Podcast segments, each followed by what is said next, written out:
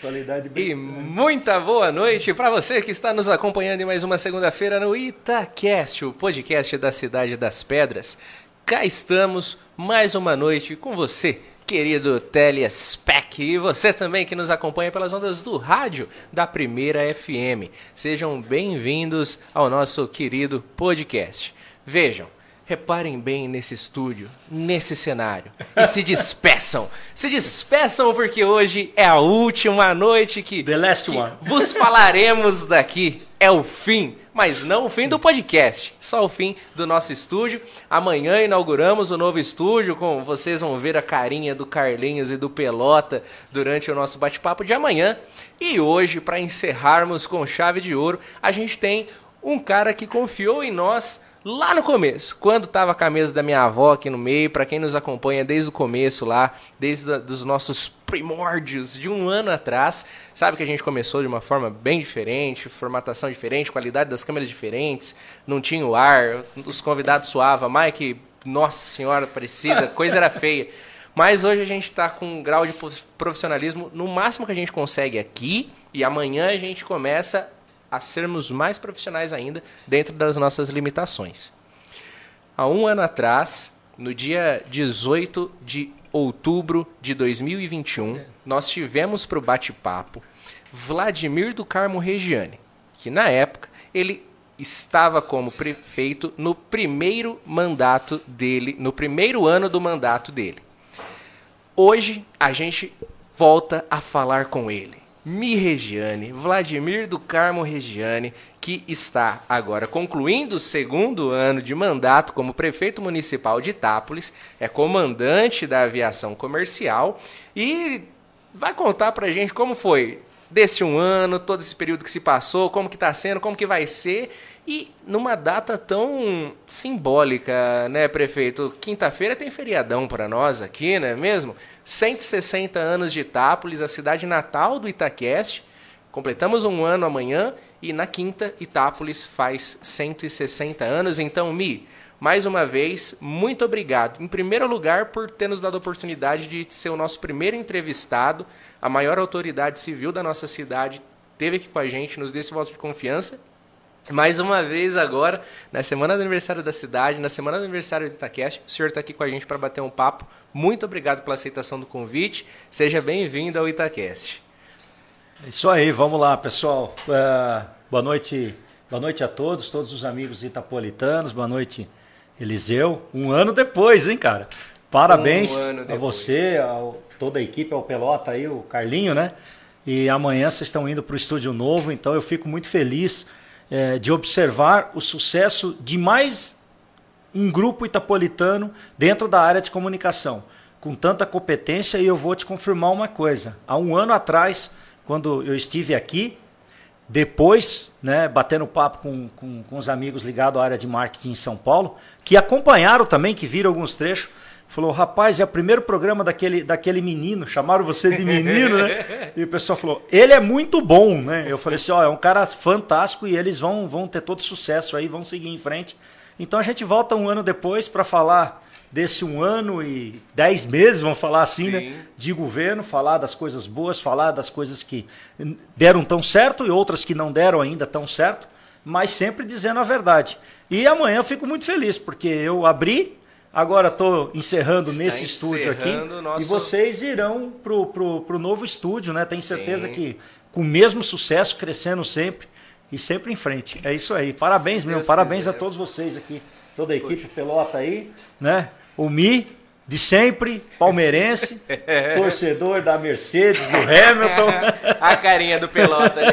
o pelota aqui já Trouxe a camisa do Max Verstappen Poxa. que está pendurada aqui, pessoal. Vocês não é têm que... noção a torcida aqui, vocês entendeu? Cheguei aqui, já tinha a foto do Verstappen campeão, a camisa do Super Max aqui, o Pelota é campeão, cara. Ele quando vem pra zoeira não, não deixa nada para ninguém mesmo. Ó, todos os convidados que passaram por aqui sabem que gente, o, o, convidado chega, a gente tenta fazer com que ele se sinta à vontade, né? A gente vai devagar. Aí o Me chegou, o Pelota tava aqui, ó. Não vejo a hora que o Me chega que eu vou zoar ele que o, que o, que o, o, o Super Max foi campeão. Aí já tava tudo preparado pra zoeira começar, hein, meu? Me... é, é verdade, é verdade. Pessoal, aqui, ó, do lado da câmera, tem uma camiseta laranja escrito uh, com símbolo né, em branco, né? Max, Max, Super Max. O símbolo do, do, do, a foto do, do, do, do da área de- Verstappen da área com o título aqui.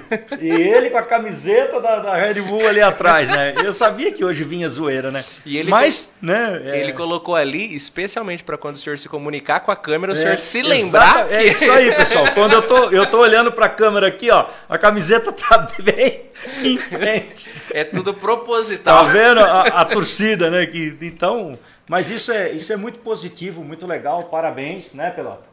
Né, bicampeonato, o Verstappen é, tem um grande talento, né? A gente sabe disso. Vai ser, sem dúvida, um dos maiores da, da Fórmula 1.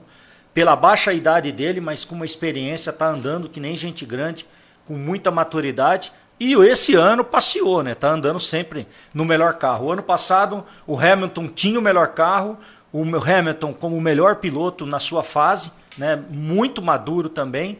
Foi tirado aquele título do ano passado, né? Mas agora esse ano não teve para ninguém, não. O Verstappen, Verstappen passeou o ano inteiro aí, merecido, merecido. E eu só tô que ouço o Pelota de bom humor, viu, meu? O Pelota, esse menino, nunca teve tão bem humorado, viu? Ainda mais esse ano com título, né? Então não tem porquê, né? A única coisa que ele ficou bem humorado, que ele e o Edson Júnior abraçaram pra chorar, foi lá na Argentina, que teve um resultado não tão agradável. Hã? Quase que eu vou pra Argentina. É, quase que ele comprou passagem pra Argentina pra ver o São Paulo na final da Sul-Ameri- da Sul-Americana.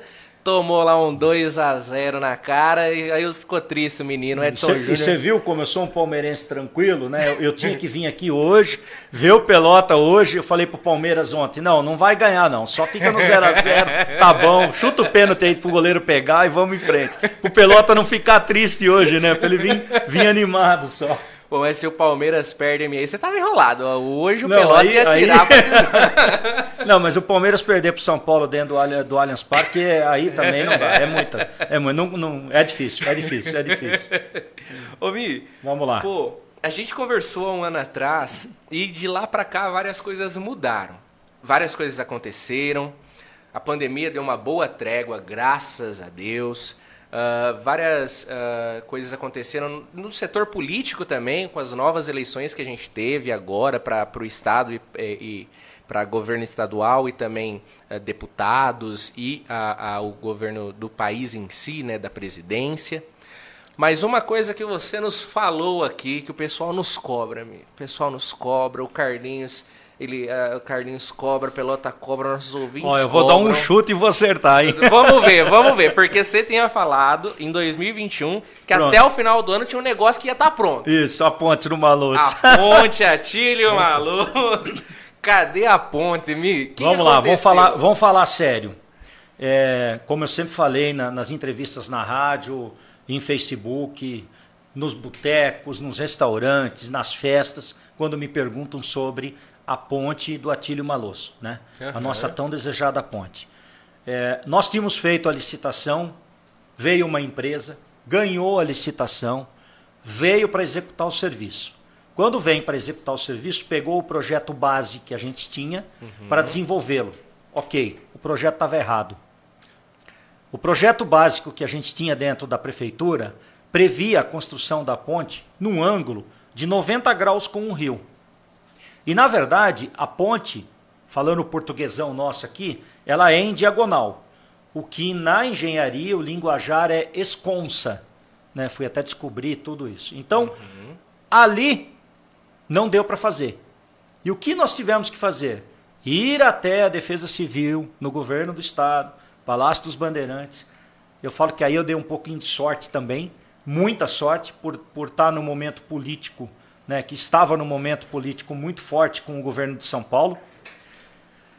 E em conjunto com o governo de São Paulo, em conjunto com é, a nossa engenharia, não tinha como fazer o aditivo de tudo que tinha que ser feito no novo projeto. Sim. Porque iria ultrapassar 25% do valor da obra e nós tomamos uma decisão acertada com a garantia que o governador iria assinar um novo convênio com a gente.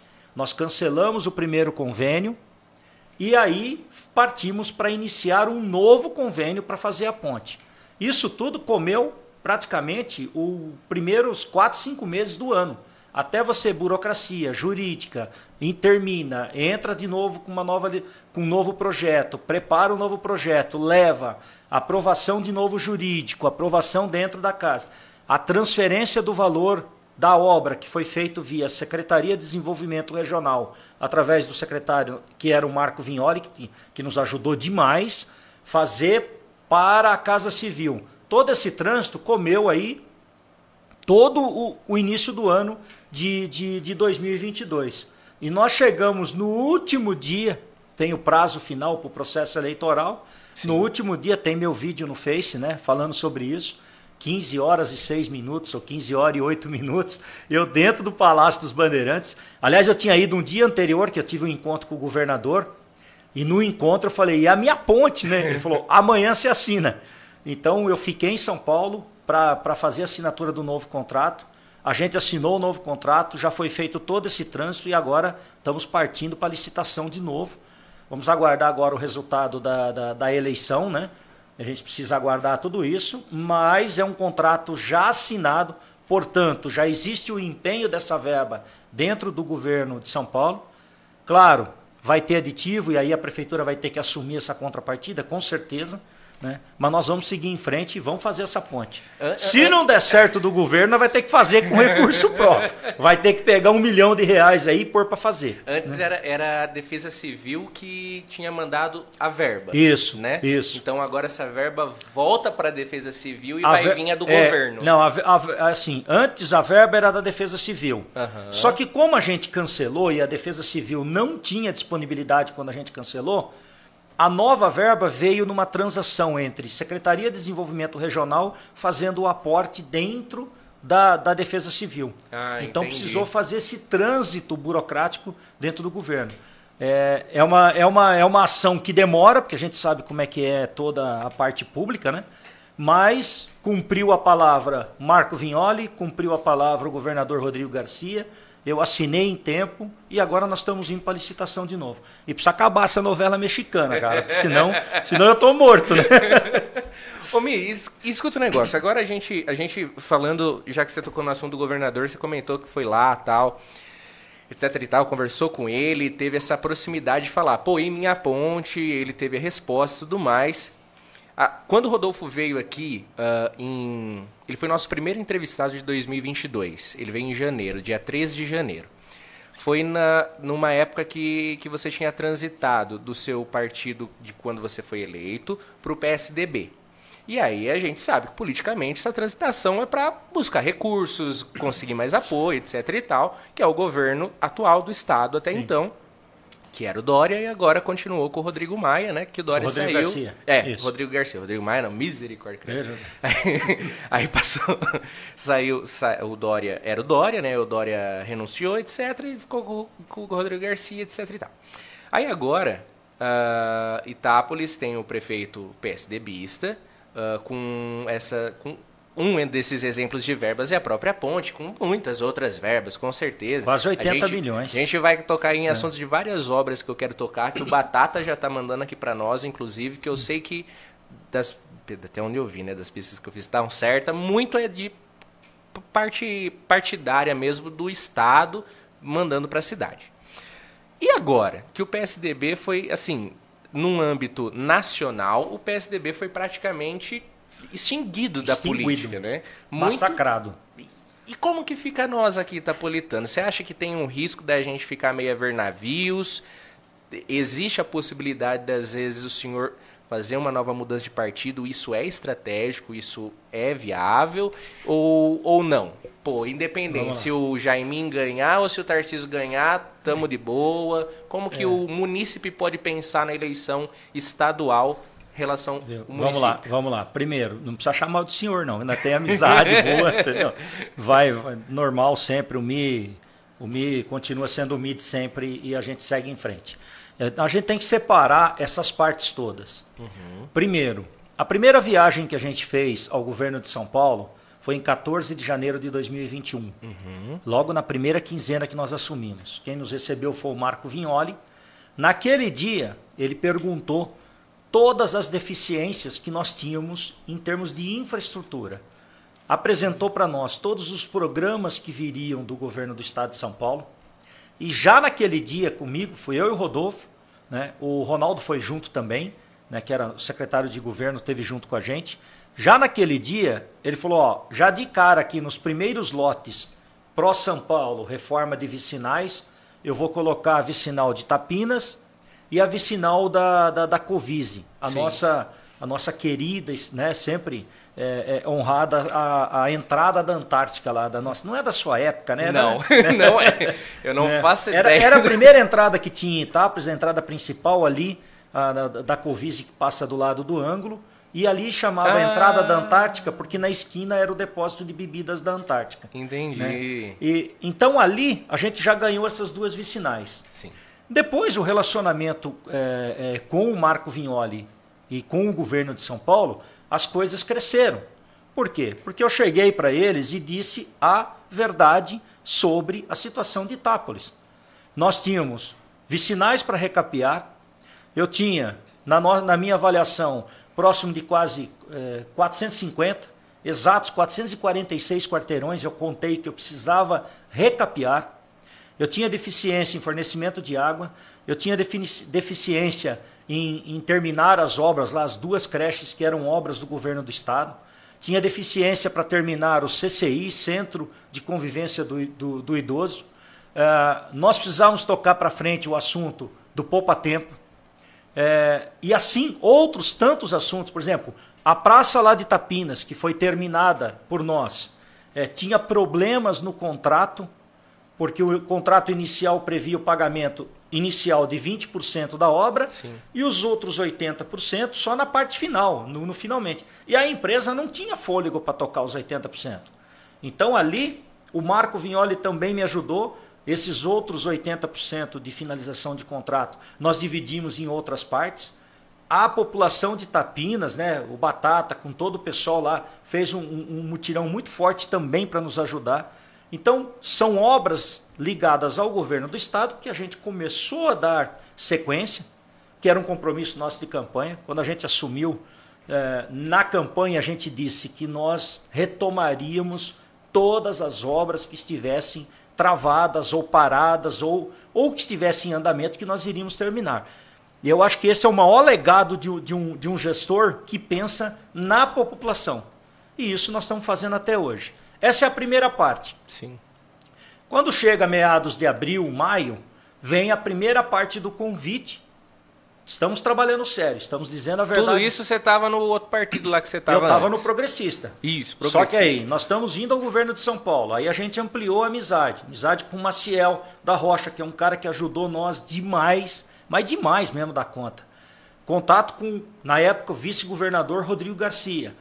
E, e o trânsito nosso dentro do governo de São Paulo, de portas abertas.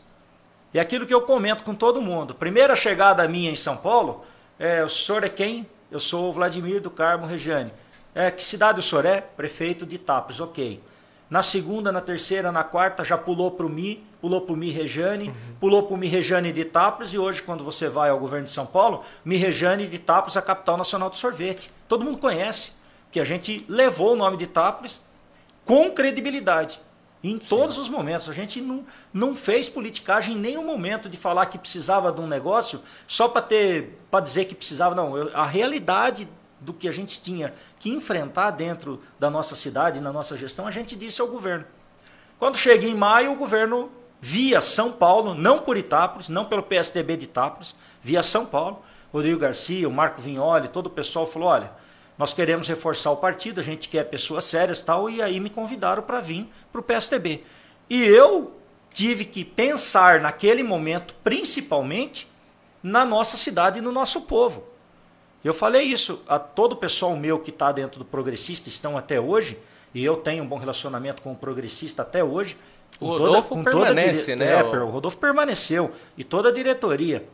Então eu falei, olha, o meu pensamento vai ser focado para Itápolis. E eu sei que se eu estiver junto com o governo de São Paulo, a gente vai conseguir mais verbas, mais convênios para eu a única coisa que eu tinha que fazer naquele momento era pensar no bem da nossa cidade, pensar no bem do nosso povo, pensar nas verbas e convênios que eu tinha que, que, que, que trazer para Itápolis. E não pensar no partido PSTB de Itápolis, que é, não, né, não tinha nada a ver. Né? Aliás, é, é, é, declarado né, a situação de oposicionismo à, à questão da, do nosso governo. Mas, enfim, o convite partiu por São Paulo e não por Itápolis. E as coisas aconteceram.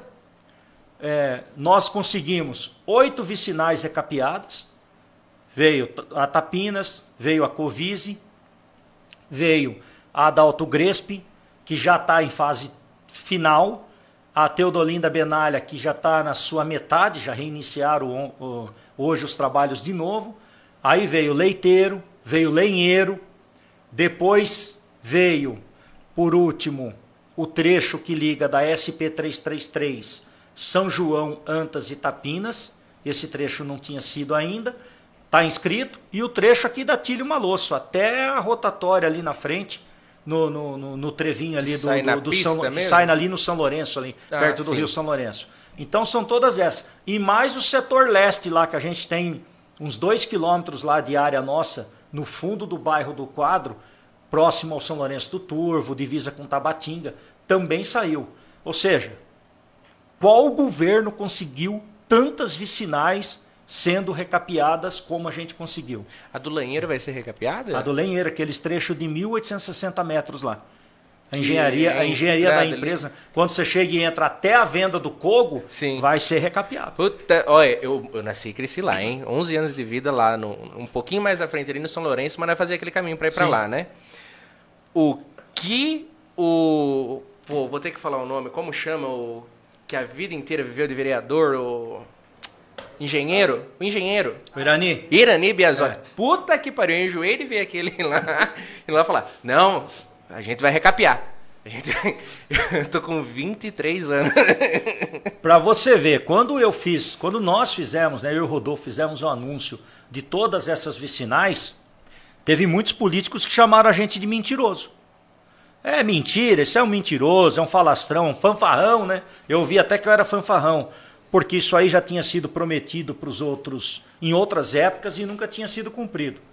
Eu fiquei na minha, porque eu falei, poxa, será que eu também vou entrar nessa, né?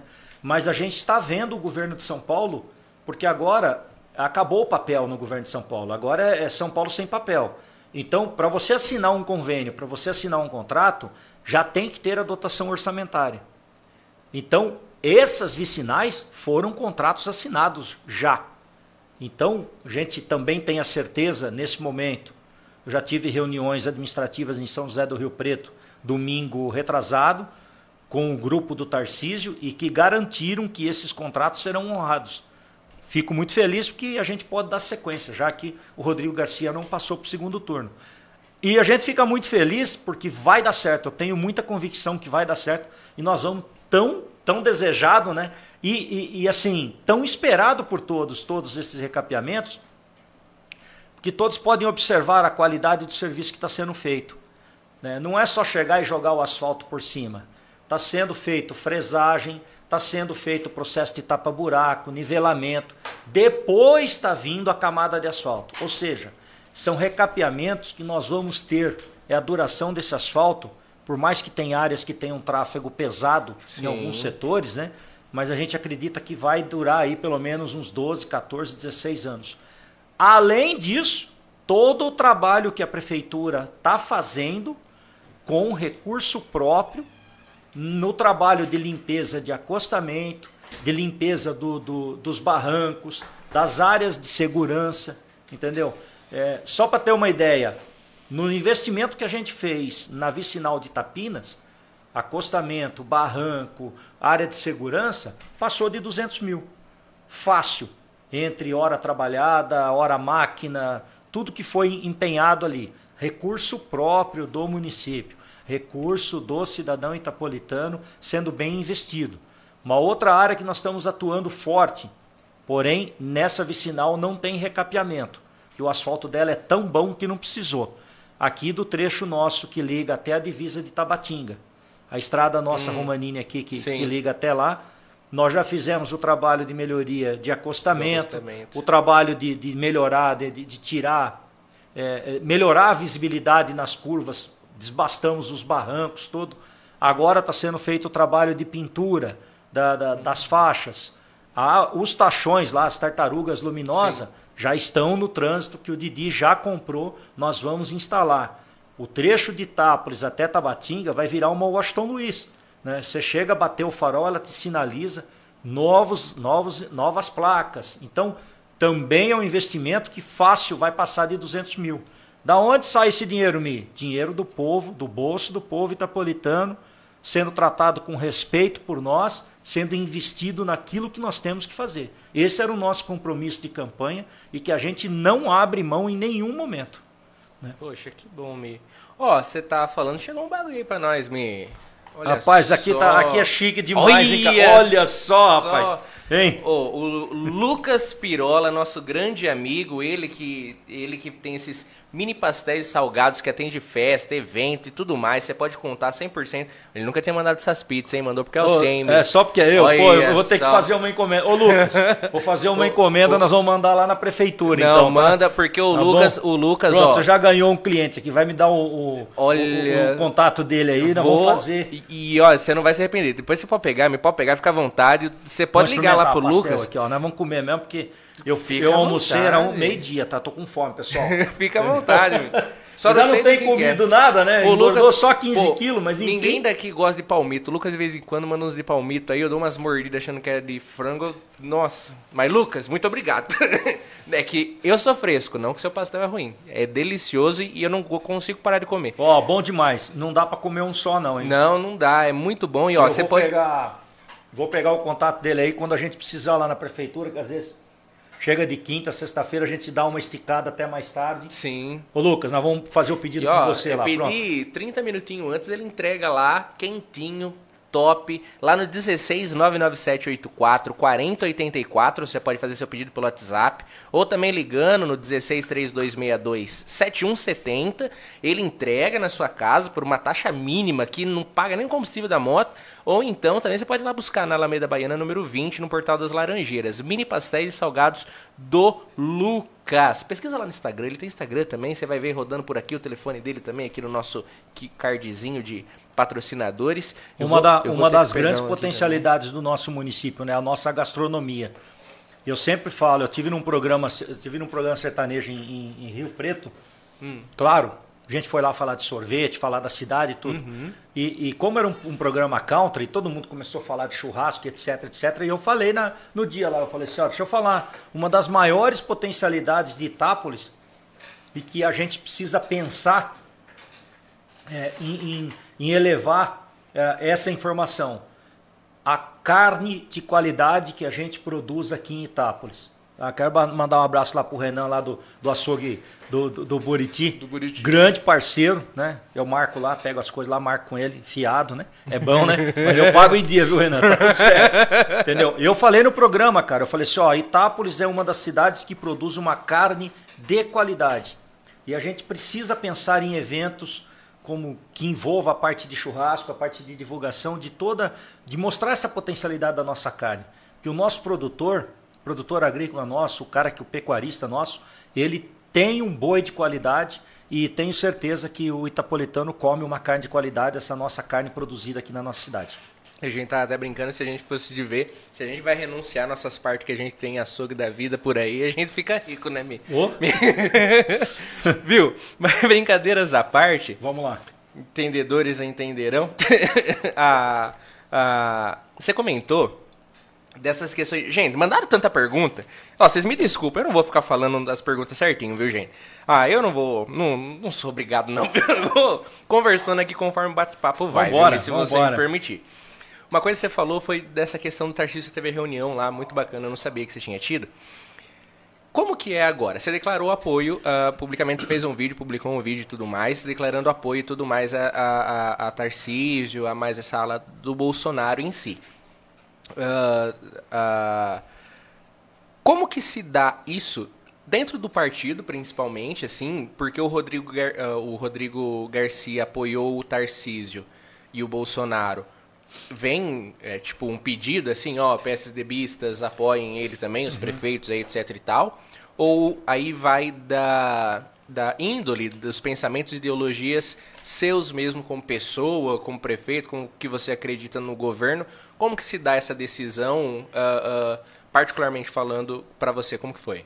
Vamos lá. A própria Bíblia já diz: seja quente ou seja frio, não seja morno que eu te vomito. Ok? Uhum. Política tem que ter lado. Tá? Eu sempre fui agora, nesse momento, com relação ao Bolsonaro, eu estou reiterando o apoio ao Bolsonaro. Porque desde o primeiro turno eu já tinha decretado o apoio ao Bolsonaro.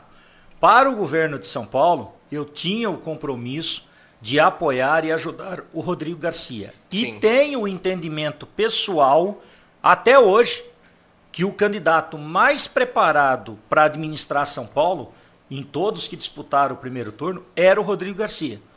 E uma coisa é você conhecer, você ouvir falar do gestor. Outra coisa é você conhecer o cara, saber como ele age, como ele te ouve, como ele tem conhecimento de todas as áreas dentro do governo de São Paulo, é, como ele é focado nas suas ações. E isso a gente fica muito claro quando você tem um contato com o Rodrigo Garcia. Você já vê que o cara está lá há mais de 20 anos dentro do governo, conhece todas as áreas, estava preparado, com o orçamento na mão. Falei, pô, é, tem que dar continuidade. O que está sendo bem feito tem que continuar. De investimentos, são mais de 50 bilhões investidos agora. Né, com tudo que está. Todos os. Tem mais de 8 mil obras dentro do estado de São Paulo. Por isso, e, e com todos os, os convênios e verbas que eu assinei com o governo de São Paulo, que eu tinha o compromisso de pedir voto e ajudar o Rodrigo Garcia.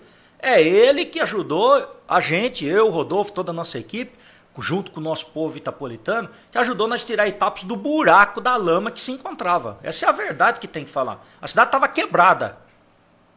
Você assume a primeira quinzena de janeiro. Tá aqui, ó. E quando eu falo, eu tenho fundamento, ó. Você assume a primeira quinzena de janeiro, em 2021. Você tem 269 mil na conta, você tem 11 milhões 115 atrasado. Isso atrasado é o quê? Atrasado Esse atrasado é fornecedores em geral, encargos sociais, precatórios atrasados e RPV de pequeno valor, tudo atrasado. Quando eu vi esse cenário aqui, e para quem duvida, é só pegar aí uma, uma audiência pública que nós tivemos na Câmara, no início do nosso governo. Na época, o adjunto financeiro era o Rodrigo Belantani, estava junto com nós, ele que fez a apresentação, mapeando todo o cenário financeiro do município. Tá lá gravado. Entendeu? Depois, no final do ano passado, nós fizemos o programa é, Itápolis Transparência, Transparência Itápolis, que nós convidamos os empresários para o teatro municipal para mostrar o que nós tínhamos pego e como nós estávamos em dezembro. Eu tive aqui em outubro. Sim. Quando chegamos em dezembro, esses resultados todos aqui, no início do nosso governo, eu falei, vou demorar dois anos só para pagar a conta. Porque eu estimava que a gente fosse trabalhar aí com 5, 6 milhões por ano, enxugando a máquina tal. Só que a gente viu tanta torneira aberta que a gente foi fechando tudo e arrumando, agindo corretamente. Essa é a verdade que tem que falar para o povo itapolitano. Lá nós não brinca em serviço lá e lá não tem decisão para favorecer o Mi, decisão para favorecer o Rodolfo, para favorecer o Partido Progressista, para favorecer o Partido PSDB e assim qualquer outro partido as decisões que a gente toma dentro da prefeitura, quando nós temos a nossa, a nossa sala de reunião, que é uma mesa comprida que tem lá, que todo mundo vai lá quando tem que decidir alguma coisa com a gente, é se vai gerar resultado para a população itapolitana. E se nós vamos economizar dinheiro, porque nós precisamos economizar. Dinheiro do povo não nasce no pé de laranja, ou no pé de limão, ou por aí. Não é assim. Precisa ter respeito. A gente assustou muito no início do nosso governo com todo esse cenário financeiro. Vou falar para você. Coisa Ai, que, meu Deus. Coisa que eu nunca, arma não, coisa que eu nunca fiz. Ó. Tá vendo esse cartão de crédito aqui? Ó? Uhum. As primeiras vítimas de Covid que nós tivemos naquela avalanche no começo do ano, eu comprei cimento para fazer sepultamento de, de, cidadão itapolitano com meu cartão de crédito, porque a prefeitura não tinha crédito para comprar um saco de cimento com um fornecedor de Itápolis. Eu nunca fiz isso aqui, eu nunca mostrei isso. Olha a situação que a gente estava. Ó, não tem cimento para fazer a tampa. E é foda, cara. Quanto tempo? Não tinha dinheiro para fazer a tampa. para comprar os tijolos para fazer o sepultamento cidadão itapolitano. Eu catei meu cartão de crédito, eu, Rodolfo, pegou dinheiro, tó, compra lá, leva para o Blanco no cemitério, vamos. Ninguém, ninguém também não precisa saber disso, a gente fez porque nós tínhamos que fazer, a gente não fica fazendo propaganda politiqueira por aí. Mas essa é a verdade que nós temos que falar para o povo itapolitano. A gente ficou muito assustado no começo do governo. Era dívida, dívida, dívida. Ninguém queria vender fiado para a prefeitura. E nós... hoje vocês têm crédito assim? Não deve um centavo para ninguém. Eu paguei nota de 150 reais de 2016. Que o proprietário de Itápolis falou pro Rodrigo Belantani: Ô, oh, o Mi vai pagar? Vai. É, mandou pagar, tá empenhado, mandou pagar. Não, já dei como perdido isso. Falou: não, o Mi Nossa. vai quitar tudo, vai zerar tudo. As contas da prefeitura hoje estão zeradas, está tudo em dia. E nós temos dinheiro em caixa.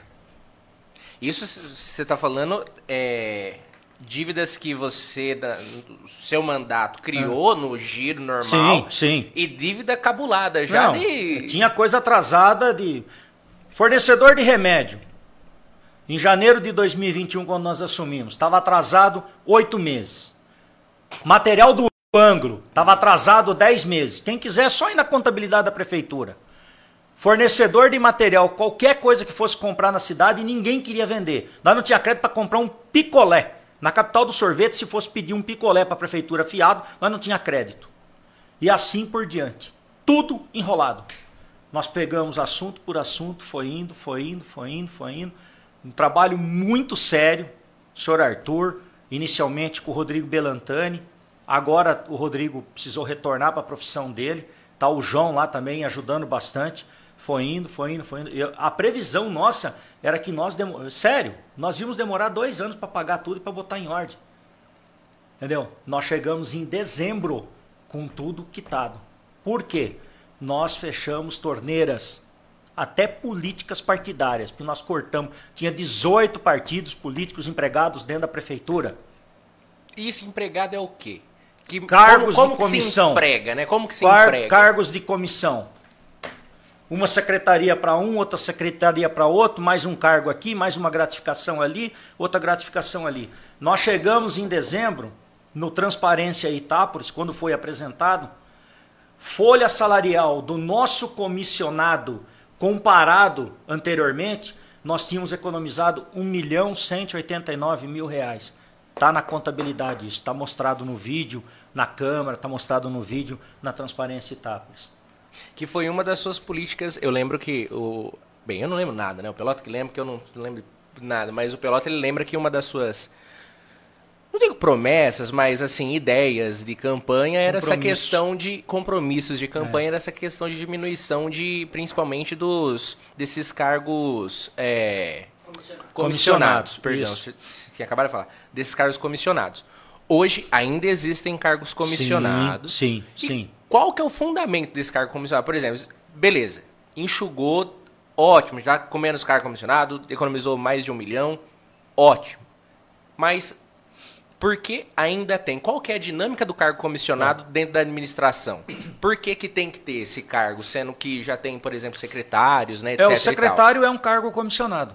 Ah, o secretário entra é, como o, esse. É, os secretários, adjuntos, tem, tem cargos que você tem dentro da, da prefeitura que são algumas coisas de, que, de funções que você tem que pagar a gratificação. O que, que a gente tinha assumido de compromisso? É, não ter cargos adjuntos. Não teríamos subprefeitura nem em Tapinas nem em Nova América. Porque no nosso atendimento, no governo passado, não deu resultado. Era um salário que, que para nós. Nova América teve uma atuação boa com a, com a a senhora que estava lá até trabalhava bem. Puta, perdão, esqueci, esqueci até o nome dela, coitada. Vou passar não, lá em Nova América, vou pedir desculpa para ela. Alguém manda aí o nome dela, se alguém isso, lembrar. Isso, né? É, fez um trabalho excepcional lá. Mas assim, se tem Itapinas, tinha que ter em Nova América. Se não tem Itapinas, também não pode ter Nova América. Sim. Então a gente nós precisava enxugar a máquina.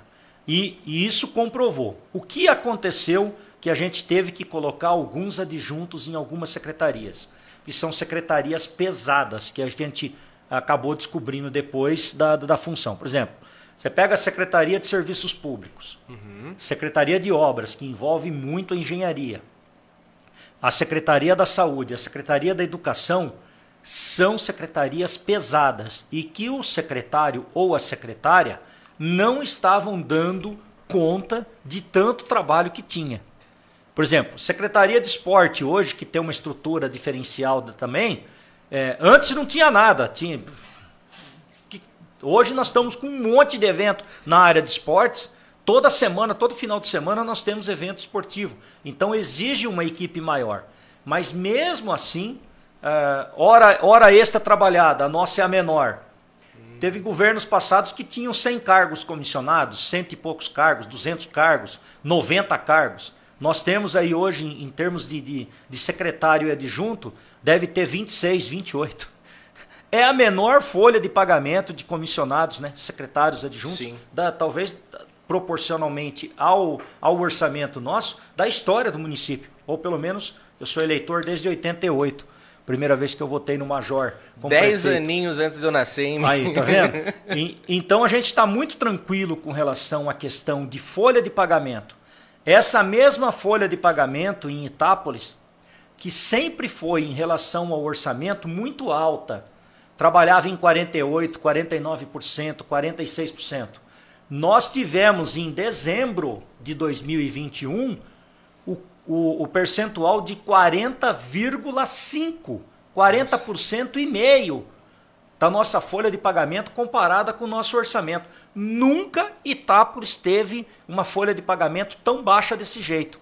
Agora está chegando a 47%, quase 48%, porque nós assumimos o compromisso de fazer o investimento e bancar todo o custeio do pagamento do, do, do novo salário dos professores da reestruturação dos nossos diretores e essa semana também a gente tomou a decisão de pagar o salário do, dos professores seletivos, também é, entendendo dessa necessidade de investimento. Por isso que a nossa folha de pagamento agora subiu.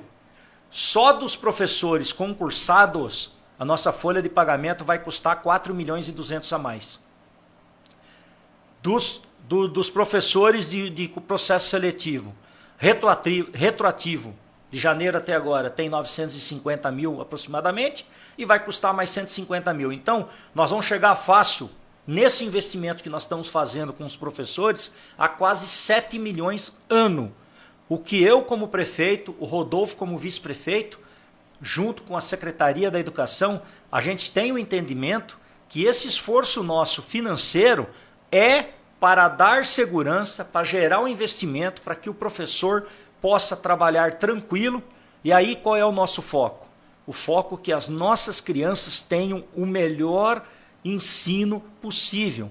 O professor, quando ele está dentro da sala de aula, que ele tem o seu salário normalizado, tem condições de trabalho, nós estamos investindo em infraestrutura. Ele desempenha com tranquilidade, salas climatizadas, que, que nós estamos também melhorando e trocando ar-condicionado, revisando, fazendo um baita de um trabalho positivo nesse aspecto. Ele dá uma, ele dá uma aula com muito mais qualidade. E aí, né, é isso que eu falo aos pais agora nesse momento. Pode ter certeza, o seu filho está recebendo sim a melhor, o melhor ensino possível nesse momento dentro das nossas salas de aula. O que mais prova todo esse investimento que nós estamos fazendo de infraestrutura, de material, de, de, de simulado, de prova de aula de reforço, investimento no salário dos professores, foi o índice no IDEB que nós tivemos agora. Comparando as escolas municipais, nós ficamos em segundo lugar no estado de São Paulo e 16 sexto lugar no Brasil. É um recorde para o nosso município. Mas isso a Globo não mostra, né? né? Isso a Globo não mostra. Você acha que ela vai falar que o Mi. Pô, na gestão do Mi do Rodolfo, um ano e dez meses, no primeiro IDEB que eles tiveram de avaliação, eles estão em segundo no estado, décimo sexto no Brasil. Pra que que nós vamos falar isso? Não, não fala nada, deixa quieto, que aí vai dar ponto para ele. Não é, não é por aí, gente. A gente tem um entendimento que é, cada real investido na área da educação, a gente vai recuperar lá na frente desse jovem ser um grande profissional, desse jovem poder dar auxílio para sua família, desse jovem poder dar auxílio para seus pais, para criar seus filhos, tudo, com um potencial muito grande. Eu sou uma prova disso, entendeu? Eu cresci profissionalmente sempre. Eu perdi meu pai tinha sete anos, cara. Eu tive que enfrentar tudo sozinho, praticamente. Minha mãe teve que trabalhar, eu tinha que me virar com, com 9, 10 anos, eu estava catando laranja lá em Guariroba, que eu morava junto com, é, com, com, os meus amigos lá da época nossa, nós estávamos de férias na, na, na escola, a gente ia catar laranja para juntar um troquinho para ajudar a mãe. E felizmente, com todos os estudos, com cursos que a gente foi fazendo durante a vida, se aperfeiçoando, hoje o meu potencial de faturamento é enorme e eu posso dar suporte para minha família. Assim como eu fiz estudando meus três sobrinhos. Eu tenho três sobrinhos hoje, todos formados em nível superior. E eu cobro, cobrava muito uhum. deles. Né? Era o tio chato, né? Poxa, tinha vezes que quebrava o pau, mas eu cobrava. Hoje eles me agradecem. Pô, tio, o senhor investiu na nossa educação, hoje a gente tem um bom direcionamento. É isso que eu quero para a criança itapolitana. Eu tenho uma previsão, a gente, a gente colocou outros idiomas, né? Estamos trabalhando para trazer um alemão, para trazer um mandarim, para trazer o inglês, o espanhol, né? E já trazer o, o italiano também. Quatro ou cinco idiomas. Por quê? Porque esse jovem, não é porque eu gosto da China ou porque eu gosto. Não.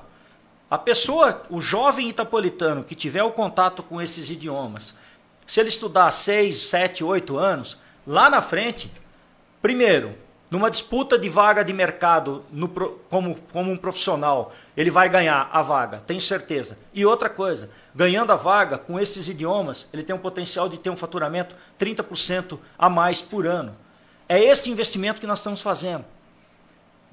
Estamos atrasados, atrasou esse ano, questão do uniforme, questão do material escolar. Ok, estamos preparando para o ano que vem, para início das aulas, vinha um novo uniforme, vinha um novo material. Eu tentei comprar o melhor material para dar para os nossos alunos. E eu tive problema político, porque eu estava direcionando. Falei, eu não estou direcionando, eu quero que seja um lápis de qualidade. Se eu não abrir com a especificação para um lápis de qualidade, vem um lápis Xing Ling lá da de Shaiwong, da, da, não sei da onde, que a, o aluno vai apontar o lápis e vai quebrar toda hora. Eu não quero isso, cara. Eu quero material, vamos falar aqui das marcas nacionais boas, né? Tilibra, a Faber-Castell, abertamente tem que falar, nós temos que comprar, Sim. nós temos dinheiro, nós temos que comprar o que é melhor para dar para nossas crianças. Eu estou com problema na, na, área da merenda. Eu investi esse ano, só agora, no mês de junho até agora, mais de 1 milhão e 700 na área para toda a infraestrutura da nossa merenda. Nós temos que melhorar toda aquela infraestrutura. O meu desejo, o meu direcionamento é que a nossa merenda fique entre as 20 melhores do estado. Hoje existe um ranking Itápolis? Está em algum é, sempre lugar? tem, sempre tem. De vez em quando o governo do estado faz umas avaliações né, para saber.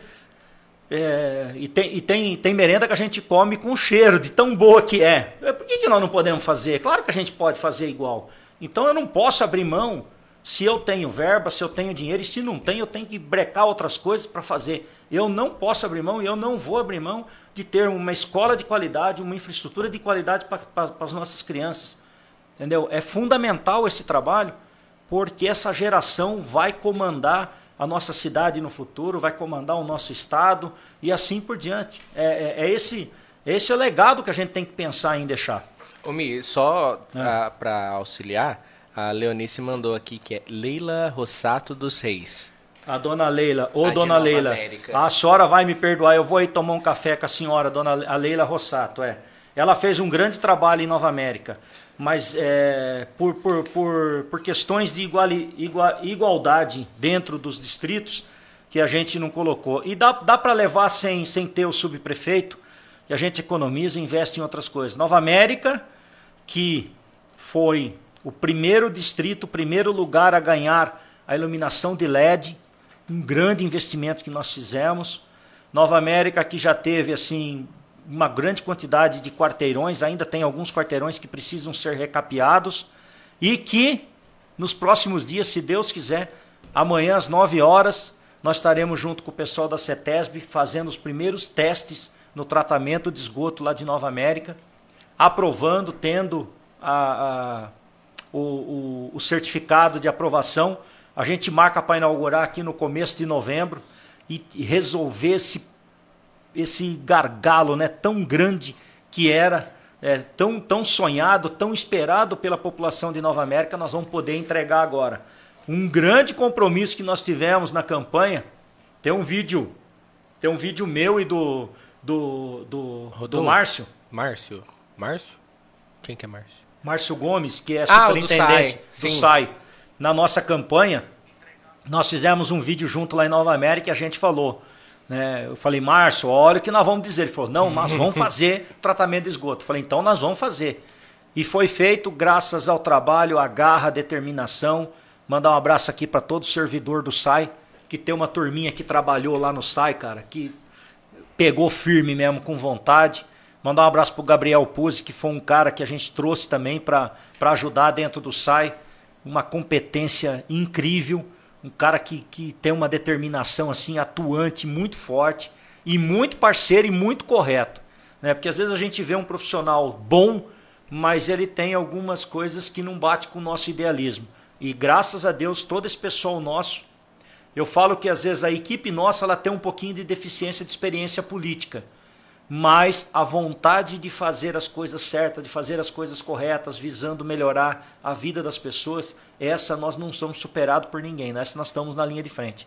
Então já já Nova América tem a inauguração aí do tratamento de esgoto. Que ótimo. Ô, Mi, antes de eu passar para a próxima pergunta aqui, que é inclusive do Batata e é em relação a tratamento de esgoto, eu preciso agradecer a um dos nossos patrocinadores que ajudam com que a gente continue por aqui. Enquanto isso, quiser comer, bebe água, fica à vontade, viu, Mi? Vai falando aí que eu vou comer uma pizza agora, pronto. Vai, chega o pau. Aí, pessoal, é a janta aqui, ó, tá vendo? ó. Viu? A, a do do, do É. Lucas Pirola, nosso querido. Obrigado, amigo. Lucas. Parabéns aí, viu? Tá, tá bom demais. Eu, eu tenho, tem- hoje eu ainda tô falando que é janta. Teve dias que eu falei assim, ah, isso aqui é o almoço, pessoal. Foi louco. Eu falei, é, é o almoço, não é a janta, não. Né? Mas obrigado, viu, Lucas? Valeu.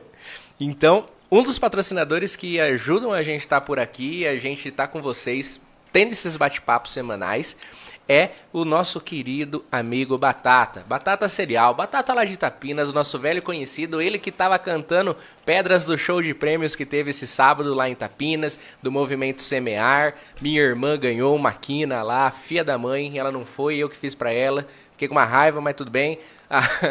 mas foi um espetáculo show de prêmios.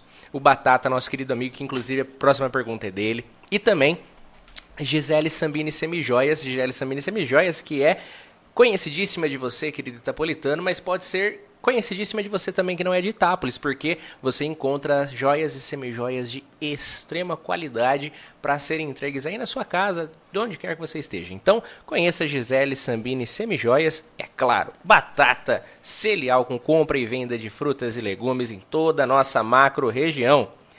E Mi, o Batata manda mensagem aqui para nós. Antes da mensagem do Batata, só mandar aqui um boa noite pro Valdeci Januário, que estava aqui com a gente. Ele manda boa noite, ele tá aqui. Deixa eu mandar mais uns boa noite, aproveitar que eu vou ler aqui, ó. Aproveita aí, nós vamos comendo aqui. Ro- Rodolfo Braghini tá aqui, ó, Ô, acompanhando. careca, tá aí, careca. É nóis, hein? O Edson Plastina, ele manda aqui, ó. Ah, ele mandou Leila Rossato, ele mandou o nome da secretária, da subprefeita lá de Nova, Nova América. Nossa, eu vou ter que pedir perdão pra dona Leila. Ao vivo e a cor, você vai ver. Eu- Ó, Rodrigo Silva também manda os parabéns pelo trabalho, me. Adão Benedito Mensato manda boa noite, prefeito. Estamos assistindo, muito bons temas. Manda um oi pra galera que está assistindo. O Adão Benedito Mensato, então, tá aí nos acompanhando com toda a galera junta e reunida. E o Batata ele nos manda, Mi. Boa noite. Um ano já. Parabéns a todos. Deus abençoe sempre vocês. Como todos sabem, não apoio nenhum político. Meu partido é Tapinas. Mas tenho que falar a verdade. Até hoje, o Mi sempre me atendeu. Estamos contando com o tratamento de esgoto em Tapinas, hein? E vai Palmeiras, o maior campeão brasileiro. Ai, coitado. É nóis. Tinha, tinha que terminar ruim, hein, Batata? Pelo amor de Deus. Tava indo tão bem. Mas brincadeiras à parte, saiu o tratamento de Nova América. Muito bom. Meio ambiente agradece e o povo principalmente. E o de Itapinas, tem previsão? Vamos Há um estudo quanto a isso? Que pé que tá? Sim, vamos lá, vamos lá. Outro dia eu, eu postei uma foto voltando ao tratamento de esgoto Nova América, né? Que a gente. O Márcio foi lá e tinha, tinha ligado a energia e ele mandou umas fotos, né? Da, da iluminação de LED lá no tratamento. Aí Aham. tirou foto na estrada e eu postei. E eu quero mandar um grande abraço aqui ao, ao Edgar Adabo, um grande amigo, um grande companheiro. que eu respeito pra caramba e, nossa senhora, faz tempo que eu não converso com ele, mas o que eu ouvi o, o Edgar, né, ouço até hoje, né, porque o verdadeiro amigo é aquele que vem e te aponta tudo e de tudo. Sim. Você que tem que ter o bom entendimento é, dessa, dessa, dessa pessoa verdadeira com você. Não somente chegar e bater nas costas. E o Edgar Sim. falou, falou, ó, parabéns, é a primeira vez que eu estou vendo um prefeito mexer em pontos estratégicos tão necessários, né? Porque a gente sabe, você mexer com esgoto, você mexer com sistema de tratamento de esgoto, você limpar canal de rio, você mexer com, com saneamento básico, não dá voto. Entendeu? O que, que a gente vê por aí? O negócio é construir casa popular, o negócio é fazer praça, o negócio é não sei o quê. E, muitas vezes largam até as obras para trás, porque foi o outro prefeito que iniciou. Sim. Né? Por questões políticas, não pega e toca adiante. E, e a gente. Ele falou, parabéns mesmo, porque o Edgar mencionou, né? Falou, parabéns mesmo, porque a primeira vez está no caminho certo, vai lá. E, então, obrigado aí, Edgar, pela, pela consideração, pelo apoio, né? É, com relação a Tapinas, o Batata Palmeirense, Batata, é, o título vai ser comemorado contra o Fortaleza, tá? Em casa, lógico, né? Entendeu? É, vamos lá. É, o que, que a gente determinou de estratégia? Primeiro, nós começamos Nova América. Chegamos nele. Nesse meio termo, pintou a oportunidade da gente fazer um, um investimento junto ao Desenvolve São Paulo, outro compromisso do governador Rodrigo Garcia para conosco. O governo de São Paulo, através do Desenvolve São Paulo, colocou à disposição dos municípios para que os municípios pudessem fazer financiamentos em algumas áreas de investimento estratégico. Era infraestrutura, é, aqui o asfalto, né? saneamento, saneamento básico, bastante dinheiro para saneamento básico, equipamentos, iluminação de LED e energia fotovoltaica. Pois bem, o que, que eu fiz? Quanto que Itápolis conseguiria ter de liberação? O governo de São Paulo colocou à disposição para nós 25 milhões de financiamento. Nossa. E hoje, graças à nossa seriedade, daria uma parcela aí de quase 500 pau por mês, nós teríamos condições de pagar. Nós temos condições de pagar. Hoje a prefeitura está com as contas saneadas. Primeira reunião que eu peguei, eu fui à Câmara Municipal. Vereadores, nós temos que. Saneamento, nós temos que fazer tapinas e eu preciso reformar a nossa é, tratamento de esgoto aqui, perto do Malosso, Sim. Construída em 98 pelo governo Juca Massari, e que de lá para cá nunca foi feito serviço de manutenção. Eu tenho que mexer ali agora, porque ela já está com a sua capacidade no limite. A nossa elevatória desse resíduo de esgoto também precisa passar por, por investimentos. Nós tínhamos colocado também para aquisição de um caminhão prancha, porque nós temos um trabalho de recuperação de todos os nossos maquinários. Nós vamos falar mais sobre esse assunto hoje ainda, para atender o nosso produtor rural. Só que as nossas máquinas, é, se você colocar a máquina para ficar na estrada, você vai deteriorar a sua qualidade, você vai ter problema. Então, há uma necessidade da prefeitura ter um caminhão prancha, Sim. porque todo mundo sabe a dimensão territorial que nós temos. Nós colocamos também a questão da energia fotovoltaica. E aí eu escolhi três prédios. O prédio da prefeitura administrativo, o novo prédio da Câmara, que foi doado o terreno onde tinha a sede da AIA, nós doamos para a Câmara, para a Câmara construir o seu novo prédio. Eu falei, já vamos colocar ali a nova energia fotovoltaica. E o prédio administrativo que a gente terminou também, que a gente entregou da Secretaria da Saúde. Então esses três prédios iriam sim. abranger a energia fotovoltaica. Da questão da iluminação de LED, todos sabem que nós temos 7.400 pontos. Naquele contrato de negociação com a CPFL, a gente fez 5.520 pontos. Portanto, nós temos ainda 1.900 pontos para fazer. Quase 2.000 pontos ainda para fazer. Daria para colocar aqui. Nós fizemos uma divisão por valores apresentamos à Câmara. No dia da reunião, alguns vereadores fizeram alguns apontamentos. da gente mexer em alguns valores e nessa mexida conseguir de, acho que eu não lembro se era 2 milhões ou de 2 a 4 milhões, para que a gente fizesse o investimento aqui na obra que precisa ser feito na Rua do Major. Entendeu? de alagamento? É, fazer o corte, fazer o corte. E eu topei na hora, porque, pô, legal, bacana, né? Vamos fazer. Ok, ok, ok. Mandamos para a Câmara os projetos. Primeiro projeto para votação. Projeto da, da construção do tratamento de esgoto em Tapinas. 4 milhões de reais. Era 3,600 e alguma coisa. Tinha ainda uma parte de contrapartida, colocamos 4 milhões. Esse projeto foi aprovado. Segundo projeto, recapeamento. Eu tenho 10 milhões e meio em licitação nesse momento, já praticamente em fase final, sendo 5 milhões já bateu o martelo. Coloquei mais 10 milhões desse valor do financiamento, falei, nós vamos atingir 400 e poucos quarteirão, nós vamos zerar a cidade.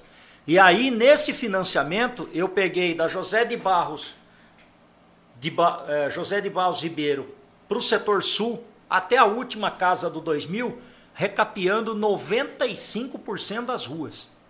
Para zerar lá na Zona Sul. Quando eu falo eu, Rodolfo, é eu e você, tá? Desculpa aqui, tá bom?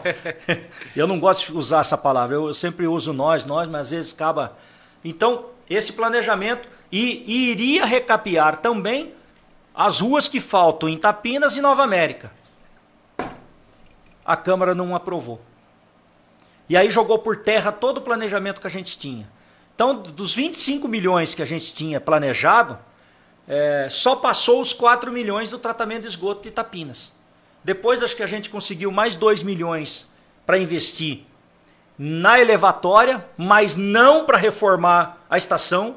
Então ficou complicado pra caramba esse tipo de negociação, porque a Câmara de Vereadores não aprovou. Mas por que, que não aprovou? Teve alguma irregularidade? Não aprovou, não aprovou, simplesmente vota contra. Votaram contra. Por quê? Tudo que nós estamos fazendo, vamos falar o português claro aqui. Tudo que nós estamos fazendo, mais 25 milhões de investimento em infraestrutura para o MI. Hum? E aí? Quem faz, eu já ouvi muito isso, quem faz gestão é o executivo, o legislativo faz política.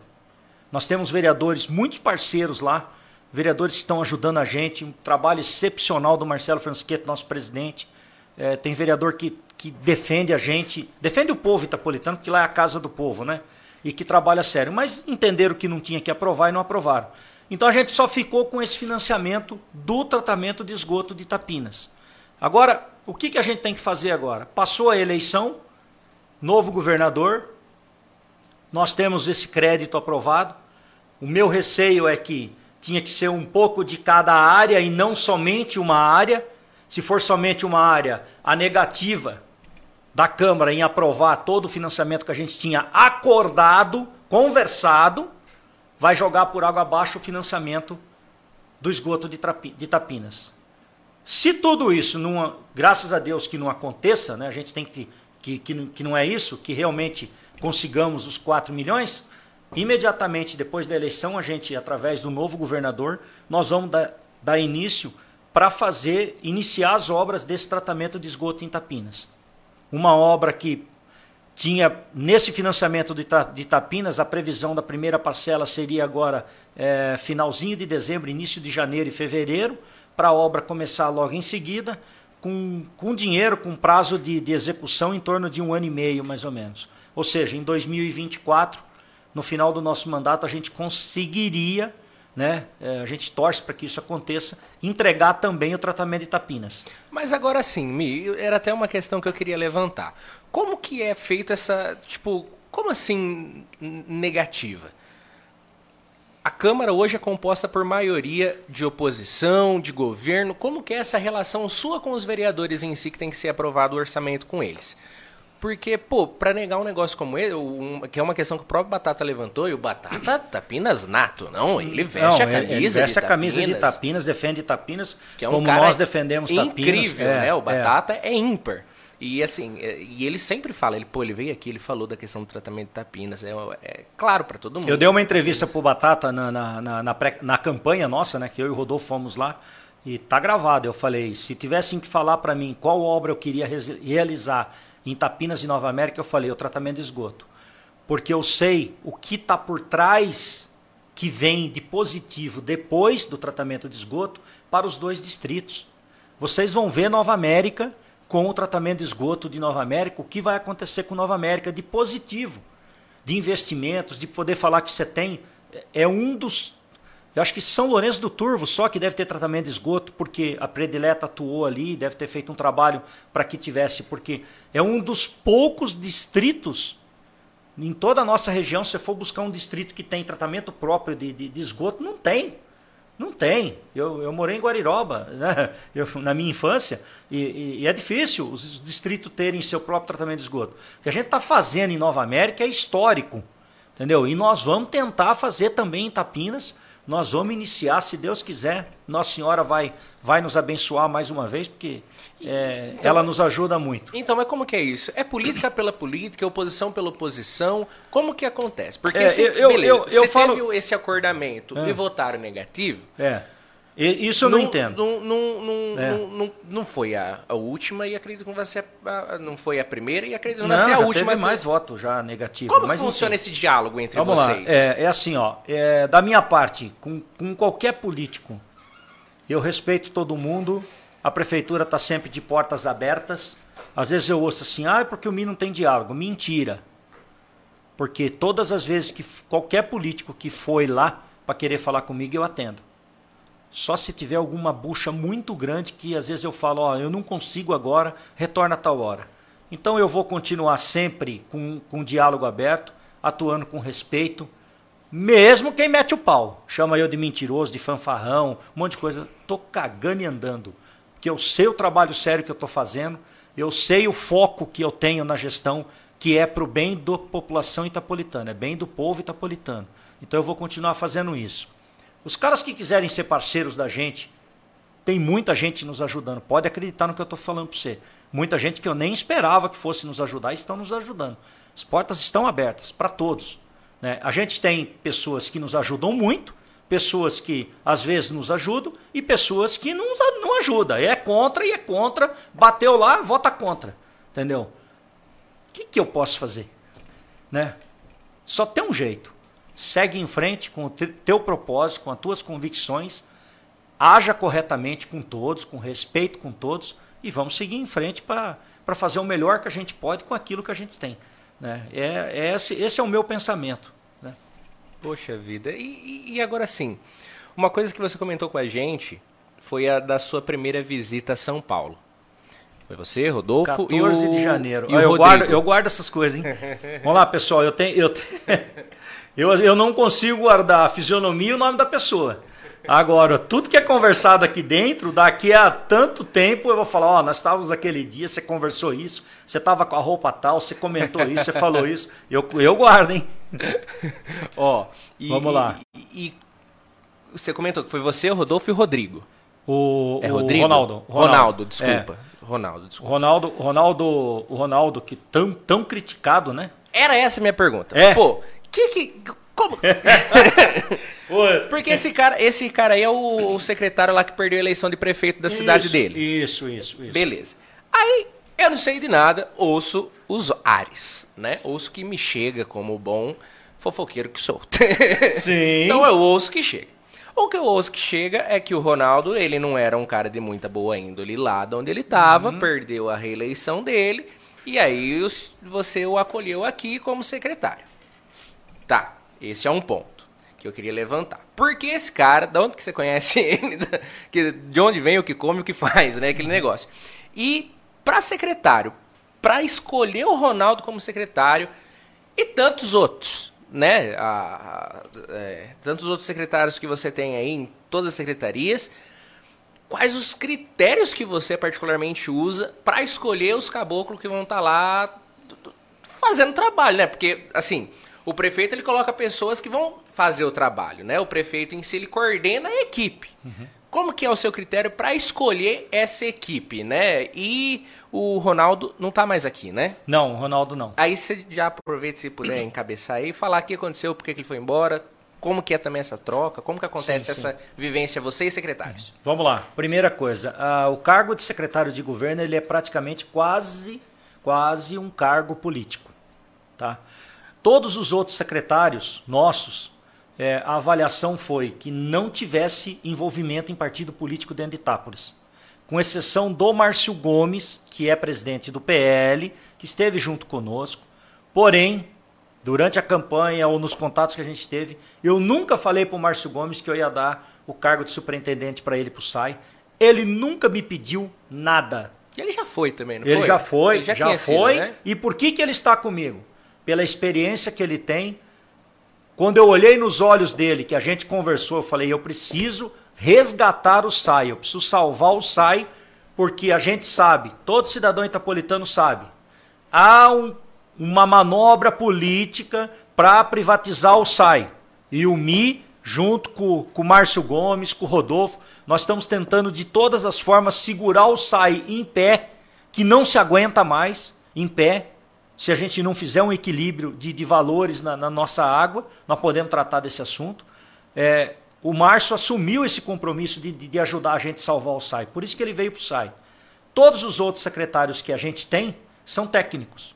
Eu tenho três secretários que passaram por, por cargos de, de, de liderança dentro da Malosso Energia. E são, O Galo era um. o Galo era um, o Adão é outro, o Rodrigo é outro, o Plastina é outro. São, são pessoas espetaculares.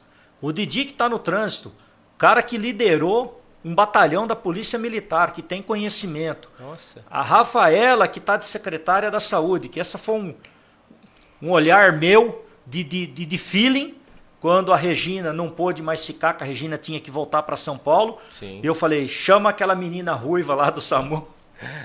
É, é, é, eu, eu tenho formação em liderança de pessoas, eu tenho um feeling para isso. E eu falei, quando eu falei, Rafaela, até ela gelou. Falou, eu falei, é, mas eu não sei nada. Eu falei, você sabe, você é uma grande líder dentro do seu grupo e é isso que eu preciso. Qual é a característica número um que eu observo? O caráter da pessoa. Qual é a segunda característica número um que eu observo? O caráter da pessoa. A terceira, idealismo, idoneidade e assim por diante. Praticamente, se o cara é bom ou não é, se ele tem experiência, é lá para o final. Porque eu nunca fui prefeito. E poucas pessoas é, acreditavam que eu pudesse ser o prefeito de agir corretamente, de fazer tudo que a gente está fazendo. Só que assim, o que, que você tem que ter na tua mente? História de vida. O que, que você fez na tua vida inteira? Você só fez coisas corretas, fez as coisas certas, você é uma pessoa de índole, uma pessoa idealista, tudo. Vai dar certo. Porque o aprendizado dentro da sua função, ele vem com o tempo. Se eu olhar hoje para o Mi, um ano e dez meses de prefeito, o Mi que lá em janeiro de 2021, minha Nossa Senhora, não tem nada a ver, são pessoas completamente diferentes hoje, profissionais até. Entendeu? Até físico, hein, amigo? Até físico. Não, é- Com todo respeito. Sim, sim, para você ver. É, faz parte isso, e eu sabia que eu ia ter que sacrificar todo mundo. Eu converso com os empresários, falo, nossa, me é. Falo, ó, é puxado, é assim, funciona. É, lá atrás, com pandemia, eu acordava duas horas da manhã. Não dormia, cara. Em, da campanha até agora, eu engordei 15 quilos. Nossa. 15, 15. Tô sedentário. É verdade, eu não Sim. consigo, não tenho. Eu falo, ah, precisa praticar exercício, ótimo. Só que, por exemplo, eu cheguei aqui que eu falei para você, o posto primavera lá do SAI parou de funcionar. Amanhã nós temos uma emergência. Aliás, mandar um recado para toda a população. Economizem água, por favor. Porque o posto, a bomba lá do Primavera hoje teve problemas e amanhã nós vamos receber um técnico, o Márcio Gomes esteve com a gente hoje à tarde reunido. É, não foi uma reunião fácil porque a gente, o SAI não tem dinheiro para fazer esse investimento. Toda a reprogramação, toda a reestruturação financeira do SAI que nós mandamos para o reequilíbrio do valor da água foi votado contra. Então, é, tem muita coisa política que é ruim. A nossa água custava R$18,90, 10 mil litros de água, que são 10 metros cúbicos. Nós mandamos um reequilíbrio para R$ 29,00, 10 mil litros de água para R$ 29,00. Aqui tem meio litro. A R$ 29,00 a nossa água continuaria sendo a água mais barata do estado de São Paulo. Só que essa diferença daria fôlego para o SAI ter investido. Tratamento de esgoto de Tapinas, investimento na, na, na lagoa de tratamento, na elevatória, lá no Poço Primavera. Essa bomba está colocada lá desde o ano de 1992, se eu não tiver enganado. Nunca foi feita uma manutenção nela, por falta de verba, por falta de, de, de planejamento, investimento. Hoje parou de funcionar. Então a gente precisa que vocês, por favor, economizem água. Não é que vai faltar água, mas a gente precisa que amanhã a gente recebe um técnico para ver como é que nós vamos tratar essa situação. Então, toda essa escolha de secretários técnico, quando nós fomos escolher é, o secretário de governo, eu precisava de um cara que tivesse experiência, que tivesse um network político muito forte, entendeu? E na hora através do contato de um outro amigo meu, eu falei, ó, preciso de um cara com essas características. Porque dentro de Itápolis eu não tenho esse profissional, com todo respeito a todos os políticos que tem dentro de Itápolis. Nenhum, principalmente porque estão envolvidos em partidos políticos, que passaram a vida inteira vivendo de política dentro da prefeitura e que eu tinha tirado de dentro da prefeitura. Como é que eu ia contratar um cara com experiência política para pôr lá, sendo que eu tinha.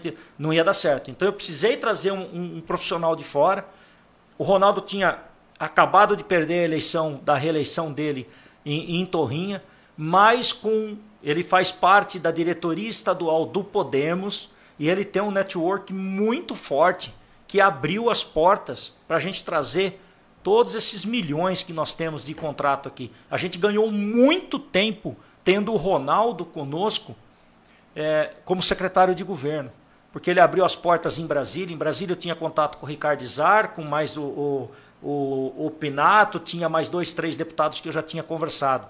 Em São Paulo, eu tinha contato com.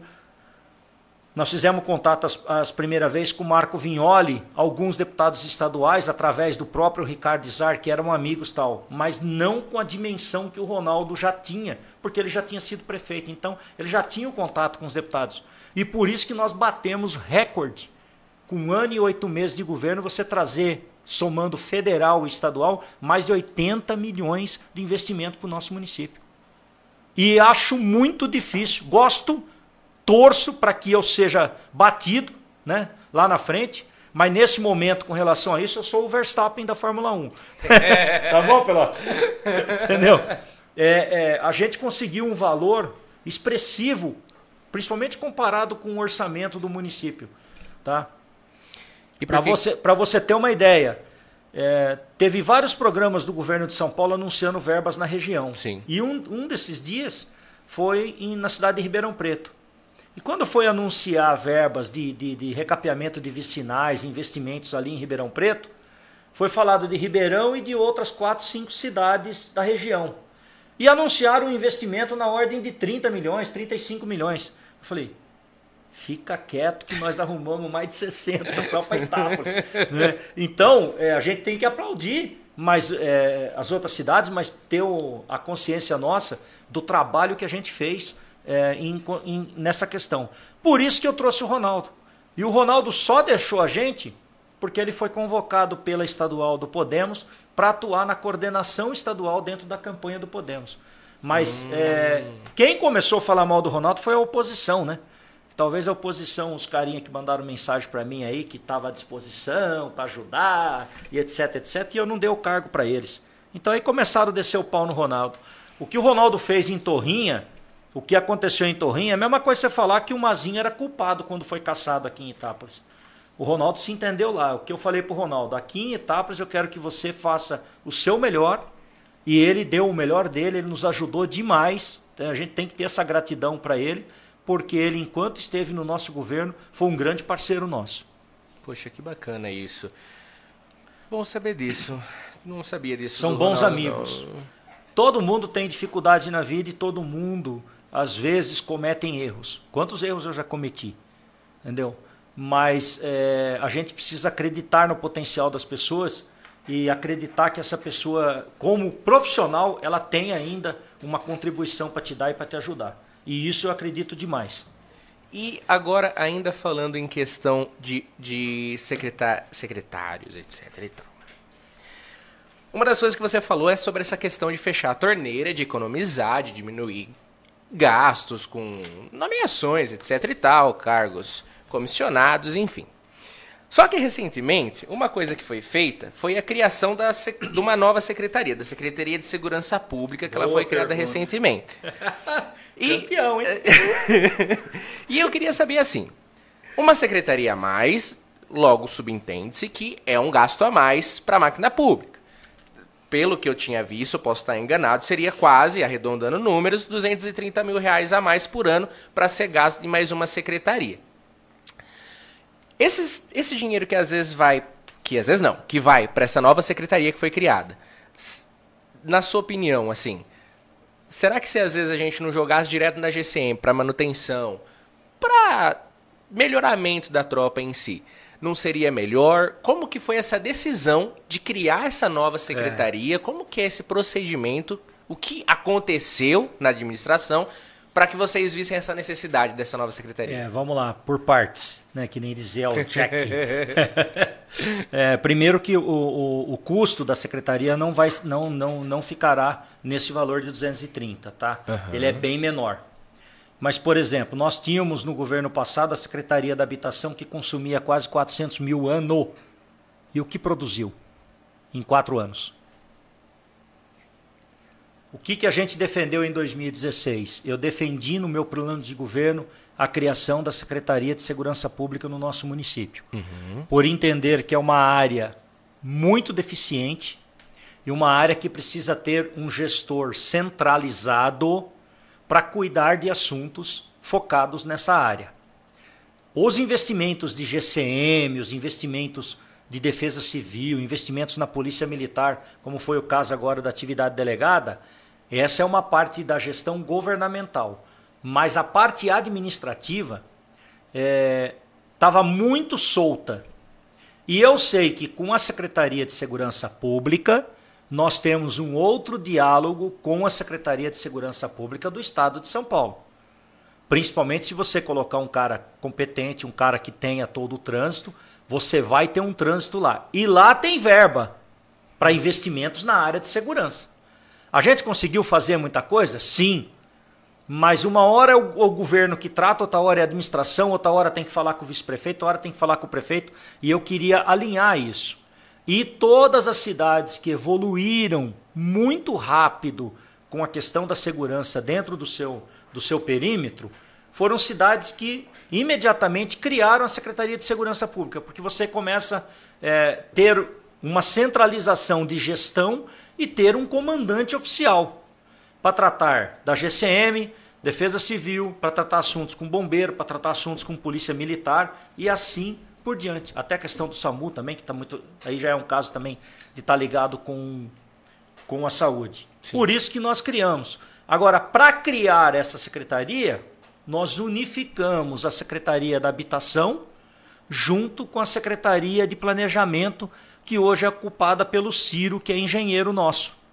Então, na verdade, a gente foi buscar uma unificação para reduzir ainda mais o custo operacional, criando uma nova secretaria. Foi criado? Foi, beleza. Mas o custo dela é só alteração do salário de, de um diretor, que passa a ser um secretário, possivelmente, a gente tem que analisar ainda, essa diferença só. Mas a contribuição que vai trazer para o município, a contribuição que vai trazer para toda a sociedade com o Itápolis tendo a Secretaria de Segurança Pública, pode apostar, a população vai aplaudir a gente daqui a alguns anos. Eu não vou estar mais no governo, entendeu? Os caras vão falar, poxa, olha que bacana que foi feito, entendeu? Da mesma forma, esse eu, eu vejo isso como um investimento que nós tínhamos que fazer.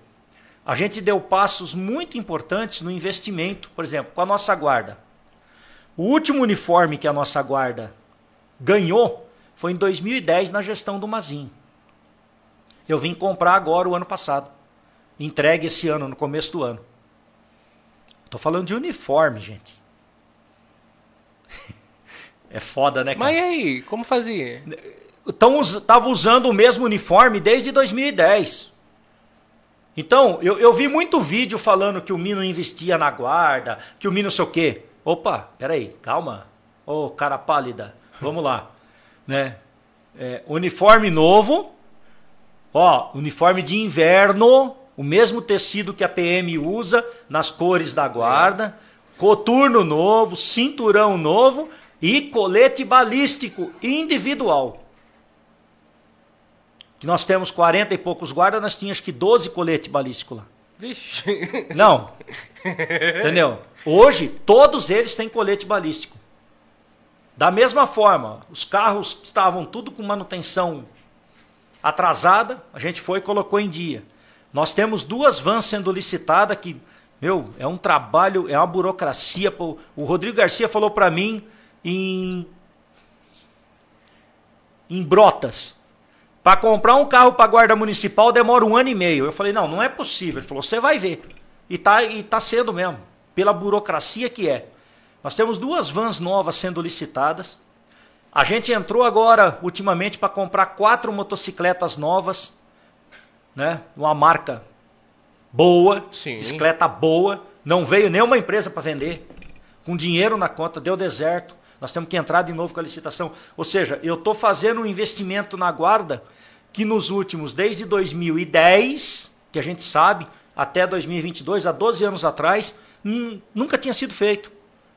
Por quê? Porque a gente também tem essa preocupação de ter uma guarda civil forte, muito bem comandada pelo Januário, com a Fernanda de, de subcomandante, que, que presta um serviço social na área da educação também muito forte.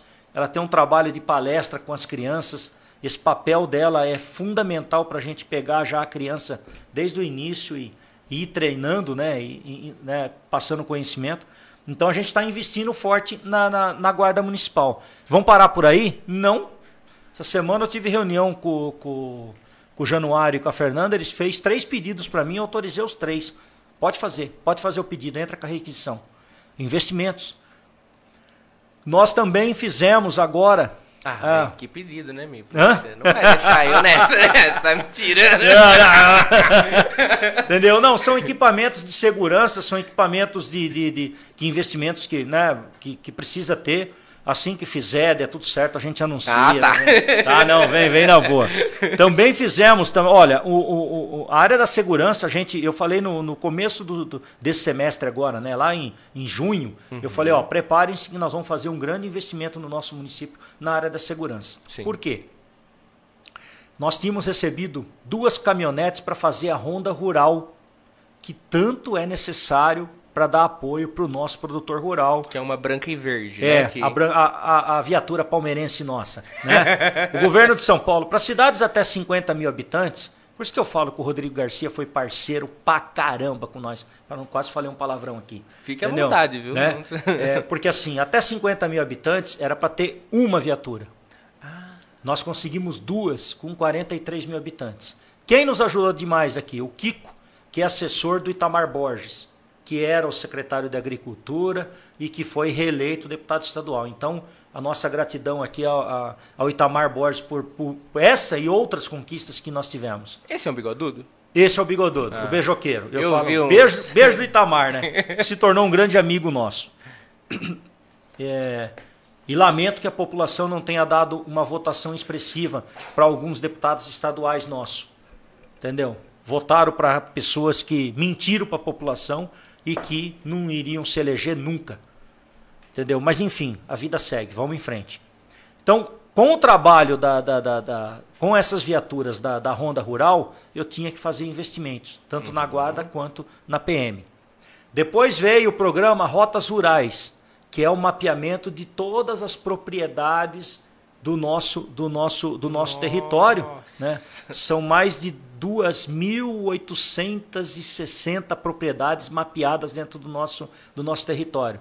Todas elas têm um código de coordenadas, um, um código da, da, da, da, propriedade, tudo baseado em, em GPS para as coordenadas geográficas. Nossa. Por quê?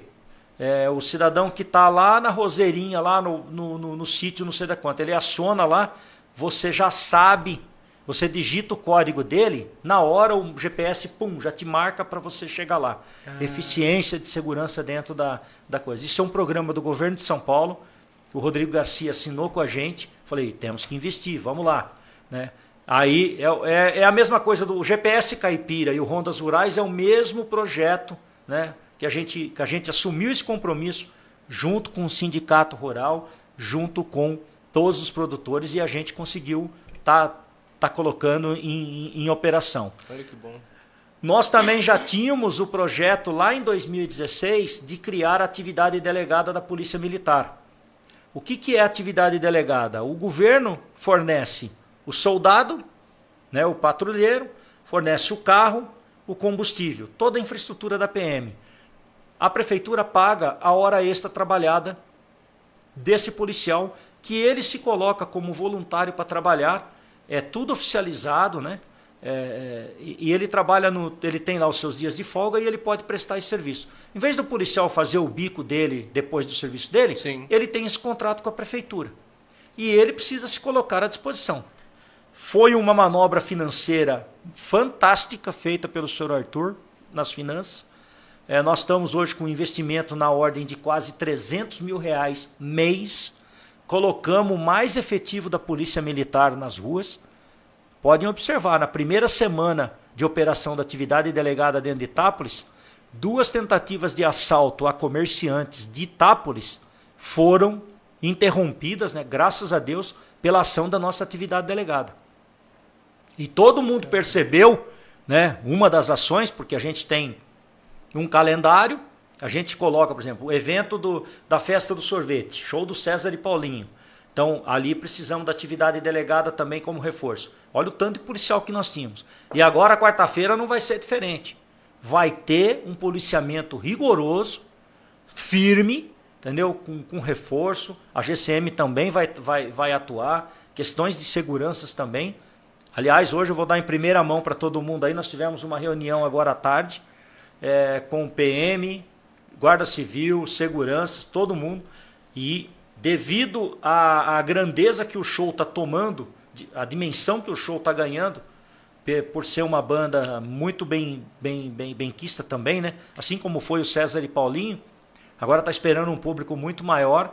É, a PM junto com todos os órgãos de, de segurança que vão trabalhar no dia, na quarta-feira, é, nos orientou e determinou que nós é, colocássemos barreiras para que as pessoas não tenham acesso a algumas ruas portando garrafas de bebida, portando o, o, a, a caixa. Bengala? o, a caixinha lá, cooler. o cooler, cooler, entendeu? Nossa, porque desculpa, as pessoas, não, é, não, tranquilo.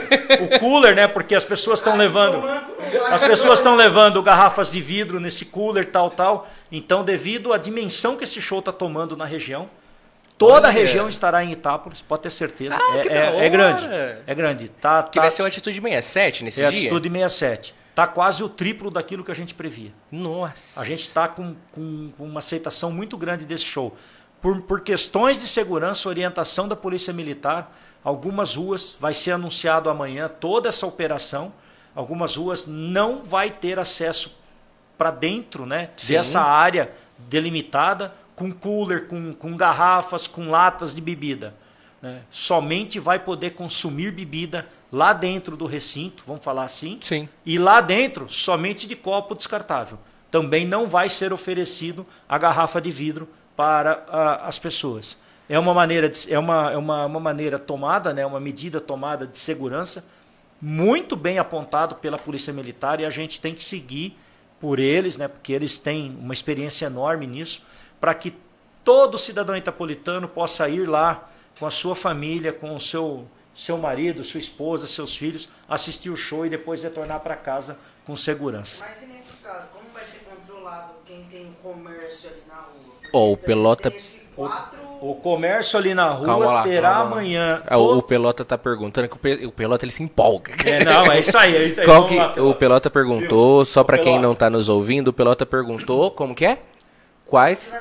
Como vai fazer para controlar o comércio que vai estar tá dentro desse espaçamento é, cor, é, demarcado para eles não venderem de vidro? Exatamente esse, essa operação. Todo comércio que tiver dentro dessa área delimitada ele também vai ter que vender a sua bebida somente no copo descartável.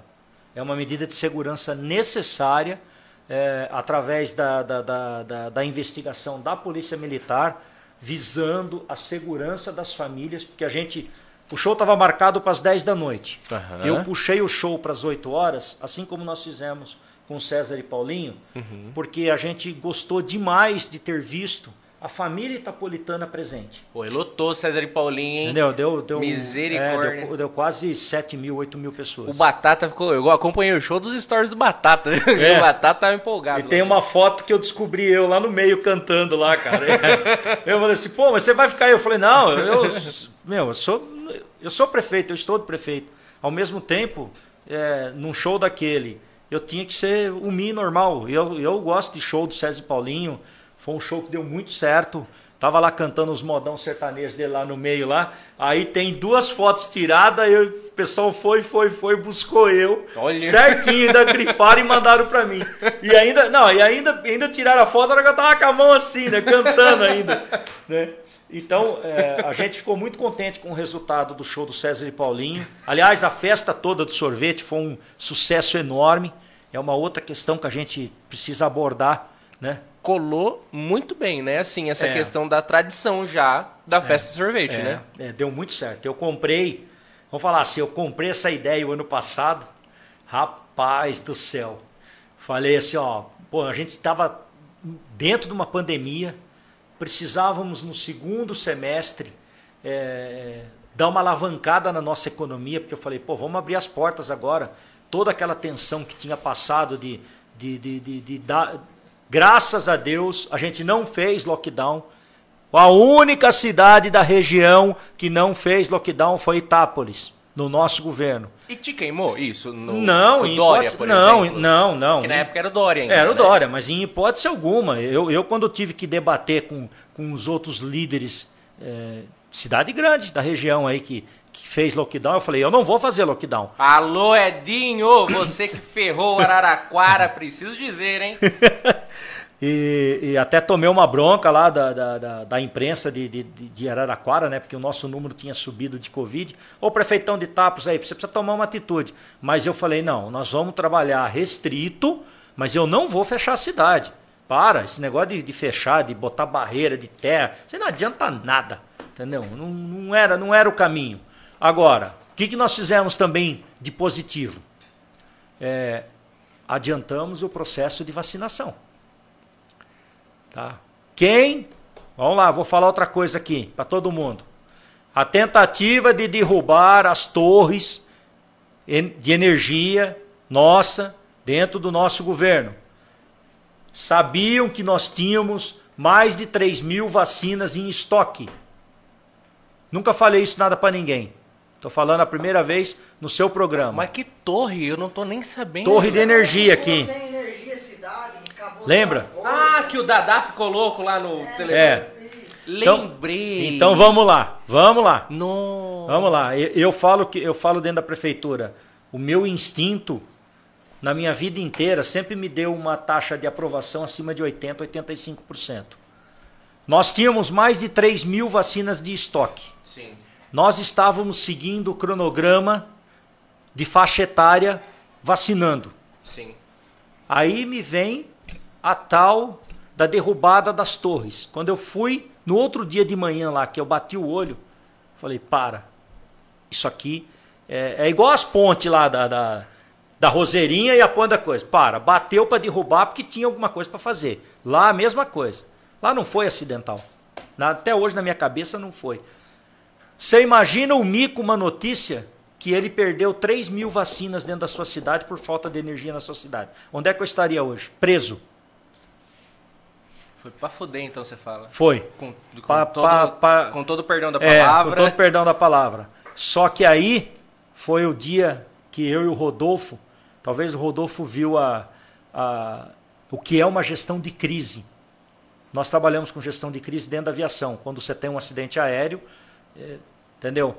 Nós tivemos uma atuação imediata. Quando ele entrou na minha casa gritando, mi, mi, mi, fudeu, caiu as torres de coisa, eu falei assim, Santa Casa agora.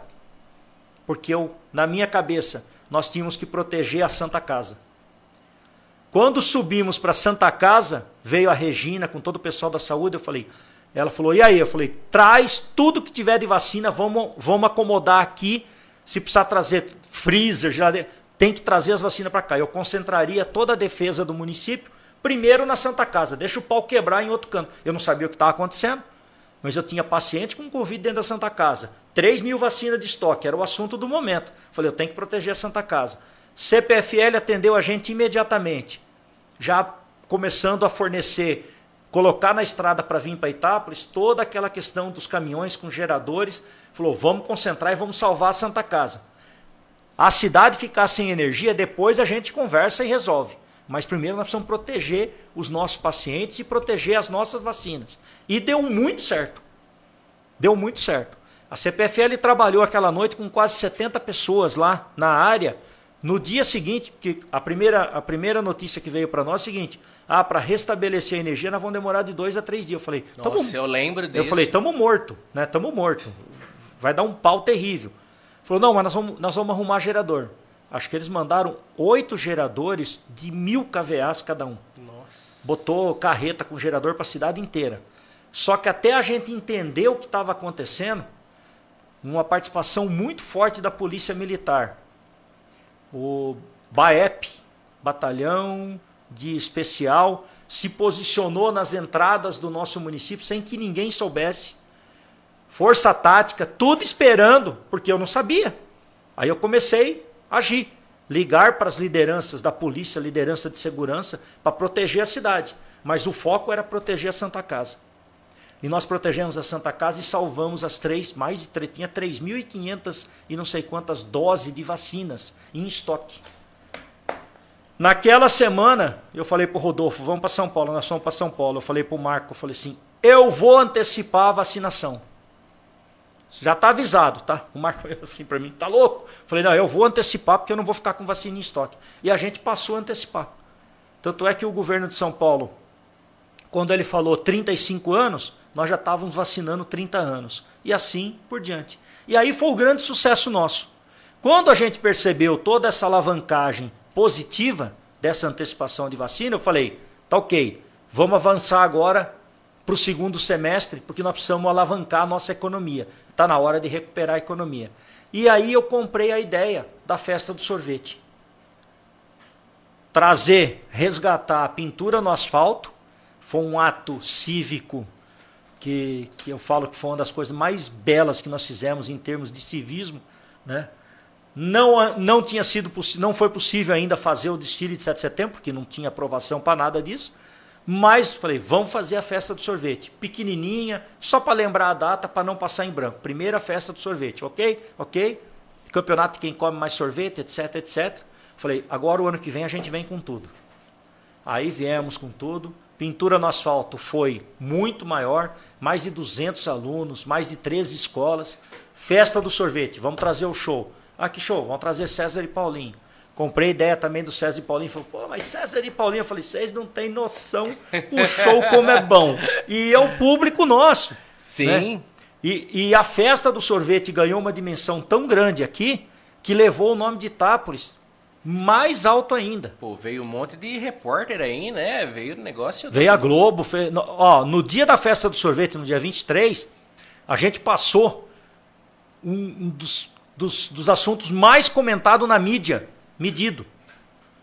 Porque todo mundo estava falando de Itápolis. É essa a proposta que nós temos que engajar daqui para frente. Nós fizemos isso quando nós fomos para o Conexidades. O Conexidades é um evento do, do, da, da, da, uni, da, da União dos Vereadores do Estado de São Paulo, onde todas as cidades vão para esse evento para mostrar o seu ponto turístico, para falar da sua cidade e tal, tal. Esse ano foi o quinto Conexidades. Nós não tínhamos participado de nenhum ainda. Nossa. Eu comprei a ideia, eu falei, nós vamos. Teve que fazer investimento, mexer em orçamento. Falei, não quero saber, nós vamos. Entendeu? A sorte que eu tenho uns parceiros bons lá que, que gosta também de desafios, né? O senhor Arthur, Rodolfo, é, todo mundo que trabalha ali gosta desses desafios. Eu falei, nós vamos e vamos mostrar Itápolis. Foi a estante mais comemorada no quinto Conexidades, foi realizado no Guarujá, o tal do, do sorvete da capital nacional do sorvete todo mundo passava lá para saber de Itápolis, para saber do sorvete, para eh, um ato simples, que nós levamos lá um sorvete, nós oferecia uma bola de sorvete para todo mundo para experimentar. Eu botei terno, paletó, defendendo Itápolis, falando bem de Itápolis, que é uma coisa que o, o, Ita, o Itapolitano precisa fazer. O Itapolitano precisa falar bem de Itápolis. Parar com certas coisas que eu vejo, ouço, leio e vejo. E hoje nós não estamos mais atrás de Bitinga, mais atrás de, Tabatinga e de Borborema, não. Onde nós não estamos empatados, nós estamos na frente em alguns assuntos, ó. Bem na frente já. Está na hora da gente valorizar o que a gente tem aqui. Então deu um resultado espetacular o Quinto Conexidades com a Capital Nacional do Sorvete. Agora veio a segunda festa do sorvete, o ano que vem vem a terceira, e assim nós temos que seguir em frente. Tá? Tem que seguir avançando e cada ano e melhorando a festa, para a gente levar essa potencialidade de Itápolis cada vez mais para o Brasil inteiro. E tem dado certo. Itápolis hoje tem um reconhecimento fortíssimo com essa questão de capital do sorvete. O Ricardo Zar colocou o projeto de lei na Câmara Federal para que Itápolis seja reconhecida a capital nacional do sorvete. Tá tram... Colocou. E o Tiago Auríquio colocou na Alesp, na Assembleia Legislativa de São Paulo, capital do sorvete. Então, tanto na esfera estadual quanto na esfera federal, dois grandes parceiros nossos colocaram para que Itápolis tenha, por lei, o reconhecimento de capital do sorvete. Isso é funda, é muito importante para nós isso, gente. É, sabe, é uma ideia que eu comprei, que eu trouxe, defendo e a gente vai avançar sim. E, e, agora sim, uma coisa que eu percebo, toda vez que a gente vai fazer marcação no Instagram, aparece Itápolis, Itápolis Capital Nacional de Sorvete, Itápolis Capital Nacional da Aviação. Por que, que não se bate mais nessa tecla, Miv? Houve essa mudança? Como que é isso? Não, não, não Somos houve. capital então, nacional não houve. Não houve. No MIT, no, no município de interesse turístico, é assim: capital nacional da laranja, capital nacional do sorvete e de, de referência na aviação. Ah. De referência na aviação. Então, e, e, e, ficou, eu acho que ficou muito focado só a aviação, tá? Com todo respeito. Claro. A gente tem outras potencialidades. E eu estou pegando o sorvete, estou trazendo.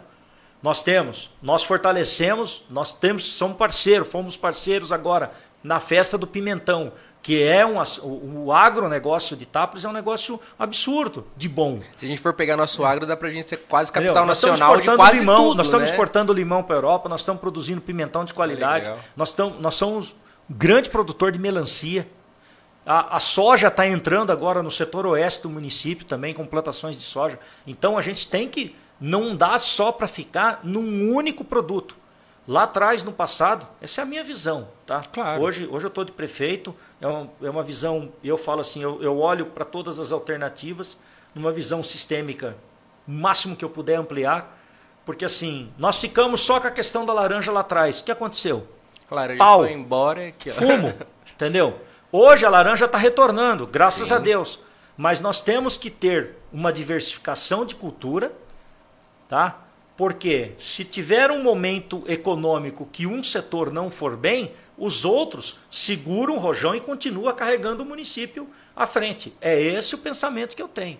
Então, ser referência na aviação, ótimo, nós somos mesmo. É, o Aeroclube nosso é um aeroclube famoso, todo mundo saiu dali. Os bons saíram do Aeroclube de Itápolis. Né? A gente tem esse, esse lema na aviação, é, desde lá dos antigão. A questão do sorvete, a questão do nosso agro, a questão da nossa carne, que eu falei no começo da nossa entrevista, da qualidade, muito especial, né? né? É, a questão da nossa gastronomia, presta atenção que eu estou falando, olha aqui, hein? Deve ser um dos melhores sanduíches da região. Qualquer qualquer empreendedor hoje que tem o seu carrinho de lanche, que faz o seu lanche, pega a qualidade dos nossos sanduíches. Pode pegar, é tudo gourmet, é tudo com de primeira linha. É, nós temos que fazer esse trabalho também. E assim por diante. Produtos e serviços dentro da nossa cidade. Bastante, com qualidade também. Né? O povo é um povo guerreiro, um povo que trabalha, um povo raiz, né? que acorda cedo, que trabalha muito, que dá um duro danado. Então, por que que Itápolis vai ficar sendo uma, uma cidade no anonimato como vinha sendo? Eu acho que tem que fazer muito por Itápolis e jogar Itápolis lá em cima, no maior, no maior pedestal possível. E isso nós estamos trabalhando. É um trabalho de formiguinha. A cada ano você tem que ir melhorando, tem que ir fazendo, né? Uh, a questão do esporte também, que a gente está investindo no esporte, tentando ajudar os atletas, tentando manter o campeonato de futebol amador, que eh, já é o segundo ano que nós estamos em, em, eh, realizando. Antes não tinha, fazia torneio, fazia um negocinho, mas não com a seriedade com que a gente está fazendo. Então, é, é, isso. Trouxemos também outra coisa que deu um retorno fantástico para Itápolis, o desfile de 7 de setembro. Um resgate cívico, né? Você vê as famílias vestidas de verde e amarelo, você vê as famílias com a bandeira do Brasil, as escolas, as crianças descer desfilando com um sorriso, com alegria. Foi uma coisa mais gostosa até hoje dentro do governo, mais bonita de ver. Né? Ver o nosso tiro de guerra. Nós temos um comandante, o subcomandante Ferreira, é segundo ano da avaliação dentro do nosso governo. É, a metodologia o ano passado era até 4, nós tiramos 3.9 esse ano de, mudou a metodologia, passou de 1 a 10, nós tiramos nota 9,4. Nossa. Mas eu ainda sei que tem melhorias lá dentro. E, e, eu gosto, o tiro de guerra é a segunda casa nossa, né, cara? Todo mundo fez o tiro de guerra, todo mundo tem um, um apreço enorme ali. E ali estão sendo formados cidadãos itapolitanos. Eu, todo o evento do tiro de guerra, que é oficial do tiro de guerra, eu estou presente. E canto o hino da infantaria, do exército, indo soldado, indo brasileiro. Eu sei, porque eu passei por ali. E quando eles começam o ano, né, vai servir os primeiros encontros, aí tem lá a apresentação. Eu, eu, como prefeito, eu sou o diretor do tiro de guerra, né? E eu estou presente. E eu digo a eles que a gente vê a molecada em forma nas primeiras vezes, tá todo mundo ali assim, né? Preocupado. Meio, entendeu? O que, que eu estou pais, fazendo? Que que eu, os pais tudo preocupado, né? Quando você chega na primeira, na primeira apresentação, depois lá, passou três, quatro meses em abril, depois vem julho, agosto, no dia do soldado. Agora, há semanas atrás, teve a apresentação, né? A avaliação deles. Os caras estão com a faca na, nos dentes, mano. A molecada tudo batendo continência e com a cadência, a vivacidade, que é um negócio absurdo. Se formaram homens, cidadãos de bem que é o lema do tiro de guerra: escola de cidadania e civismo. E a gente tem investido no tiro de guerra, mantido a zeladoria, mantido porque é fundamental para o nosso município, faz parte do nosso DNA. Então a gente fica isso. muito contente com tudo isso, cara. Eu acho que é, é uma benção. Para isso precisa ter paz política para fazer tudo isso. É, a gente observa, eu falo, acabou a confusão, né? Acabou briga, acabou isso, acabou até pelo meu jeitão de ser, porque entra para um lado, sai para o outro, eu sigo, eu sou muito focado naquilo que eu faço. Você pode ter certeza. Até demais. Tem hora que que eu cobro feio a nossa equipe. Eles, eu sinto eles que eles dão uma, porque eu cobro, cobro mesmo, né? Mas é para o bem, para eles também se desenvolverem como líderes. E, e eu cobro porque eu sei que eles têm muito para entregar que eles têm um potencial enorme. Quando você tem idealismo, quando você tem caráter, quando você tem questões de idoneidade impecável, estrutura, você, o aprendizado seu evolui muito.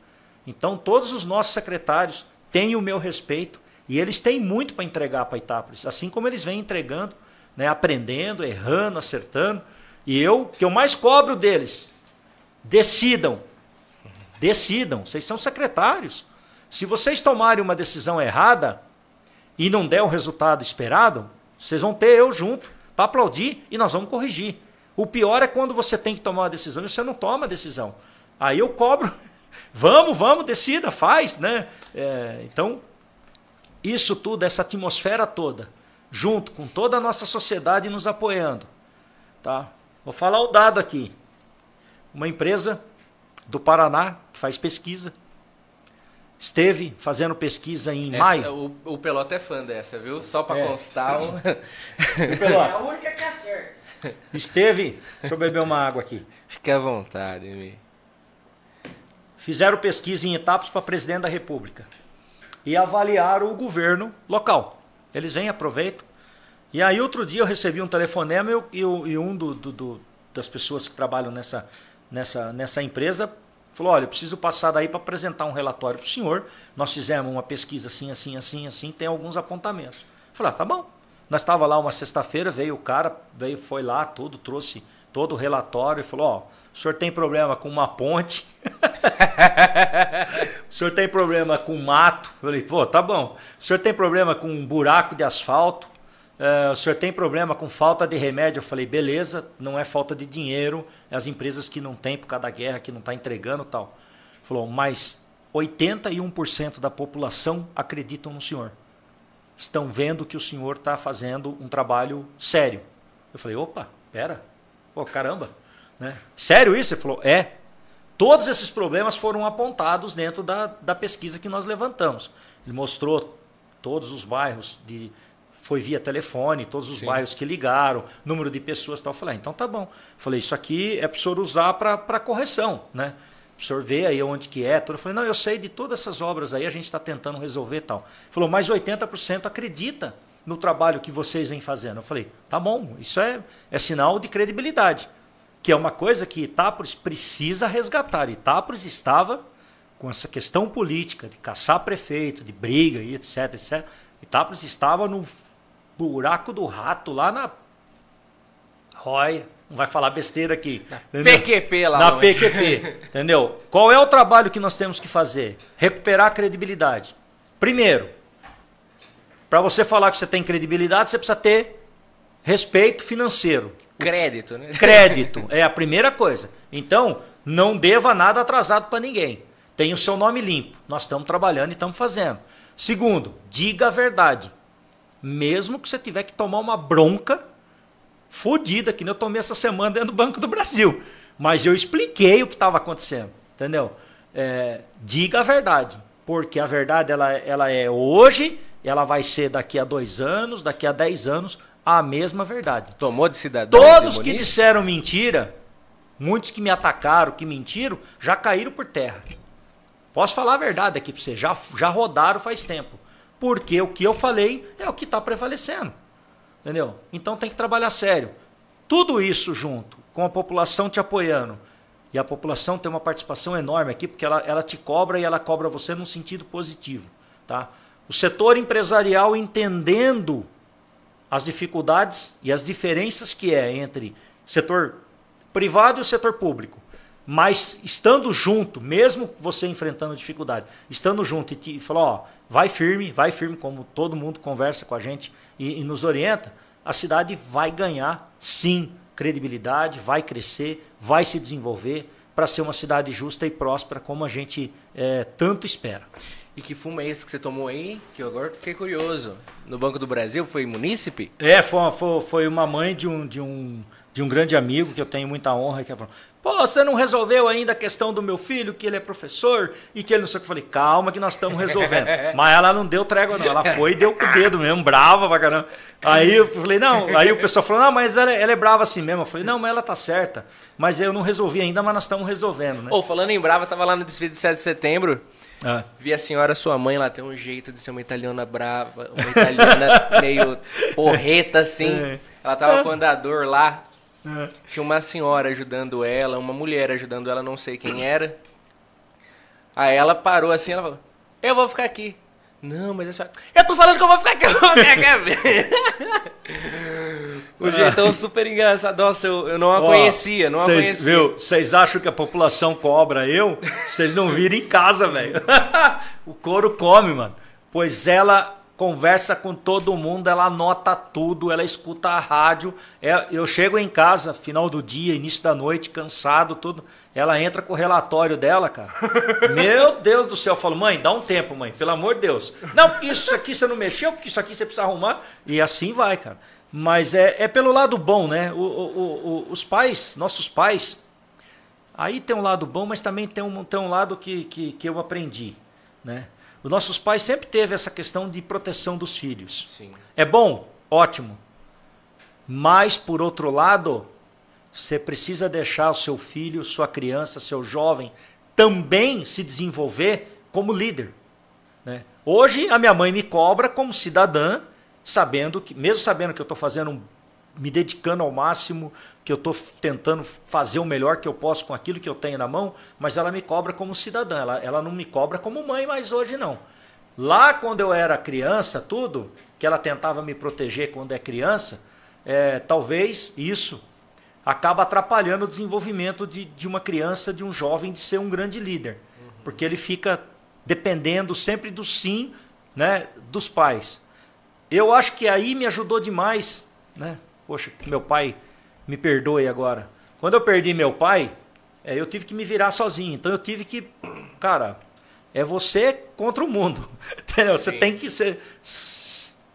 Que perspectiva tinha, cara? Você tem que se virar, cara.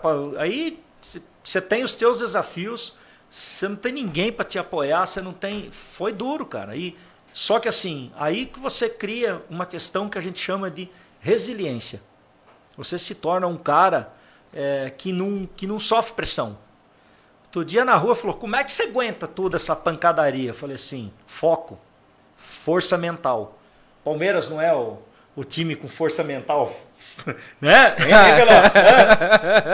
né? Eu falo assim: ó, força mental. É, se eu perder tempo em, em conversas paralelas, se eu perder tempo, duas coisas aqui que eu odeio: fofoca e hipocrisia. Eu não, eu não adianta, eu não, não me dou bem com pessoa hipócrita. Se você tem uma linha de atuação, uma linha de pensamento, uma linha de atuar e falar, não muda de lado. Se você mudar de lado comigo, você não tem a segunda chance. E não tem mesmo. Não adianta depois falar que eu sou chato. Eu sou... Você tem uma linha de raciocínio, um caminho. Tá seguindo ali. Aí de repente você. Ah, não, não é mais palmeirense, agora é corintiano. Opa, pera, parou. Essa, essa tua mancha aí você não corrige mais. Eu errei muito e acertei muito, mas sempre tendo a mesma linha de pensamento, de atuação na minha vida. E talvez tudo que eu tive que enfrentar na vida, órfão de pai, fortaleceu para que eu tivesse essa questão forte mental, né? Claro, me desenvolvi muito depois que eu fui para aviação comercial, mas muito mais depois que eu fui para Gol. Porque aí eu fui ver, fazer a propaganda da minha grande empresa aqui da Gol Linhas Aéreas. É espetacular é, um grande líder, o Paulo Kakinoff, nosso ex-presidente da Gol, hoje não está mais, ele saiu esse ano, ou final do ano passado, começo desse ano, foi o cara que salvou a Gol, cara. E eu vi aspectos de liderança nele, de gestão, de, de, de, de, gerenciamento, de processos, principalmente, entendeu? Que eu falei, puta, é, é, esse é o caminho. Então, eu sou muito grato a todas essas pessoas que eu tive contato, né? Eu tenho comandantes dentro da Gol que me ensinaram muito, mas muito mesmo. Não só a parte de ser piloto, mas a parte de ser um grande líder, de ser uma grande pessoa. E principalmente, porque erros nós vamos ter mesmo. Claro. Aí, nós somos humanos. Mas a questão de caráter. E não sente saudade de mim? Pra caramba. eu eu, eu, eu vou, vou falar a verdade para você, para todos aqui. Todo mundo sabe, né? Eu, é, eu, eu tenho uma missão muito honrada é a maior missão que um, que um ser humano pode ter, é, dado a oportunidade pela população de ser o prefeito, o representante da cidade. É o maior, maior desafio da minha vida, porque eu nunca fui empresário de nada, entendeu? Só que eu sempre fiz as coisas corretas na minha vida. Então eu apostava muito nisso. Porque o aprendizado eu sei que vem. Né? Essa, essa é, o, é qual é a fórmula do sucesso? Faz as coisas certas, Teoria, prática e repetição. Você vai fazer as coisas com excelência. Então eu acreditava que o aprendizado viria. E eu tenho saudade da aviação. Claro, é um mundo, né? É, bacana. Pô, sou. Eu era número cento e pouco na, na, na Gol quando eu saí de licença. São 900, quase mil comandantes. Eu era na hierarquia 110 ou 104, alguma Nossa. coisa assim. Hoje eu devo estar entre os 60 mais antigos porque muita gente aposentou, né? Sim. E quando eu retornar, certamente, né? Eu não vou desperdiçar mais as oportunidades que eu tive de, de crescer dentro da empresa, porque eu tive que abrir mão de muita coisa profissional e até familiar para vir para Itápolis, para dar o melhor que eu posso fazer pela nossa cidade, que é uma honra muito grande. É a maior honra do ser humano, principalmente no meu caso, de ser prefeito da nossa cidade. Fala assim: olha, eu consegui em quatro anos contribuir para a melhoria da nossa cidade, do nosso povo, é, melhorar a vida das pessoas. Esse é o fator da política, fator positivo da política. Ninguém vai ver eu metido com jogadinha de partido político, de grupo político para eu me beneficiar ou para esquece, esquece. Se esse não é o Mi. Se tiver, você pode falar, pô, não é o Mi, é um fake. Porque o Mi não vai atuar nessa linha. Pode me chamar de, de, de, de, de ah, não tem diálogo, ai, porque o Mi não conversa, ai, porque o Mi não sei o quê. Certos diálogos não vai ter, entendeu? Não adianta. É meu jeitão, eu sou assim na minha vida, e se não for para fazer as coisas corretas, se não for para fazer dentro da política agora, cada movimento que a gente tiver que fazer, se não for para melhorar a vida das pessoas, eu não faço. Eu, aí eu tenho que aposentar e pegar a chuteira. E agora sim, uma questão, a gente tem abordado bastante a, a questão política em si. E eu acredito fielmente que o ser humano ele precisa ter a sua vida particular e a sua vida política para quem é agente político. Claro, eu não, eu, Peloto, Carlinhos, a gente não tem a vida pública, né, a vida política em si, é, além dos microfones aqui do que a câmera pega. Mas você então atua como prefeito, está prefeito, e a gente conhece esse perfil tanto pela nossa primeira entrevista, pelas entrevistas que você já concedeu, a gente já conheceu o perfil do comandante, do administrador formado em administração, a gente já viu o perfil do prefeito em si, do líder de equipe, do líder de, secretariado, de secretarias e de secretários, enfim. E o Minaka, a gente já conheceu o Mi, que foi órfão de pai muito cedo, teve que se virar nos 30, parari pararó. E a sua vida particular em si, Mi? E é uma coisa que eu não sei de você, não conheço. eu nunca ouvi falar nada quanto a, a, a esposa. Na primeira entrevista você comentou de, da esposa, de ex-esposa. É uma coisa que eu lembro da nossa primeira entrevista. Você é divorciado? Ou é ah, viúvo? Ah, ou... É, nesse momento. E assim, eu, como é uma questão particular, eu acho que você não deve satisfação não, a ninguém. Não, não. Então, Tranquilo. quanto o prefeito Vladimir, uhum eu te encheria o saco mesmo. É. Agora, pro, pro pessoal, se você se for tudo bem tocar nesse assunto, eu não sei que pé que é a sua vida, né? tudo bem a gente. Sem problema nenhum, vamos lá. Vamos lá. Você é, era casado? Eu era casado, é, eu estou divorciado desde é, primeiro trimestre, fevereiro de 2020. Tá? Uhum. Quando depois de 2016, eu tive a cirurgia cardíaca. Uhum. A minha esposa, praticamente uma líder ferrenha que é, que é ainda, tenho certeza. Por isso que eu casei com ela. Pensa numa mulher faca na caveira, meu, era Rambo mesmo. Bateu no peito e falou: Deixa que eu cuido de toda a gestão, você vai cuidar da tua recuperação. Depois eu me recuperei, em 2019 voltei a voar, acertei tudo. Aí em 2020 eu Quase que eu não venho de candidato, porque num primeiro instante a Gol tinha cancelado todos os acordos de dar licença. Sim. E isso, no final de 19 para 20, tinha me tirado de ser candidato. Eu não seria candidato. Depois veio o Covid, desculpa. Depois veio o Covid e aí voltou a licença de novo e eu pude vir ser candidato. Só que aí a minha esposa falou: não, eu não, eu não, não dou conta, eu não aguento. Você não vai passar por tudo isso, não, não, eu vou. É uma missão que eu quero fazer é um compromisso comigo de mostrar. Porque não é só o, o, o vamos falar assim, não é só o povo itapolitano, né? O brasileiro não acredita mais em, em política, não, o brasileiro não acredita mais em políticos. Tá aí o nosso presidente Bolsonaro dando um duro na, danado, sendo atacado por todos os lados, entendeu? Um cara que lutou contra tudo e contra todos. E eu sei o que eu passei na política de Itapos. Quando eu falei que eu ia ser candidato, quando eu fiz a minha, a minha inscrição em 2016 como candidato a prefeito em Itapos, eu sei o que eu tive que enfrentar. Eu só não tinha o Alexandre de Moraes contra eu. Mas olha lá, hein? Nos dias de hoje. Tá? Porque do resto eu enfrentei da mesma forma. Então a minha esposa tinha o um entendimento que nas condições físicas que eu me encontro, e aqui vou abrir para você com todo o coração. É, inclusive, orientado pelos meus médicos que, que não, não, não, fica onde você está, você tem tua vida, você está tranquilo agora. Eu falei, não, eu vou para essa missão. Por quê? É, eu sempre tive um entendimento assim, isso é claro para todo cidadão brasileiro, para quem quer que seja. Se nós, pessoas de bem, se nós, cidadãos de bem, nós que tanto pedimos e desejamos que a política, principalmente o setor em todas as profissões, mas principalmente na política, que nós tenhamos pessoas de caráter, pessoas de idoneidade. Só que a gente olha para dentro dos partidos políticos, falam para mim. Entendeu?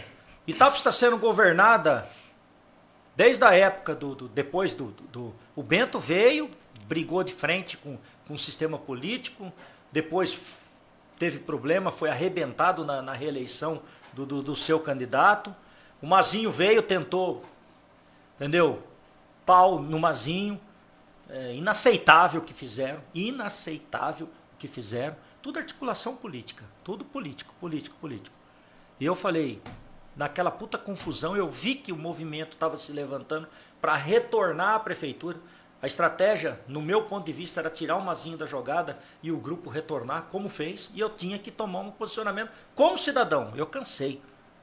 Eu falo para todo mundo, foi no churrasco em casa, nós fazendo um churrasco, todo mundo reclamando, todo mundo chiando, falando, poxa, não é possível a cidade ficar do jeito que tá, não é possível, não sei o quê. Eu deu um, desculpa aí. eu dei um murro na mesa, falei, me deem dois anos, três anos, eu não lembro agora quanto estava da eleição de 2016, e eu vou ser candidato a prefeito e vamos mudar essa história. Tanto é que o tema Uma Nova História, quem criou foi o Mi. Ó, nunca falei isso, hein? Tá vendo? Tem umas coisas que, né? Tem que dizer a verdade. E eu me levantei porque eu acredito sim que uma pessoa de bem, uma pessoa mesmo com toda a dificuldade da gestão pública, ah, fazendo as coisas corretas, as coisas vão acontecer. É assim para a nossa vida. Por que, que não vai ser dentro da política? E todo cidadão itapolitano quer, queria e quer que nós tenhamos um prefeito, um vice-prefeito, que faça as coisas corretas. Você não vai consertar 160 anos de história, todos os problemas que nós temos, em um mandato ou em dois mandatos. Nós precisamos de uma sequência de trabalho. Sim. Tá? Está muito claro isso para nós dentro da gestão e muito claro para a população itapolitana. Só que nós precisamos agir, começar a agir corretamente. E a nossa, a nosso, nosso mandato é um marco de finalização de grupos políticos para início de um novo tempo. Entendeu? De um novo caminho que eu usei como slogan da nossa campanha em 2016 para a etapa seguir em frente. E ter coragem para fazer a diferença como nós estamos tendo coragem de tocar em assuntos como resíduos sólidos, tratamento de esgoto, todos os gargalos que o nosso município sempre teve, que foi empurrado com a barriga, e nós estamos tentando tirar desse marasmo que se encontra. Eu acho que esse é o. Opa, desculpa. Esse, esse é a grande sacada dentro da gestão pública hoje que tem que acontecer. Se nós, cidadãos de bens, de bem, né, de idoneidade, não estiver na linha de frente da política, o outro grupo sempre vai ter os candidatos deles. Para quê? Troca um, troca outro, numa gestão é um, numa gestão é outro, mas o grupo continua sempre o mesmo lá dentro da prefeitura, ou até mesmo dentro do estado de São Paulo, ou até mesmo lá em Brasília. E aí você tem divisão de secretários aqui, você tem divisão de secretários dentro do governo de São Paulo, você tem divisão de ministérios dentro de Brasília a proporção, guardada as suas devidas proporções, Sim. a situação é a mesma. Não dá mais para ficar de boca fechada. A população tem que vir, mas também com cabeça, com responsabilidade, porque extremismo não leva a lugar nenhum. Você precisa ter ponderações e ela vai, a política vai te ensinando a, a buscar alternativas que antes talvez a gente não tinha visualização. Hoje a gente tem muitas alternativas é, e a gente tem que estar tá nessa linha de frente. E foi essa decisão que eu tomei junto à minha família. É, sacrifiquei convivência com a família, porque você tem, tem que doar o seu tempo todo para a tua missão. Já passou quase dois anos, vai fechar o segundo ano. E eu olho hoje Teve muita coisa que a gente antecipou o movimento. Hoje eu falei, puta, nós estamos atrasados em alguns. Tem alguns assuntos que nós estamos atrasados. E eu quero chegar em 2024 é, fazendo sempre um. Eu sou um cara que cobra, cobra resultado o tempo todo. Entendeu? Eu, sou um, eu tenho uma autocrítica muito dura com o tal do Mi Rejane, que eu cobro ele pra caramba. porque eu sei o quanto ele também pode entregar. Só que tem coisas que não dependem só de mim. E a gente quer chegar em 2024 entregando o máximo, fazendo o melhor que a gente pode dentro de um mandato. E para isso existem sacrifícios. É uma jogada de escolhas. Quando você tem que fazer escolhas, você vai ter prós e contras. E ainda existem os sabotadores aqui. Porque se eu ganhar isso, ok, eu ganhei isso. Mas eu tive sim que abrir mão de outras coisas. E uma delas é a convivência familiar. Para responder com, com, com, bem na boa essa pergunta, que é uma pergunta inteligentíssima, hoje eu estou divorciado, entendeu? É... Tenho minha paquera, namoro normal, ninguém sabe, entendeu? Uma pessoa que eu respeito pra caramba, né? E, e respeito demais a minha ex-esposa, porque é uma líder, uma mulher fantástica, inteligentíssima. Ela é daqui, vocês conheceram ela, Não, ela aqui? é de São Paulo. Ah, é de São, São Paulo. Paulo. É, é. Então, é, na boa, tranquilo. Né? E a vida segue. Agora, hoje eu tô casado com a prefeitura. Entendeu? Eu tô casado com a população de Tapos, com o compromisso que eu assumi comigo mesmo. Não é, não é para fazer merchan, nada. Eu, eu sou assim, a vida inteira eu fui assim. Eu tenho essa questão de foco, essa questão de, de, de, de resultado muito enraizado comigo. Né? Eu, eu me cobro pra caramba. Então eu tô casado hoje, praticamente assim, em termos casamento mesmo, Sim. prefeitura, né? Caramba. Entendeu? É. Mas tá, tá aí. é isso aí. Respondeu? Respondeu. Coragem, não, nas suas decisões de vida, não é, É. mesmo? Já achava meio desequilibradinho de ter largado lá uns 20 pau de salário, 30 pau. Olha, que com é- certeza recebia. Na é, isso é, isso, é o que eu falo. Você tem que abrir mão. É, pô, eu salário de comandante na, na, na aviação, vai básico, básico, sem ser instrutor, sem nada. 20 pau líquido na mão. É mesmo? Fora diária. Vixe. Fora diária, líquido, já descontado imposto de renda. Tá? É a média, entre 18 e 20. Não Caramba. são os 30 mil que falavam que eu ganhava, não. 30 mil quem ganha é instrutor de base, simulador, etc. Mas a gente ganha aí entre 18 e 20 mil. Hoje eu não sei como é que tá, mas era, era nessa, nessa faixa. Aham. Fora diária. Salário de prefeito. Eu ganho de prefeito 13.170 e alguma coisa líquido. Então eu tenho uma perca de 6 mil mês, 7 mil mês, vai, de média. Mas eu aceitei essa margem para dar a minha contribuição para o meu povo, para dar essa contribuição para a minha cidade. Eu não vou ficar um milionário para dizer por aí que eu sou milionário, que eu sou um milionário de sucesso. Não, isso aí nunca foi, nunca, nunca satisfez meu ego. Meu ego é assim, ó. Aquela senhora que estava na fila do remédio conseguiu o remédio. Aquela senhora que estava na fila para fazer uma cirurgia vascular, ela conseguiu. Ela estava há três anos na fila. Agora ela está em casa com a sua condição clínica boa porque fez uma cirurgia. E eu não fico. Eu sou ruim de propaganda, hein? Eu não saio aí fazendo selfie, fazendo isso, fazendo. Não. No meu interior eu sei quantas pessoas eu já ajudei em Itápolis. Isso aí, meu amigo, não tem preço. Para falar disso, falando da área da saúde, nós temos a questão do programa que a gente inventou. Vamos mudar um pouquinho aqui para falar de gestão. Pode ir? Fique à ah, tá bom de tempo aí? vontade. Vixe Maria. Eu nem sei que horas são.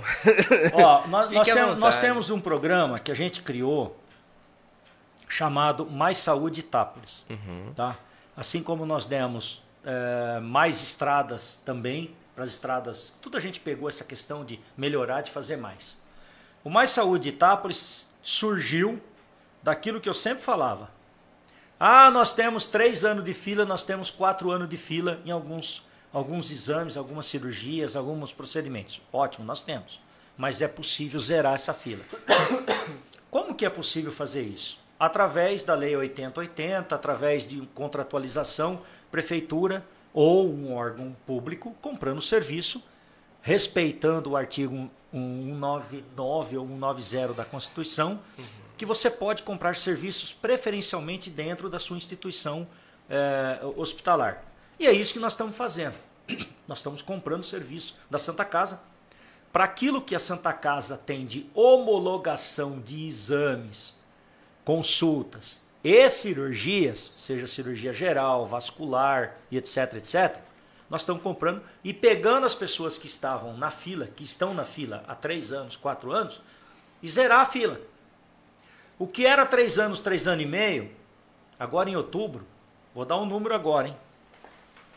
Agora em outubro vai completar um ano de programa do Mais Saúde Itápolis. Olha só, nunca dava para fazer nada em Itápolis. Agora eu vou começar a mostrar números. De outubro de 2021 até agora, essa semana, até sexta-feira, semana passada, portanto, um ano depois, nós fizemos 13.300 13.300 procedimentos. Exames, consultas e cirurgias. Exames de imagem, raio-x, 5.600. Ultrassonografia, 3.600. Mamografia, 1.000. Tomografia, 670. Endoscopia, 75. A parte cardiológica, Holter, 198. Mapa, 96. Cirurgias eletivas, fila, que estava na fila, dois anos e meio, três anos, três anos e meio. Geral, 145. Vascular, 61 cirurgias. Cirurgia ginecológica, 27. Consultas ambulatoriais especialidades, ortopedia, 825. Otorrino, 530. Fono, 177. Vascular, 161. E nesse momento nós temos um mutirão mais saúde de Itápolis, atuando com tomografia, com exames. A fila estava três anos e meio, nós trouxemos essa fila próximo de seis meses Agora eu estou pegando esses seis meses e trazendo para o mês atual. Tem exames que o cidadão itapolitano é atendido na UBS, já pega, sobe e faz o exame na hora. Por que, que é possível fazer isso? Nós investimos na Santa Casa, entre os investimentos da Santa Casa principais, o oxigênio, 420 mil investido na usina de oxigênio, que hoje é a Santa Casa mais equipada com produção de oxigênio dentro do porte da região que nós temos.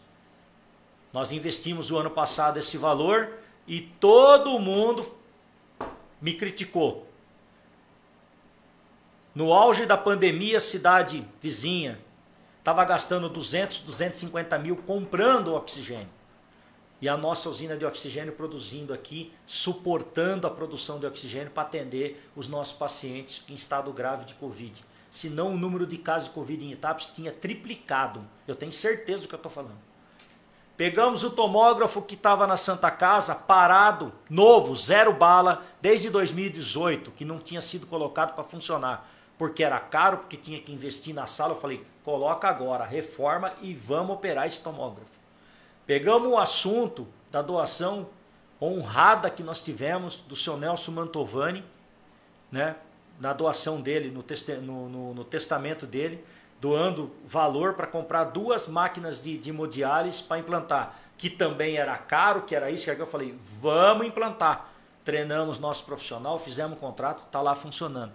Investimos em ambulância dentro da Santa Casa, investimos em equipamento de segurança, tecnologia de informação e segurança, mais 45 mil.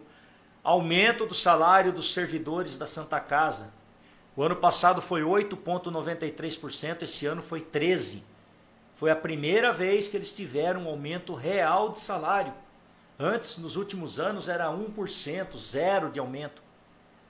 O ticket deles, dos funcionários da Santa Casa, que era 170 reais, nós fizemos dois lances de aumento um pra, de 170 para 200 e esse ano de 200 para 220.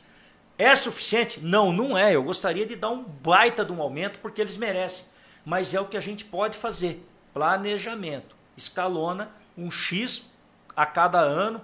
Daqui a 4, 5, 6 anos eles vão ter o, o valor real que eles merecem. Mas é o primeiro governo que tem esse tipo de atitude de, de, de 2021 que nós assumimos até agora, todos os encargos trabalhistas dos funcionários da Santa Casa estão em dia. Nunca esteve. Nunca esteve. Fornecedores estão em dia. Nunca esteve. A dívida da Santa Casa que nós pegamos no início do nosso governo, 37 milhões. Final do ano passado reduzimos para 31 e hoje deve estar em 26. 25, 26 ou 26 e alguma coisa. Nós vamos fechar esse ano agora, em dezembro, provavelmente na casa de 25 milhões. Quando que a Santa Casa de Itápolis teve redução da sua dívida? Desde que foi feito o decreto para que ela tivesse a, a, intervenção. a intervenção em 2007. 2007. Só lembro que foi uma Só aumentou a dívida. Começou em 2000 e... Ó, você pega a dívida dela em 2004, 1 milhão e 400. 2005, 1 milhão e 700. 2007, 3,600. 2008, 4,700. 2012, 9,200. 2016 subiu para 21. 2020, no último governo, subiu para 37. Nós reduzimos. Isso a Globo não, não mostra. tá? Então, são ações que nós estamos fazendo é, que está trazendo também credibilidade dentro da Santa Casa. Tem muito por fazer ainda. Nossa, tem um caminhão de coisa lá dentro para fazer.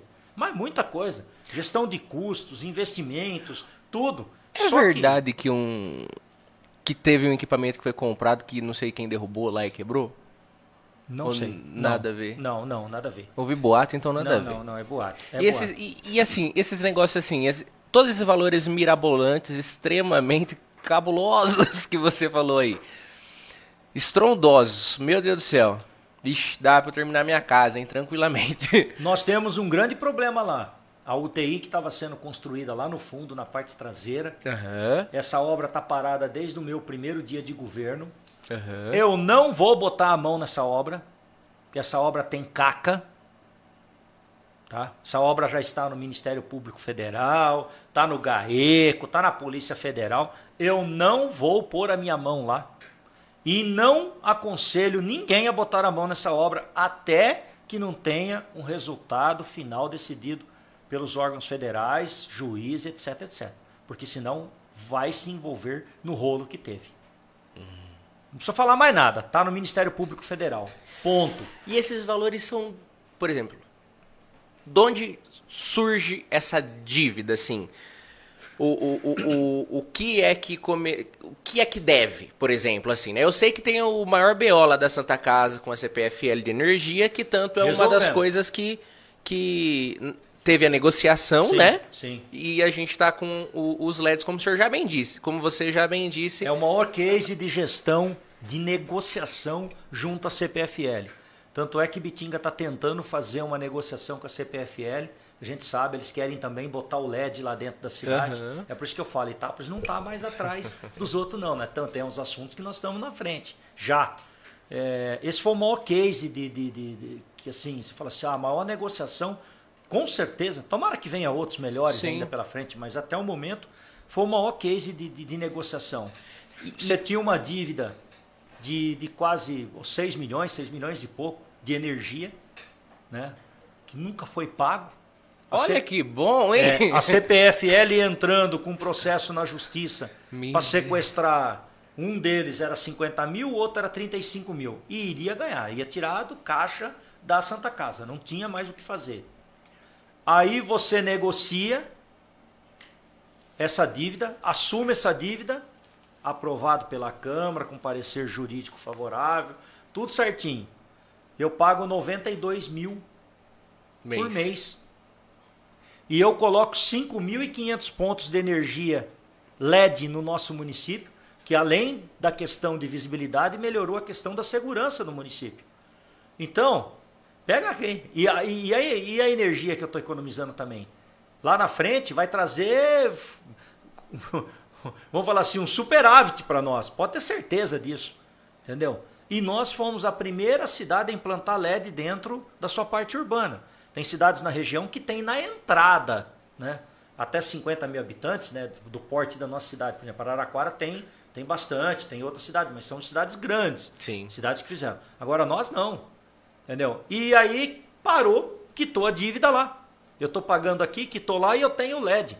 Eu sempre falo, né, nós demos uma machadada e acertamos dois coelhos com essa negociação. Sim. Essa mesma negociação lá atrás, quando, quando o Edmir tentou fazer, a proposta era de 125 mil mês. E não tinha LED. Todo mundo sabe disso. O projeto foi para a Câmara, a Câmara, a Câmara não aprovou. Né? Então, olha a dimensão do que a gente conseguiu.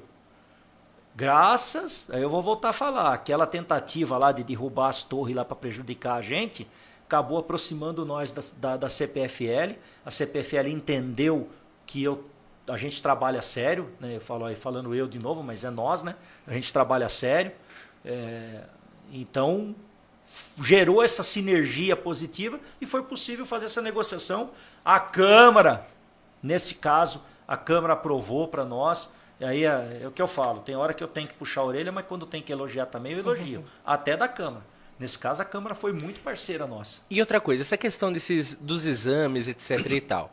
Eu lembro que na Câmara teve a transitação, tramitação, acho que essa é a palavra, hum. de, um, de um projeto de lei que, se eu não me engano, foi aprovado, que era para destinar verba para exames de alta e média periculosidade, é assim que fala, né?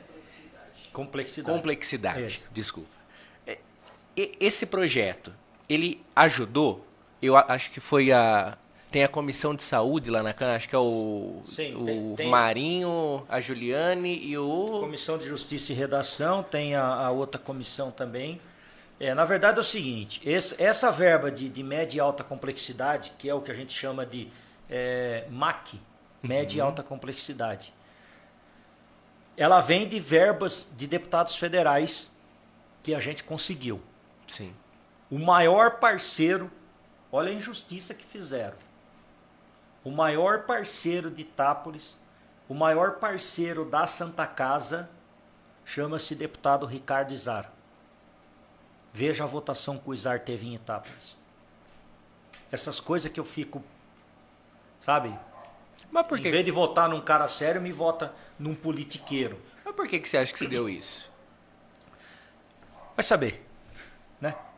É cada um que tem que refletir o que fez. Eu sempre falei, o maior parceiro, quem está ajudando a salvar nós com a Santa Casa, quem está sendo parceiro nosso é o Ricardo Izar. É o Ricardo Izar, é o Ricardo Izar. E, nós, e ele teve a votação menor do que teve nas outras eleições. Então, é, faz parte, né? Sim. Mas assim, essas verbas de, de, de, de, de convênio teto-MAC, né, de, de convênio de média e alta complexidade, custeio, Sim. ela vem dos deputados federais. Aí nós tivemos o Rodrigo Agostinho, de Bauru, nos ajudou. O Ricardo Izar nos ajudou. É, enfim, os deputados que nós fomos pedir, todos nos ajudaram. Esse dinheiro, quando vem, quando é pago, para entrar para a Santa Casa, ele tem que passar dentro da Câmara. Uhum. Por isso que vai para a Câmara aprovar e aí a gente envia como orçamento e fazer lá. Então é um, é um procedimento normal de, de, de todo que se mexe em orçamento, nós precisamos passar pela Câmara. A Câmara cabe o papel. Nesse caso não precisa nem discutir, né? Tá entrando Sim. dinheiro, entendeu? É, não adianta nem, nem falar nada. Tem que.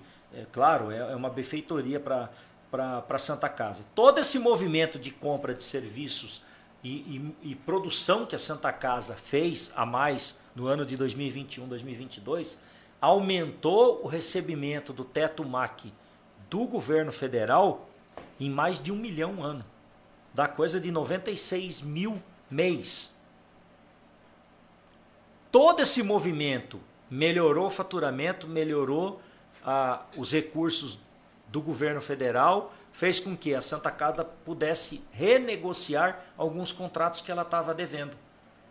E aí que a gente fez a grande diferença. É, por exemplo, você tem uma, um fornecedor, Vamos dar um exemplo aí. Deve 80 mil para um fornecedor. Uhum. Você renegocia com ele, você paga ele mais barato. Um exemplo, Sim. entre tantos outros. Isso está fazendo com que a gente vai jogando a dívida da Santa Casa para baixo cada vez mais. Nós temos uma grande negociação em curso agora, que são as dívidas que nós temos junto ao governo federal. São dívidas previdenciárias. Dá um, ah. é, dá um total quase 16 milhões e pouco, vai? Nossa. E a negociação que está à mesa está dando para nós mais de 70% de desconto. Nossa! Nós teríamos, nesse momento de negociação, é, acho que é 60 parcelas de 80 e poucos mil. Eu não tenho os números certos agora. Sim. Né? Então a dívida sai dessa dívida de 16 e pouco ela acaba caindo para 4 milhões e 800, quase 5 milhões. Ou seja, a dívida da Santa Casa, que provavelmente chega em dezembro em 26, eu vou tirar mais 10 milhões aí desse pagamento desse acordo. Só que a Santa Casa precisa ter fôlego para pagar isso. É, nós sabemos que precisa dar uma, uma ajustada, uma enxerga, estão trabalhando nesse sentido. Nós não vamos perder essa negociação, nós vamos fazer, até porque fazendo isso, a gente consegue recuperar a CND da Santa Casa. Recuperando a CND. E para quem está nos acompanhando, a CND é a certidão negativa de débitos. Isso. E aí, tendo esse, essa certidão, beleza? Eu posso colocar a nossa Santa Casa num monte de outros programas para a gente poder receber mais verbas. Ela não está mais com o nome no SPC, por exemplo. Isso, é isso aí. Tirou o nome dela do Serasa lá, entendeu? E isso vai fazer, vai criar um círculo virtuoso que eu falo para você que nesse ritmo, vai, vamos falar aí em oito anos, de seis a oito anos, a gente zeraria a dívida da Santa Casa. A Santa Casa teria a partir do, do sexto, sétimo ou talvez até o oitavo ano daqui para frente, é, gestão própria com dinheiro próprio, com as suas contas equilibradas. E só aí sairia a intervenção? É, eu, eu acredito que a, a partir daí sim nós teríamos condição de sair da intervenção, tá? Porém, você não acha que corre o risco? Hum. Porque convenhamos que lá é cabide político. Não que seja agora. Não convenhamos estou, o quê? Que lá se tornou um cabide político. É, era. É. era. Não Por isso estou, que tá dando certo Não estou agora. dizendo que é, Isso, mas assim, isso. você não, não teme, às vezes, assim, não dá medo? A gente não sabe quem vem amanhã, Hum. quem vem depois de amanhã. E falando em oito anos, vai pegar dois, quase três mandatos aí. É, mais um e mais outro, né? Então. Pelo menos, né? É. E, e aí? A população Empaca decide. tudo. Então vai, vamos mandar no peito de todo mundo. A população decide o que ela quer para Itápolis. Ou Itápolis segue em frente, ou Itápolis segue trabalhando sério, como nós estamos fazendo. É sério agora que eu vou falar aqui. A mesma coisa que o. Bolsonaro está dizendo ao Brasil. Ou nós seguimos em frente, ou nós continuamos fazendo o que nós estamos fazendo, com essa rédea curta, com credibilidade, ou Itápolis regressa aos governos anteriores. E aí depois não adianta, daqui a oito anos, nove anos, dez anos. Oh, bom era não sei quem, né? Que quase salvou a Santa Casa, depois caiu de novo e arrebentou tudo. Aí não adianta mais. E agora a gente é o que a gente ouve falar, né? Que lá era cabide político, É. que lá dá pra você colocar carga. Você, pra tudo se dar um jeitinho, não é mesmo? Deixa eu comer o salgadinho. É, Fique à Vai vontade, falando fique à vontade. E uma das outras coisas que a gente ouve muito é ah, que fulano roubou, não sei quem roubou, e é fácil roubar, a administração pública é assim, Uhum. se tiver má índole, passa a mão mesmo, você consegue tirar mil, milhões e por aí vai. Você consegue comprar terras, comprar gado e fazer sua vida longe daqui. Quase ser acionista do Frigoboi, né? É, aí. aí. É verdade isso? Dá pra roubar?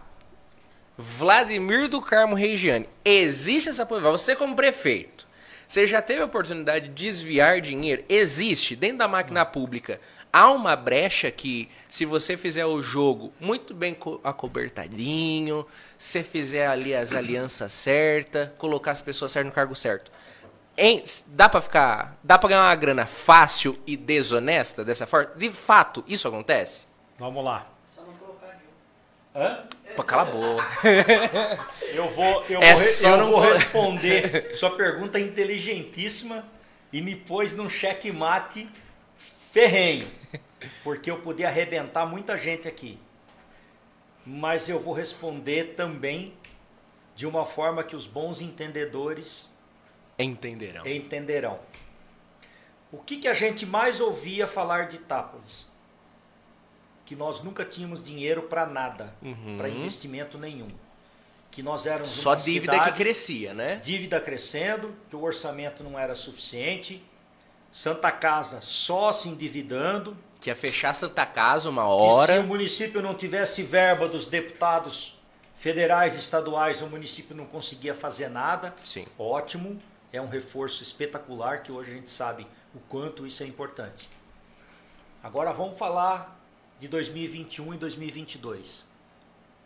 Eu tenho nesse momento mais de 10 milhões e meio de contrapartida, recurso próprio, dinheiro do povo itapolitano em todos os convênios que nós temos assinados. Eu tenho nesse momento um valor de 1 milhão 850 dinheiro próprio, recurso do povo itapolitano para a reforma do nosso museu. Eu tenho nesse momento reforma da escola Mazé, 600 e poucos mil reais, recurso próprio do dinheiro do povo itapolitano sendo usado para o povo itapolitano. Reforma ampliação da EVA, recurso próprio. Banheiro que está sendo construído na Praça Central, Da fonte. 128 mil, recurso próprio. Nós, nós fizemos o investimento para pagar o salário dos professores, que vai chegar próximo de 7 milhões, recurso próprio. Por que, que antes não tinha? E por que, que agora tem? Está respondida sua pergunta? É só isso. Eu não sou o gênio da lâmpada. O Rodolfo é melhor que eu. O Rodolfo é um cara espetacular. É muito melhor do que eu. Tá? Só que todas as vezes que eu, o Rodolfo, o senhor Arthur, quem quer que seja que senta à mesa de reunião dentro da prefeitura, em nenhum momento é citado ou tentado qualquer manobra para favorecer o Mi, o Rodolfo, o secretário de Finanças, aí o caso é prefeito, vice, secretário de Finanças. Em nenhum momento é para favorecer o partido ABC, para fortalecer o grupo tal A, B, C, D e etc e tal. Ou o político que está lá na secretaria, não sei das quantas, que não sei o quê. Todas as nossas decisões, todos os nossos apontamentos, o caminho que a gente vai é: isso vai gerar resultado para o nosso povo? Vai, vamos em frente. Isso vai melhorar as vidas das pessoas? Vai, vamos em frente. Isso vai trazer retorno para a nossa população?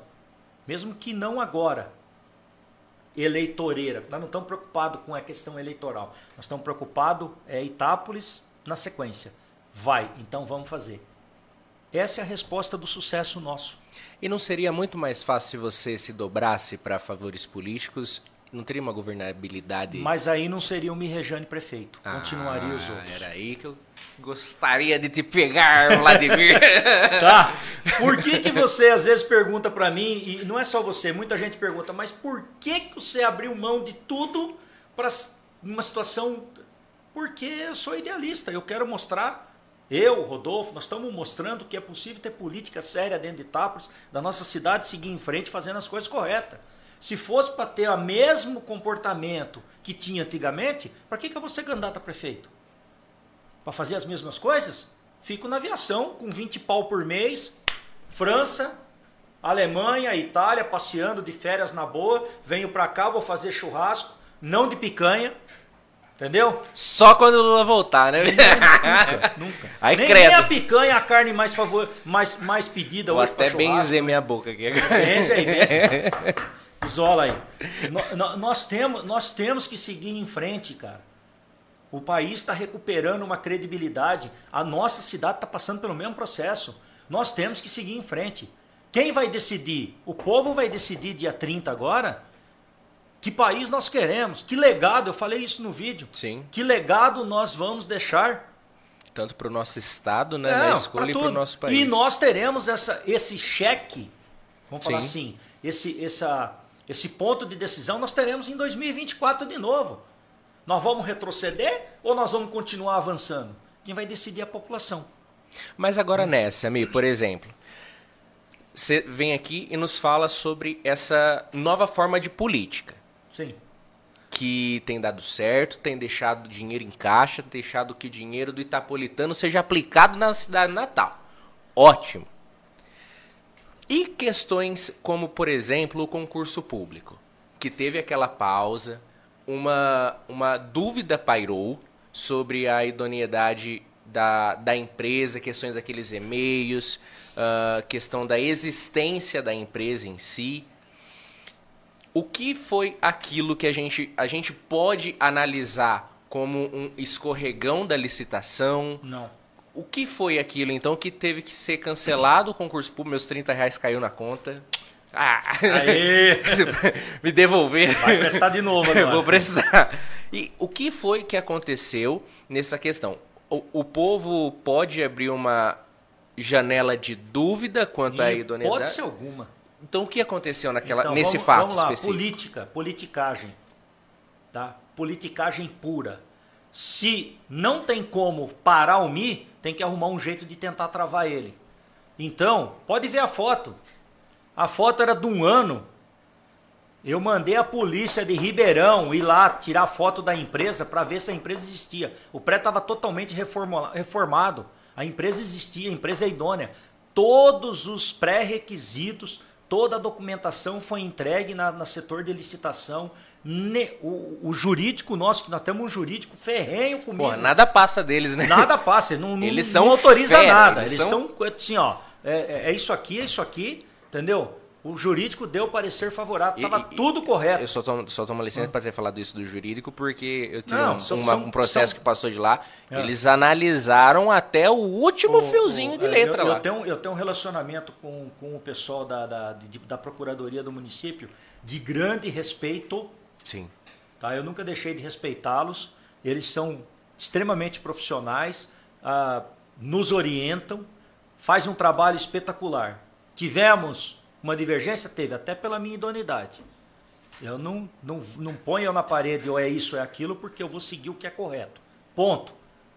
Eu vou fazer o que é correto. Não tem negociação comigo. Tá? Então, nesse caso, todos os documentos foram. Estava tudo correto.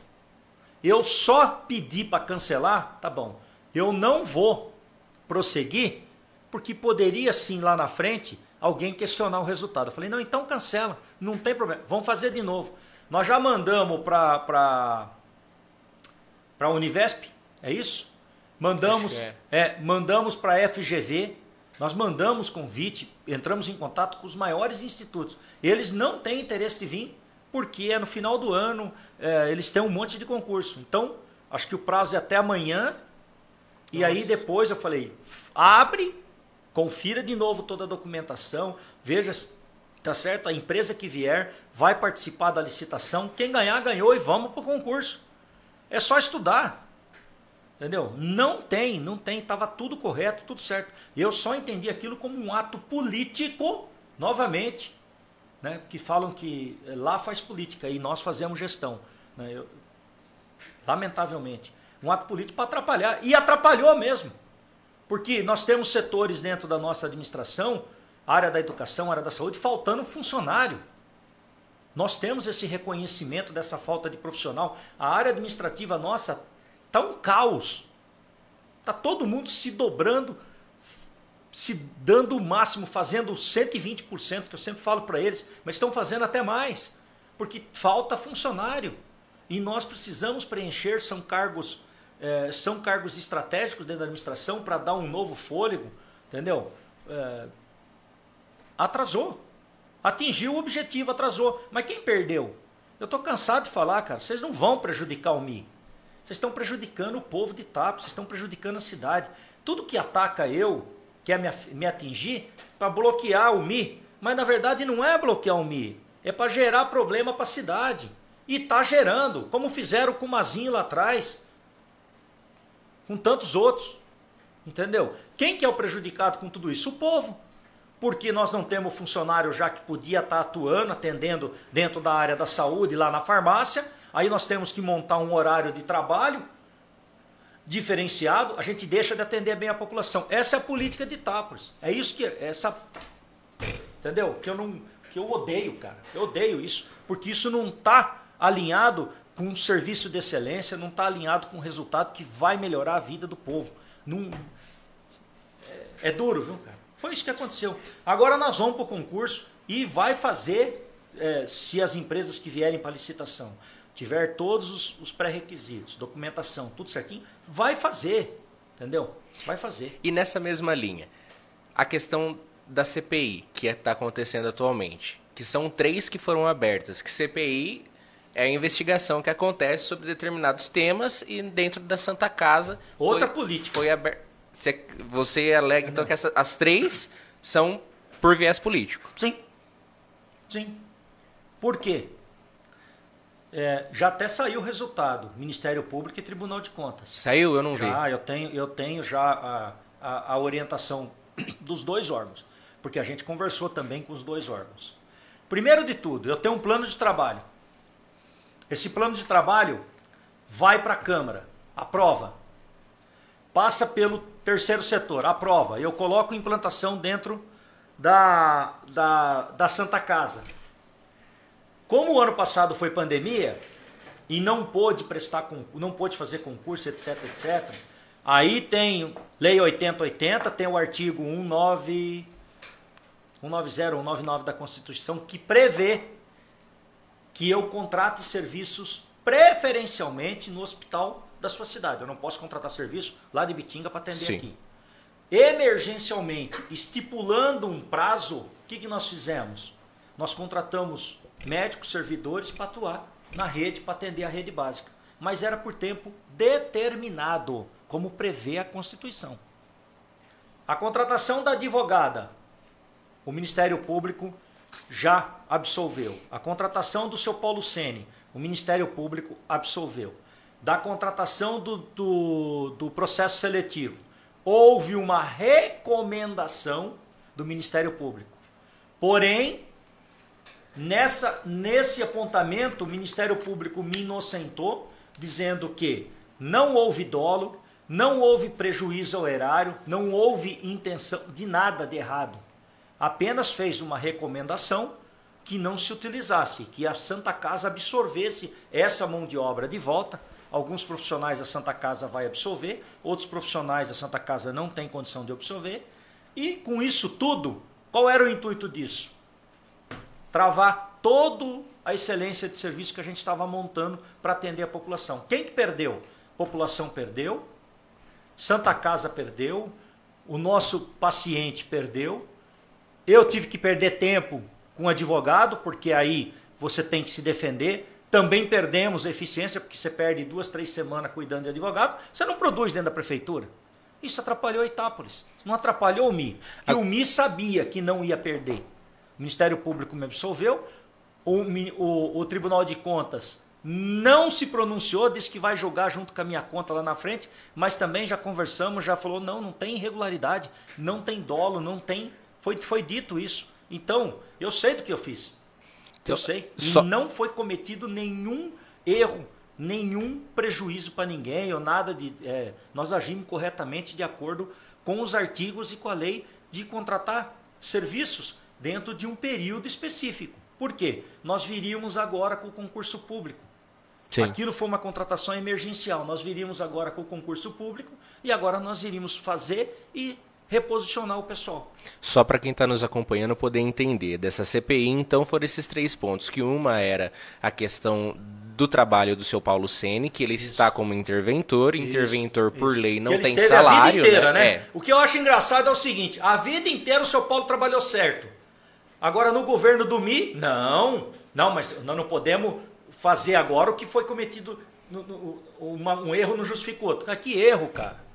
Que erro? Que é a, É, para é- quem não é, sabe, é uma nomeação descritiva do executivo. o, o- interventor em si, ele não tem um- uma remuneração. E o seu Paulo Sene ocupava, ocupa um cargo de adjunto na assistência social. Assistência social. E- Por que, que eu coloquei o seu Paulo de adjunto dentro da, da, da Secretaria de, de Assistência Social? Porque o maior trabalho que ele presta dentro da Santa Casa, alinhado conosco, é assistência social. Nós tivemos uma crise de pandemia o ano passado. Era sábado, sexta, sábado, domingo, qualquer dia, de madrugada, 11 horas, 2 horas da manhã, o seu Paulo estava lá, principalmente dando assistência para as famílias. E esse trabalho em conjunto com a Anne fez a gente é, é, melhorar a eficiência no acolhimento às famílias lá. Além de toda a parte de gestão que ele nos ajuda, teve esse, é, o trabalho dele fundamental é nessa, por isso que eu coloquei ele dentro junto. O seu Paulo foi adjunto da agricultura, nomeado Interventor da Santa Casa. Ali sim você podia falar, puta, aqui tem um baita de um, de um, de um gap aqui, de um furo. Não agora. Entendeu? É só paulada nas costas do mim, mas desce o porrete mesmo, que não tem problema não. Eu suporto, vamos embora. Essa foi a primeira CPI. É. A segunda CPI que foi aberta foi contra a contratação da prefeitura de profissionais da Santa Casa, isso, né? Para trabalhar nas UBS. Eu não tinha dentro das UBS, porque na pandemia não podia se fazer concurso, estava tudo brecado, tudo, e eu precisava atender emergencialmente. Se eu quero atender a população e acabar com a fila que a população tem que enfrentar, eu preciso botar gente lá dentro. Eu não conseguiria fazer concurso rápido então, a lei permite que você faça isso, desde que aprovado na Câmara, contrato de trabalho pré-estabelecido, de quantas horas vai trabalhar, o que vai fazer. Tudo preto no branco. Para! Não tem coisa errada. Não tem. Nós fizemos isso dentro da lei. Não, mas aí não pode. Entendeu? Por quê? Porque eu ia tirar mais pessoas da fila e melhorar a vida das pessoas. Então tem que brecar o mim. Entra lá, pra, não, não, precisa nem saber o resultado que vai dar. Entra lá para. Vamos, vamos fazer política em cima dele. Foi isso que aconteceu. Na verdade, na cara dura para todo mundo. E o terceiro ponto foi a contratação da própria Santa Casa de profissionais através de um concurso público, né? De um processo seletivo. Processo seletivo, é perdão. isso que eu estava explicando agora. É. Eu precisava atender a rede básica, não tinha concurso, e a gente optou para fazer uma contratação de serviços da Santa Casa, tá? A finalidade também é melhorar o faturamento da Santa Casa nesses convênios, produção, que aí aumenta meu teto, em tudo o faturamento da Santa Casa, que depois ela pode, é, melhorou o faturamento, ela negocia suas dívidas. É, um, é uma estratégia, todas as cidades fazem. O governo de São Paulo comprou não sei quantas mil cirurgias, atendimentos, para tirar as pessoas da fila, que ficou uma demanda reprimida em período de pandemia. O Tribunal de Contas aprovou. É permitido isso, desde que contratualizado, com tempo específico de trabalho. O processo foi seletivo foi feito para dar transparência na contratação. Outra coisa que a Santa Casa nunca fez. Santa Casa, como você falou, era só um cabide de emprego. Nós fizemos processo seletivo. Entendeu? É, e teve gente que nem era. Olha só como é que é a seriedade nossa tem gente que passou no processo seletivo que era totalmente contra eu politicamente. E passou bem. Eu falei, merecido, parabéns, nós temos que ser profissionais, vamos lá. Fiquei sabendo até depois da, da, da CPI, eu nem sabia os nomes da CPI que estava lá. Entendeu? Então, nós, a gente trabalha com muita transparência, com muita seriedade, e as decisões nossas são única e exclusivamente para o resultado de toda a sociedade itapolitana. Não é para o nosso grupinho político, até porque ainda não tem grupo político. Né? É eu, Rodolfo e mais meia dúzia de, de, de, de guerreiros que estamos lá dentro. E a, a questão do, do, Ainda sobre saúde, já que a gente tocou nesse assunto, e, C, e as três CPIs vieram, são vindoras da, do setor da saúde em si. Você já comentou sobre a questão dos remédios. Uma das perguntas que nos mandaram é que está tendo falta de remédios aqui na, na farmácia municipal. Sim. Você comentou brevemente, numa das suas falas, que é por conta da falta de remédios em si, não aqui, mas no vendedor, nos laboratórios. As empresas estão sem matéria-prima. É, nós temos dinheiro, nós temos, é, nós temos dinheiro, temos orçamento, temos licitações, de uma lista de todos os remédios que é responsabilidade do município. Os de média e alta complexidade, que é por parte de governo estadual e federal, também tem alguns que estão faltando. Mas são as empresas que não têm remédio para entregar porque estão sem matéria-prima para fazer o remédio. Sim. Tá? E, e não é só na parte pública, não. Tem remédios que faltam na nossa rede pública e você vai na farmácia particular, principalmente até, na, até nas grandes redes que eles trabalham com uma logística pesada, eles não têm. Porque eu testei isso, teve remédio que eu peguei, eu falei, tá faltando esse remédio? Tá. Eu fui nas farmácias ver, vocês têm esse remédio? Não, não tem. Perguntei pro, pro, pro, pro Zé Luiz Avance, você tem esse remédio? Você tem? Mi, tá em falta, tá em falta, não tá entregando. Ou seja, é, vamos deixar a política de lado, nós estamos fazendo gestão, cara. Se não tem é porque as empresas não estão entregando que hoje, hoje as contas com o fornecedor de remédio estão em dias. Nós temos dinheiro em caixa, nós temos orçamento para comprar. Com remédio já teve em falta. É. com, remédio, com o fornecedor de remédio já teve em falta Não, pagamento. Quando nós, quando nós, aquilo que eu falei no começo da entrevista, quando a gente assumiu lá em janeiro de 2021, o fornecedor de remédio estava atrasado acho que oito meses. Oito meses de atraso de pagamento. Tá lá, os documentos lá. Eu, o que eu falo aqui está fundamentado. Eu não estou falando nada, o que eu falo aqui eu comprovo, tá? É, tá lá os documentos, tudo atrasado. Nós tivemos que botar em dia. Eles não entregavam remédio. Por quê? Porque não, não tinha crédito. É, é foda, mano. Ô, desculpa aí. E agora sim, uma outra questão que pega muito a população itapolitana. É. Cadê, ou melhor, cadê não?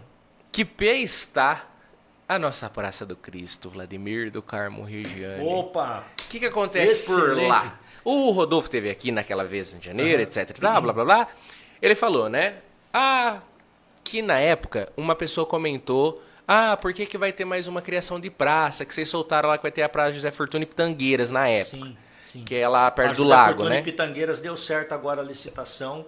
É, se tiver tudo certo a documentação da empresa, vai, Vai dar, começar. vai dar a ordem de serviço. Isso. Aí naquela época eu lembro que a pessoa falou disso, aí engataram embaixo a Praça do Cristo. Isso. E, e aí o Rodolfo tinha falado, não, tá pronta a primeira fase, é aquilo que tinha licitação, que era é, É aquilo mesmo, vai ficar por aquilo. Então, vamos Eu lá. vi que tá mexendo, tem uns negócios lá. É, a gente tem que sempre, nó- nós falamos a verdade pro povo, né?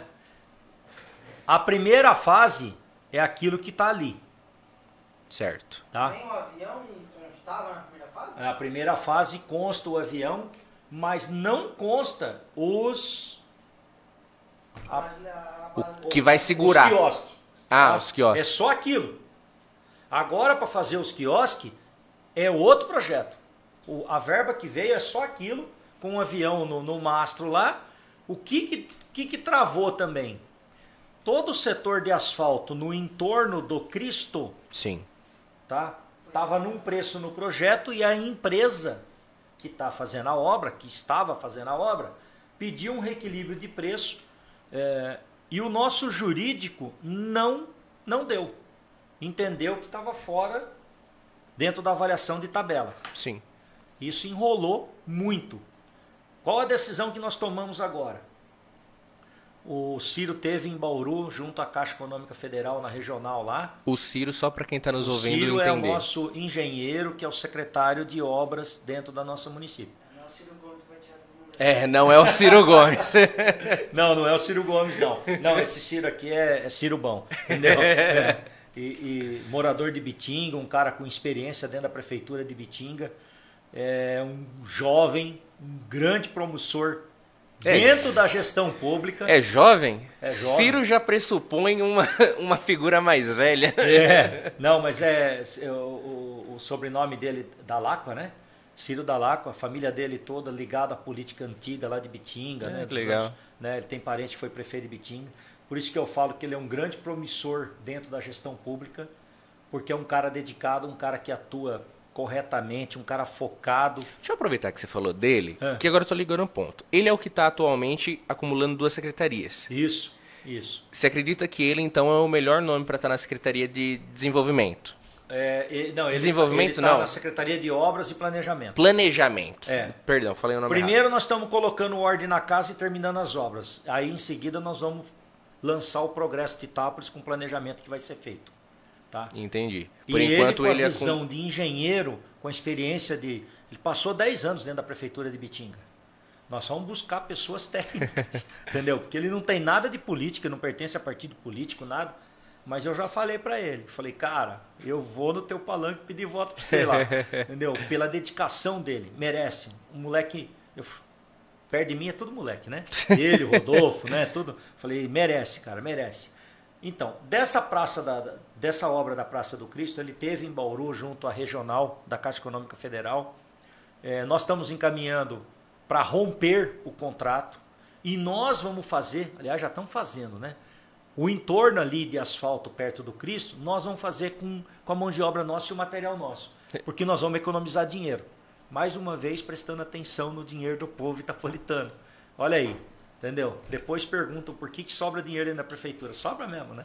E vai sobrar ainda, vai continuar sobrando, se Deus quiser, nos abençoa sempre.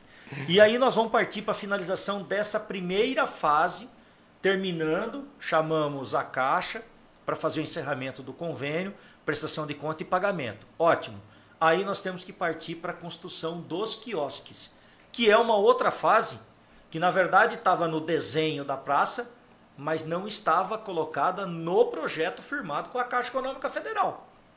Então são duas fases que, esse, que essa praça tem que enfrentar. Essa primeira que nós estamos finalizando e a outra que é a construção dos quiosques. É uma situação complicada de gestão, porque não, na minha opinião não foi pensado como um todo, entendeu? E resolver já de primeira como um todo. Igual a reforma do campo do Flamengo. Boa ideia que você tocou nessa pergunta e eu vou Só entrar. Vai colocar o avião ou esse avião Pra- não existe? não, não, o avião, o avião tá no, tá no nosso pátio aqui. No almoxarifado. É, é, tem umas questões de legislação que foi dado um nome para a praça e a praça já tinha nome. Então, nós- Que nome que é? Tô por fora. a- aquele entorno ali, na primeira gestão do, do Major, foi dado o nome para o senhor Armando Brunelli. E aí depois colocaram o Praça dos Aviadores. Armando aí- Brunelli é o do O- o pai do, seu Armandinho, Brunello, é, do com todo o que é respeito. o dos veículos antigos, primeiro- né? É, o primeiro empresário dessa área industrial quando foi criada, um cidadão de, de bem da cidade. um- nossa, vai falar do, do Brunelli com toda a história que ele tem com, com os automóveis aí de, de- de- é, é uma relíquia para Itápolis, né? William Bonner, cara. William Não, Bonner era. Todo mundo, cara, todo mundo, todo mundo fala do Brunelli Veículos. E, e você vê o vídeo que, que, que o Armandinho coloca dos veículos dele. É, é impecável. É um negócio assim, mas, mas nem, nem Da Vinci faria um negócio tão bonito daquele jeito. E por justiça. Então tem nome, lei, tinha nome já. Tem o nome, tem o nome do senhor Armando Brunelli, que é o pai do Armandinho. Não sabia. Então, eu tenho um entendimento que nós não podemos mudar. Nós temos que continuar com o nome, uma homenagem justa ao senhor Armando Brunelli. Entendeu? Então, é, é uma situação que nós vamos resolver de acordo com o que manda a lei. Eu não vou, não vou atuar fora disso, não. Eu vou agir. O que, que a lei manda? É isso, é isso. Nós vamos cumprir. Né? E, aí nós vamos para a segunda etapa. Agora, Cê- pegando o gancho lá para o campo do Flamengo. Ô, do campo do Flamengo, você fez um vídeo lá com o Valcir Amaral? Pô, tá, tá, eu- Que o. Pelota, o Pelota que, O Pelota que nos, que nos comigo, indagou é. quanto a isso, ele falou que lá você fez, um vídeo em cima de uma faixa de gramado. Eu errei ali. Cara. Aí vocês- aí vocês lá não no- posso acertar tudo, né? No bate-bola, vocês falaram que lá no campo do Flamengo, pra colocar aquilo ali de grama, foi 90 mil. que tá uma faixa só. Como que é isso? É, vamos lá, vamos explicar. Vai Senão- quantos mil então pra gramar, meu Deus? Ó, Senão o pessoal vai falar, pô, não é não, não é. Eu, eu- ali eu errei, cara. Porque assim, o, o Valcir nem. Pô, o Valcir é um cara fantástico, né? Um cara empreendedor pra caramba e, e um grande profissional. O Valcir Amaral que não chama Valcir Amaral, né? É Valcir Tórtora, não sabia disso. Ó, Valcir. Amaral é nome artístico, É, eu não então, sabia. E, e- e o Valcir foi lá, ele tava lá, né? A gente tava lá, ele apareceu lá, ele foi lá pra fazer. Ô, vamos, vamos gravar. Eu falei, vamos, né? Aí ele. Teve uma hora que ele perguntou assim: Ó, essa obra aqui não é uma obra barata, Barata. né? Eu falei, é, não é, é uma obra cara, né? Aí, quando eu falei só essa faixa, só isso aqui, né? E eu tava em cima da faixa de grama. Mas só isso aqui seria o gramado inteiro. Eu que errei de me pronunciar. Eu falei, isso aqui vai ficar mais de 90 mil, né? Mas não é só aquela faixa, é o gramado inteiro novo, né? Eu- aí depois eu parei, aí o pelota me. Ô, presta atenção lá que eu ouvi um monte. Eu assisti um monte aquele vídeo lá para entender. Falei, pelota, perdão aí que eu errei mesmo, cara. É, o gramado inteiro. É, nós temos, nós temos duas, duas licitações, duas, dois registros de preço dentro da prefeitura. Uma é a grama São Carlos e outra é a grama Esmeralda, tá? Até aquela grama que está lá é a Esmeralda. A Esmeralda, ela é para usar no, no barranco, na parte de Sim. jardim. A gramado que vai ali é a São Carlos. E, e vai dar acho que 8 mil metros. O campo vai ter 65 por 103 ou 102. Então vai dar uns 8 mil metros, 8 mil e poucos metros aí. Você multiplica aí pelo preço que tá, vai passar de 90, vai passar de 100 mil reais ali Sim. o, campo inteiro de gramado, né? O gramado todo. Não só a faixa. Não é só, só aquela faixa. Ei, Pelota, você ainda bem que você tá esperto, que me ajudou eu, que senão eu ia ficar com aqui, ó, tá registrado agora que eu corrigi. Senão daqui a pouco os caras vão falar que eu, É. eu- Então, falando E lá é recurso pobre, pro- é, É. próprio também? É, então, vamos lá. Fa- falando do- do- da reforma do Flamengo. Sim. A verba que veio no governo passado foi feito para construir lá os dois vestiários e o vestiário do, do, do juiz. Sim. Ok. Mas a reforma do campo do Flamengo é só isso? E o resto? Por isso que eu falo, a gente, eu até falei no- na entrevista do Valcir, a gente tem que pensar na reforma como um todo.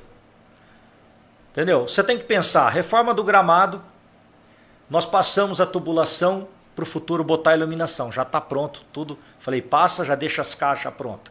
Você tem alambrado em volta do campo. Você tem o entorno da onde você está construindo ali os dois vestiários com o vestiário de banheiro. De banheiro não, do- do- dos árbitros, né? É toda essa estrutura. Time, time local, time adversário e, e um- uma dispensa e, o, e o vestiário do- do- dos juízes, né? Mas e o resto todo? Os barrancos, arquibancada, o muro que estava condenado. Nós não derrubamos o muro porque a gente queria. Nós derrubamos o muro porque o laudo técnico apontava as vigas que tinha, batia, chegava na calçada, não tinha alicerce. Olha que bom, hein? Entendeu? Então o que, que tinha que fazer? 6 metros de altura, se eu ponho reboco, se eu vou rebocar, faixa interna e faixa externa, aquilo ia, ia vir para o chão. Para fazer os muros de arrimo, de concreto, eu ia gastar mais de 500, 600 mil ali para arrumar aquele muro. E um muro que estaria condenado, porque não tinha, não tinha, não tinha fundação. Então eu falei, não, vamos derrubar. Tinha o laudo focado na segurança, aquilo podia cair com, com as pessoas. Tanto no primeiro vento que deu quando construíram o muro, o muro caiu. É, Não o muro mais. caiu. Outra né? coisa, quando nós fomos lá derrubar, pode ver no, no, no vídeo que eu estou fazendo, a máquina encosta num pilar no começo, vira uma cadeia de, de, de- de- Vixe. assim, Um dominó. de dominó, cara. Você viu que ela tocou aqui, tudo foi pro chão, porque não tem alicerce. Então tinha que derrubar o muro. E as pessoas do entorno ali, que moram ali no entorno agora, gerou um, um sentimento de positivismo ali, de, de, de olhar tudo aquilo aberto, estão pedindo para a gente deixar aberto. Eu ia até botar alambrado, mas nós vamos fazer o teste e deixar aberto. Aí vamos melhorar a questão do paisagismo. Atrás dos dois gols nós vamos ter um paisagismo, árvores, ipês, tudo está sendo planejado, gramado, né? Aí um gramado novo, o campo novo, porque o gramado que estava lá não podia, não tinha como restaurar, Braquiária. né? um braquearão, né? um terrão feio. É, e isso que eu falo, todo esse serviço que nós estamos fazendo custa duas vezes mais do que é a verba que veio para fazer o, o, o vestiário. E aí eu vejo o nego fazendo selfie, falando que trouxe a verba, que não sei o quê. Para, meu, para de fazer politicagem, cara. Vamos fazer gestão. Vamos, vamos olhar para aquilo que a população realmente precisa e merece. Entendeu? Vai voltar a escolinha do Flamengo, vai, se Deus quiser, volta o time amador do Flamengo. Nós vamos devolver aquilo para o futebol amador. Era tão gostoso na época, eu tinha bicicleta na época, né? Mas a gente via o pessoal parar na rua para ficar assistindo os jogos. Por isso que a gente também eh, falou, não, tem que voltar, é é um resgate, né? E tá muito bonito mesmo, a região a gente tá olhando, né? É, todo mundo aplaudindo, tudo. Tem muito serviço lá para fazer. É, não é uma obra fácil de, de recuperação. É, é reconstrução de um campo de porte para o futebol amador, de porte grande, pela sua estrutura que tem no seu entorno. Mas é, a grama vai demorar uns 60, 70 dias para ela estar o tapetão que a gente quer que esteja, né? Porque nós somos craque também, né, cara? A gente vai jogar uma bola. tem- Eu, eu ri, mas ri com respeito. Viu? Não, eu sei. Viu? A gente tem, tem que jogar no tapetão também, né? Você vai lá no Allianz Parque lá, por que, que a gente só ganha lá dentro? Lá é um tapetão, né, cara? Então tem. Tem que grama. Viu?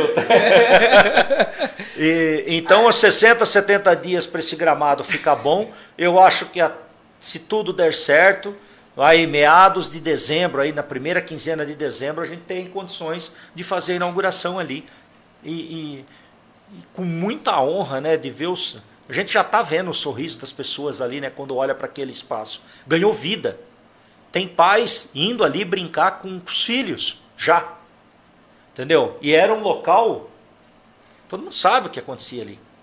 Quem Entendeu? começou aquela obra foi Mazinho. Mazinho. O Mazinho, Mazinho. O começou a senhor obra. concorda comigo que aquilo seria uma obra faraônica, que ele saberia que a cidade não teria dinheiro e nem porte para ter aquela obra e que ele poderia ter só reformado e ter mantido o Flamengo? Ó, se- um dele? Tá. Se vocês não ouviram o Pelota, vocês É. briguem com ele, que eu não vou mais xingar ele, então vai lá, me. Vamos lá, vamos lá. Todo mundo, todo mundo às vezes faz esse tipo de pergunta, mas a gente tem que voltar lá atrás pelo relacionamento político que o Mazinho tinha, porque ele tinha sim é, acordos com, com o ministro de esportes da época, com deputados, que eu não tenho dimensão do projeto que seria, mas ele tinha condições é, se tivesse seguido em frente até dentro do seu governo, de ter feito mais aportes financeiros para que o projeto que estava, que ele imaginava, pudesse seguir em frente. Claro, você vai fazer, ah, vou fazer uma vez, logo no início, um cara que a gente tinha amizade, hoje já não tenho mais, porque eu já eu, faltou com falta de caráter comigo uma vez só na vida. A segunda chance não tem. Eu só dei duas ou três chances pro meu irmão, que era meu irmão. Fora disso, não tem.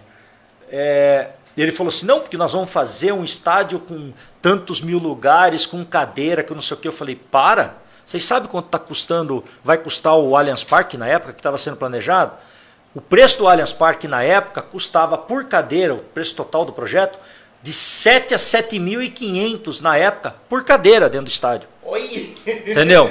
Né, com o projeto todo como um todo. Eu falei, então esse, esse projeto não, não vai funcionar. Mas o Mazinho tinha é, é, os seus planos, tinha força política na época, bom relacionamento com o governo federal.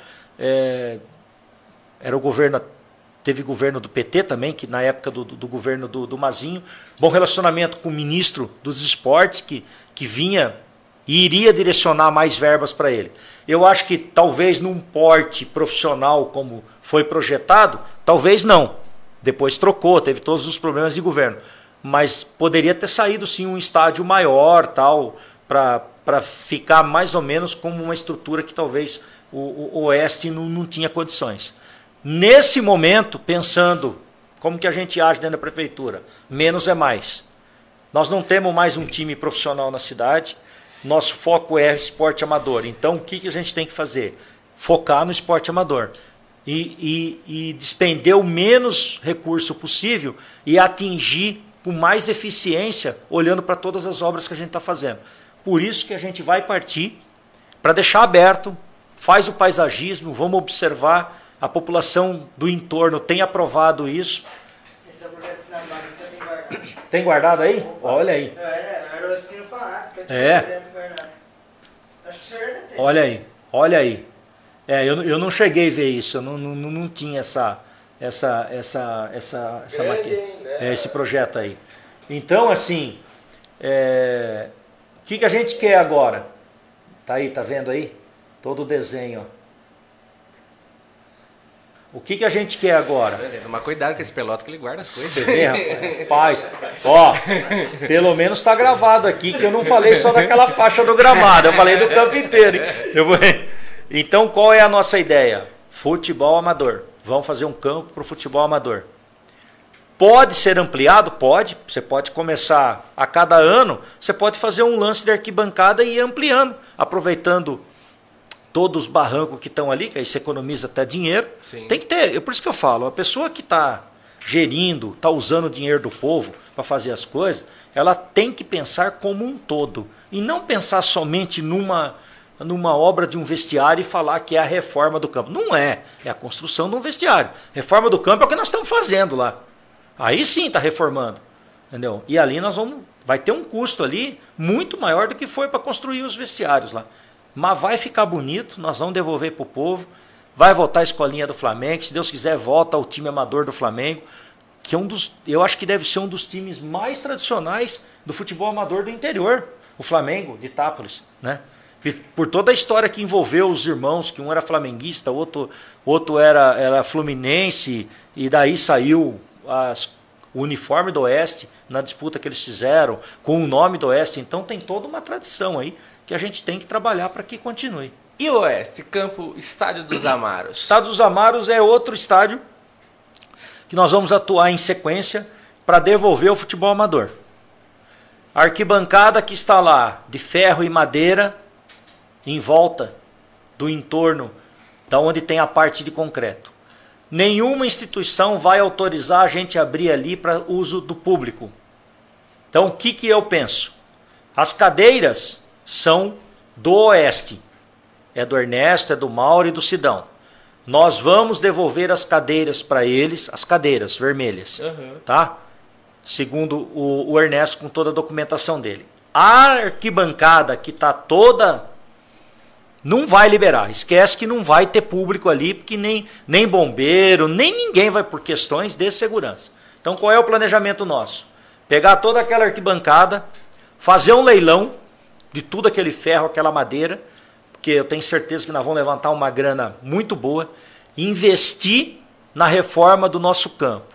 Desde banheiros, vestiários, iluminação, até no gramado, se for preciso pintar a parte de cimento, as entradas, entendeu? Dar um novo visual para aquela área e devolver ao futebol amador. Esse é o nosso pensamento. Oh, falou de Oeste, não, Pelota já se. Não, não é hoje. Hoje é outra, outra realidade lá em Bragança, por causa do RB Bragantino, que tem a Rede por trás. Mas antigamente, quando era só o Bragantino, a estrutura é idêntica, praticamente idêntica à que nós temos ali. Por que lá eles conseguiam a liberação e aqui a gente não consegue? É, não, hoje, hoje, hoje Tem assim. uma explicação é, em si? É parte técnica. O bombeiro vai lá e não te dá autorização. A, a federação vem, não te dá autorização. As, os órgãos que cuidam da parte de segurança não te dá autorização. O estádio nosso não é mais homologado na federação, ou ainda é? Não sei, essa informação eu não sei. Eu sei que o estádio nosso é nosso, é, é municipal. Sim, municipal. Tá? Ah, essa então, pergunta é difícil esse menino, né? É, não, aí, aí eu tenho que responder, mas pode, pode, vou dar uma, vou dar uma questionada. Te mandar uma entendeu? foto. Como é que tá essa situação? Te mandar uma foto dele grudado no alambrado lá do, do, dos amados. Torcedor, né? Outro dia mostraram uma foto no, no Facebook dos anos 80, final dos anos 80, né? É, das bandeiras, das torcidas, todo, o pessoal, o pessoal jogando. Olha aí, rapaz. Era, era ferrenho mesmo, hein? Pô, mas essa camisa é a camisa do Palmeiras, número 3, né, cara? Viu? E aí eu olhei, porque assim, quando no início dos anos 80, quando eu trabalhava no supermercado Santo Antônio, lá do Joaquim José, eu, o Didi, o Wagner, né, toda a turminha ali, é, quando tinha o Oeste, puta, tinha Fernando, Veludo, Dilso, João Ricardo, Mariozinho, Otaviano, Caramba, o índio de volante. Vocês não lembram disso, né? Aí, tá vendo?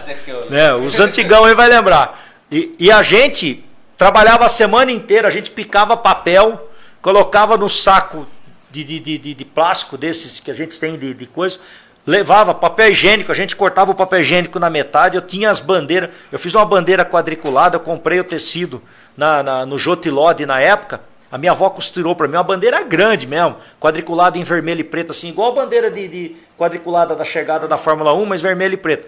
E nós era torcedor ferrenho, meu. Vinha o Cat, vinha, ó, tinha o Cat, tinha Orlândia, tinha Sertãozinho, tinha Bitinga, Matonense, Jaboticabal. Era uma terceira, nós éramos da terceira divisão na época, né? Era uma terceira divisão que, que envolvia toda a região. E a gente também tinha essa, essa parte de, de de torcedor, igual o Pelota tem aí com a sua história aí. E eu vi a foto outro dia e eu fui olhar assim, eu falei, deixa eu ver que ano que era, mas já era pro final dos anos 80. Aí eu já não tava mais, porque no final dos anos 80 eu já tava, já tava quase encaminhando tiro de guerra e, e trabalhando uh, no Aeroclube na época. Nossa. Mas é, é, é bacana. Essa é... fase de torcedor é bacana. Poucas pessoas sabem, né? Eu fui torcedor da Mancha em 93 até 96 praticamente. Nossa. Eu morei em São Paulo em 93, 94, depois 95, 96 quando eu fui, e eu fui eu fui filiado à Mancha Verde. Então, quem me vê hoje, entendeu? Era bonzinho pra caramba. Entendeu? Só rolos. Já. Nossa senhora, era, era em São Paulo toda vez, quarta e domingo, sempre que tava lá, a gente voava num táxi aéreo. E, e, a gente chegava tipo 7 horas da noite de voo, né? 7, 8 horas, o jogo era 9 e pouco da noite, dava tempo de assistir. No outro dia tava de folga, né? Então botava lá touca e, e a camisa da Mancha Verde e vamos nós pro Parque Antártica na época, né? E, eita, mas teve cada situação maluca, velho. Então, que isso? Fala o Mi prefeito hoje, nossa senhora. Entendeu? Ô, Mi. Mas tá bom, ainda bem que a gente amadurece, né? e vai aprendendo. A rebeldia vai acabando né, é, fase. É, é, é verdade. Ô, Mi, mas você falou da, dessa questão de reformas, né? É. Tanto do Flamengo quanto do, do Estádio dos Amaros. É, você falou da praça ali, com recurso próprio, etc e tal. Mas tem um negócio também que já é um calo no dedo, no pé de todo itapolitano. É. Eu, por exemplo, tenho como uma dor muito grande nem conhecer, que é o nosso museu. Nunca nem entrei lá. Minha geração, eu e a minha noiva, a gente tem 23. Ah, é difícil, né? A gente, você já foi no museu, Carlinhos? Eu também que nunca fui. Você já foi? Já foi, Carlinho? Aí, ó, tá vendo? Ah, ele é um ano mais, ele é um ano mais velho. Então a minha geração, a minha noiva 23, eu 22, daí pra trás ele não viu o Eu museu. não consegui ir no museu mesmo. Eu sou sitiante, sou pé vermelho lá de São Lourenço, mas ah, tem fim isso? Tem. Eu fiquei sabendo que teve, teve licitação e deu Teve, deserto. é, teve licitação e deu deserto. Tem, Tem uma, alguma coisa que dá pra fazer pra não acontecer isso? Como que é, essa saída? É, assim, aí, aí eh, deu deserto por questões técnicas. É uma questão de honra. Eu comprei essa ideia no final do ano passado. é, e os apontamentos que foram feitos para mim tinham razão, faziam sentido. Pô, não é a obra que nós precisamos mexer nesse momento. Sim, mas era o movimento que nós tínhamos que fazer naquele momento. Por quê? Porque é uma obra complicada Sim. e, e eu vi, baseado no que eu vi, na, na estrutura do prédio, que era da AIA, e, e a gente tem um relatório de, de segurança, assim, ó, o prédio está condenado. Para recuperar vai ficar e não, e não vai não vai recuperar, porque já tinha problemas seríssimos estruturais. E aquilo teve que ser demolido. Sim. E eu olhar, como todo cidadão itapolitano olha para o museu, é uma questão de honra para nós recuperarmos esse prédio. Então, no final de 2021, entrando em 2022, quando a gente tinha certeza do excelente trabalho que a gente fez em gestão fiscal, com a economia que a gente fez, com toda a seriedade que a gente cuidou do dinheiro, quitando tudo que tinha atrasado e chegando em dezembro com dinheiro, com a, assim, positivo, né? Você paga as contas, você, você fala, caramba, meu, eu antecipei um ano aqui, que eu achei que eu só ia terminar agora, no final de 2022, para quitar tudo. Eu falei, nós temos que pensar grande. E o pensar grande nessa recuperação da, da moral do povo itapolitano, na minha cabeça, é a reforma do museu. Então a gente, naquele momento eu pedi 2 milhões de reais, cento e poucos mil nós estamos usando na construção do novo banheiro ali da praça, né, 128 mil, e o restante a gente colocou para essa reforma. Pegamos o projeto do, da reforma do museu, reforma estrutural primeiro. Ainda tem praça, tem, tem etapas aí. Não é, não é, não é fácil essa obra. Eu falei, não, eu vou pôr esse 1 milhão 800 e pouco para a gente recuperar esse prédio. Poxa, foi, foi, um, foi um debate e até hoje eu sou cobrado disso. O dinheiro está na conta. Já deu deserto uma vez, fez a segunda agora. Uma empresa veio, só que acho que a empresa não tem o acervo, porque não é uma obra simples. Por isso que é difícil essa obra. É, o que, que é o acervo? Você tem que ter um atestado de capacidade que você tem é, habilidade para fazer aquela obra. Você já fez em, outras, em outros locais, então você pode fazer agora. Não é simplesmente pegar um empreiteiro de Itápolis, nós temos bons empreiteiros em Itápolis, mas legalmente, juridicamente, ele precisa ter esse atestado, que é o acervo que a gente chama. E, e a gente é, fez agora, mas acho que a empresa de documentação não conseguiu comprovar. Então, provavelmente vai dar de novo deserto, nós vamos ter que ir para uma terceira licitação. Mas eu coloquei o dinheiro lá, o dinheiro está lá, e eu tenho fé que pelo menos nós vamos dar um pontapé inicial, porque eu não quero. Que que eu, qual foi a maior justificativa que eu usei para a minha ação, para aquilo que eu pedi em relação a essa reforma? Eu não quero que eu, fora da prefeitura, todos nós lá que estamos lá fora da prefeitura, daqui a alguns anos, tenhamos a notícia que aquele prédio foi condenado e que tem que ser derrubado, né? É, e nós termos passado pela prefeitura com a possibilidade de termos feito algo pelo aquele prédio, como aconteceu com o prédio da AIA, com muitos outros, e não fizemos. Eu falei isso na mesa de reunião. Falei, eu quero que a gente é, é, nós não vamos passar por isso. Nós temos que tentar resgatar esse prédio, esse edifício, porque é, é uma honra para a cidade de Itápolis. A praça ali já está reformada, o setor do museu ganha reforma, a praça de cima vai ganhar também.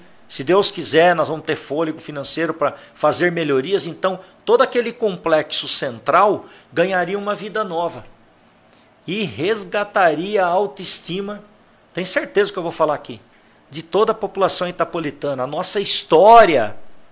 É um município que não cuida da sua história. Esquece, não tem futuro. Pode olhar. Você pega as cidades que estão bem desenvolvidas, que estão bem avaliadas de IDH, de tudo. Todos eles têm uma biblioteca muito boa, têm um museu muito bom, preservam seu acervo digital muito bom, tudo, tudo. São Caetano é uma delas, eu sou fã da cidade de São Caetano, que é que tem uma gestão de um dos melhores prefeitos do Brasil, que é o, o doutor Auríquio, né? um grande líder, me ajuda muito até. E, e, e, por isso que eu, que eu atuei ali.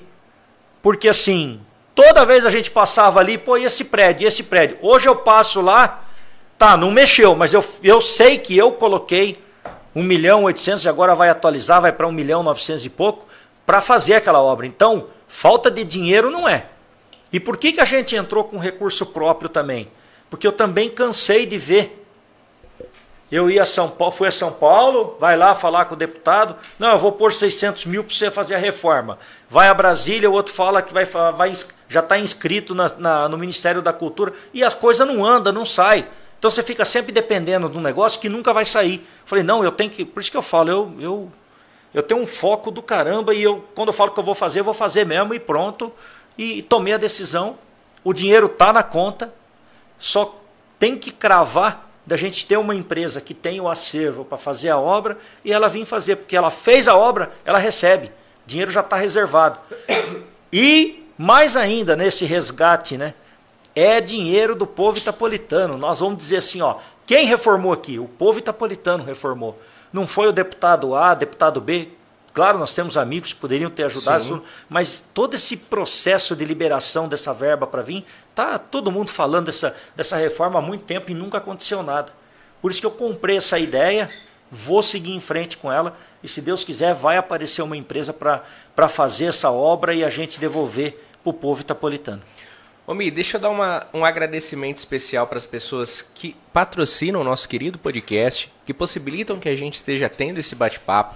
Uma das empresas que são apoiadoras ferrenhas nossas é o Escritório de Contabilidade Barelli, que fica aqui em Itápolis, na Avenida 7 de Setembro, número 137, no centro. Você pode conhecer o trabalho de qualidade da assessoria contábil Barelli através do site barelli com dois L's.com.br ou então pelo telefone 16 3262 2603. Barelli, que é um grandioso amigo nosso, ele que sempre está junto com a gente e que financia, ajuda a custear o nosso podcast. Assim como o Barelli, tem, eu tenho que dar um agradecimento especialíssimo para o nosso querido amigo Dadá, da Cristo Rei. Dadá, ele que deu uma, uma segmentação muito grande para nós aí no nosso novo estúdio, ele deu algumas coisas para nós, então eu queria agradecer o Dadá, ele que tá, faz parte lá da equipe administrativa do, da Cristo Rei Atacado, quando ele ficou sabendo que era você que ia vir, viu, Mi? Hum. Ele falou que próxima eleição ele quer ser seu vice, hein? Dadá falou, eles Ele não sabe o quanto que ele, ele já. Ó, o Dadá é um cara que, que trabalha muito por etapas, ele nos ajuda bastante. Mas se ele fosse meu vice, eu ia falar para ele: você sabe quanto você vai trabalhar, filho da mãe? Pergunta pro Rodolfo. Eu falo, eu falo com muito orgulho com essa questão de vice. É, eu sou um cara abençoado, cara. Porque Deus me deu um parceiro. Você acabou de falar do Barelli, né? Sim, Rodolfo. Rodolfo é... trabalhava lá no Barelli. E o dia da campanha que nós fomos, nós fomos fazer uma visita pro Barelli lá. E eu fiquei emocionado e agradeci a eles, porque é, primeiro eu sabia do profissional que eu estava tirando deles. Sim. Mas com muito orgulho e muita honra, porque eu sei do nível de profissionalismo do Barelli, o nível de preparação que ele tem para com os seus colaboradores, o nível de líder que ele é. Então eu fui lá para agradecer eles, né? Por ter me dado a oportunidade de ter um, um colaborador dele para ser meu vice. E hoje eu olho o Rodolfo dentro da administração pública, pode ter certeza, cara. Esse cara vai ser um grande líder dentro da política itapolitana. Um grande prefeito? Um grande prefeito. Muito melhor que eu. Eu falo abertamente. O Rodolfo, na parte de gestão de pessoas, ele tem um lado mais sensível. Eu sou muito foco, muita. Ele às vezes. Ele, ele é o meu ponto de equilíbrio, assim. Entendeu? Tem hora que ele fala, não, aqui é melhor. Tá bom, você tá certo. Entendeu? E ele às vezes até fala, tem hora que eu tenho que cobrar duro. Eu já tenho essa, essa, essa, essa liderança, assim, né? Precisa tomar cuidado, às vezes, com a questão do, do líder comandante, que cobra, né? Eu falo, não, mas tem hora que tem que cobrar mesmo, senão não vem resultado. Então, é, está assumindo várias secretarias, desempenha várias funções lá dentro, está ajudando demais, está ajudando a economizar, além da eficiência de, de entrega de serviço que ele tem. Está atuando na área de desenvolvimento econômico. Só de escritura que está sendo regularizada para todo esse setor industrial aqui, ó, setor 3 aqui, ó, e o 2. Hã? É, entendeu?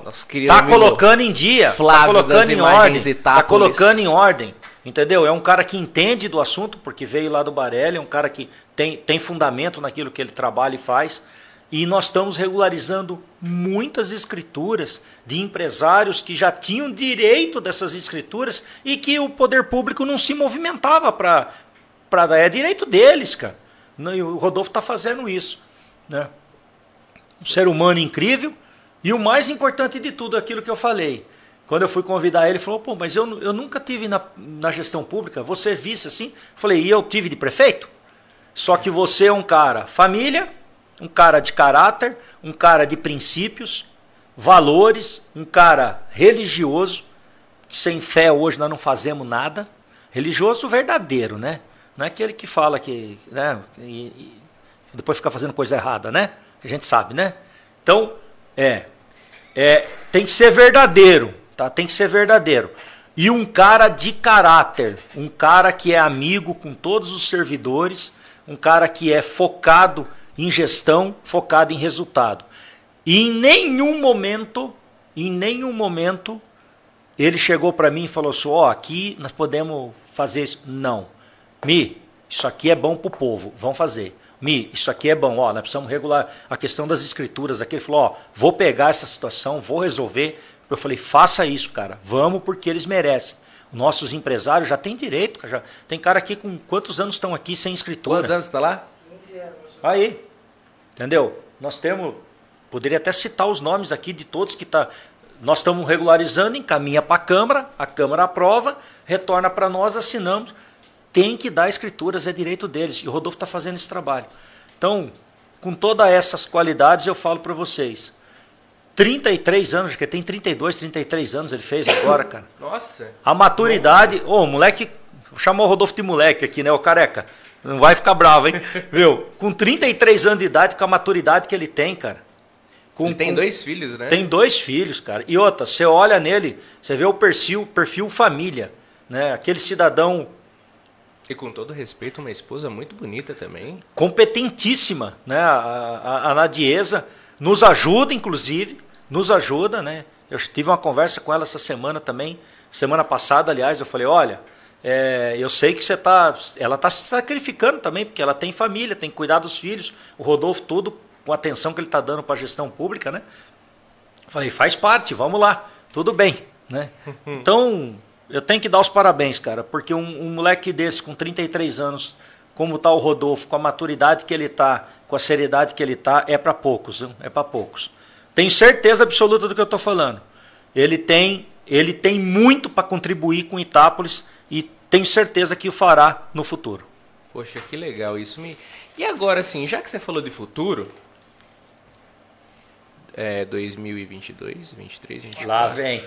Em, dois, em 2024. 23, é, calma. É, as eleições é em 2023, né? Na eleição 2024. 24. É, 24. É Meu par. mandato vai até dezembro de 2024. E em, Lá vem. em Quero ver. janeiro de 2025, você pretende assumir uma reeleição? Não, Ou tem- o Rodolfo seria o não, emplacado? não tem, tem, que, tem que passar o processo antes primeiro. Que processo? O processo eleitoral. Processo, é, tem um processo eleitoral, tem um processo de, de, de convenção partidária, tem tudo isso para ver. Mas vamos lá. É, Porque eu sou muito, convenhamos que você eu sou muito tem fiel. um, tem um serviço, né? É, Sempre eu, sou, eu sou muito fiel à estratégia. Tá? Por isso que deu certo tudo na minha vida. E, e na avaliação de liderança em estratégia e realização, eu tenho nota acima de 92%. O meu foco nesse momento é única e exclusivamente que a gente possa entregar o mais, o, o melhor e quanto mais serviços eu puder entregar para toda a sociedade itapolitana. Esse é, essa é a minha missão que eu assumi. Quando a gente foi ser candidato a prefeito em 2020, desde 2016 eu falei, até para o Mazinho, Mazinho que perguntou, o que você vai fazer? Vou terminar todas as suas obras e dar continuidade a todas as obras, porque eu entendo que essas obras precisam ser concluídas e colocadas à disposição da população. Aliás, falar em Mazinho, todas as obras iniciadas pelo Mazinho e que nós estamos entregando, podem ir visitar todas. Tem a placa em memória pela idealização e início das obras por ele, em respeito a ele. Vai ficar guardado isso para a história. Quando que alguém fez isso aqui? É respeito. Respeito a ele, respeito à história dele, respeito ao tanto que ele amava a cidade, que ele fazia as coisas do jeitão dele, mas ele queria ver também uma Itápolis melhor e, e, e eu disse isso lá atrás para ele. Eu falei, eu vou terminar suas obras.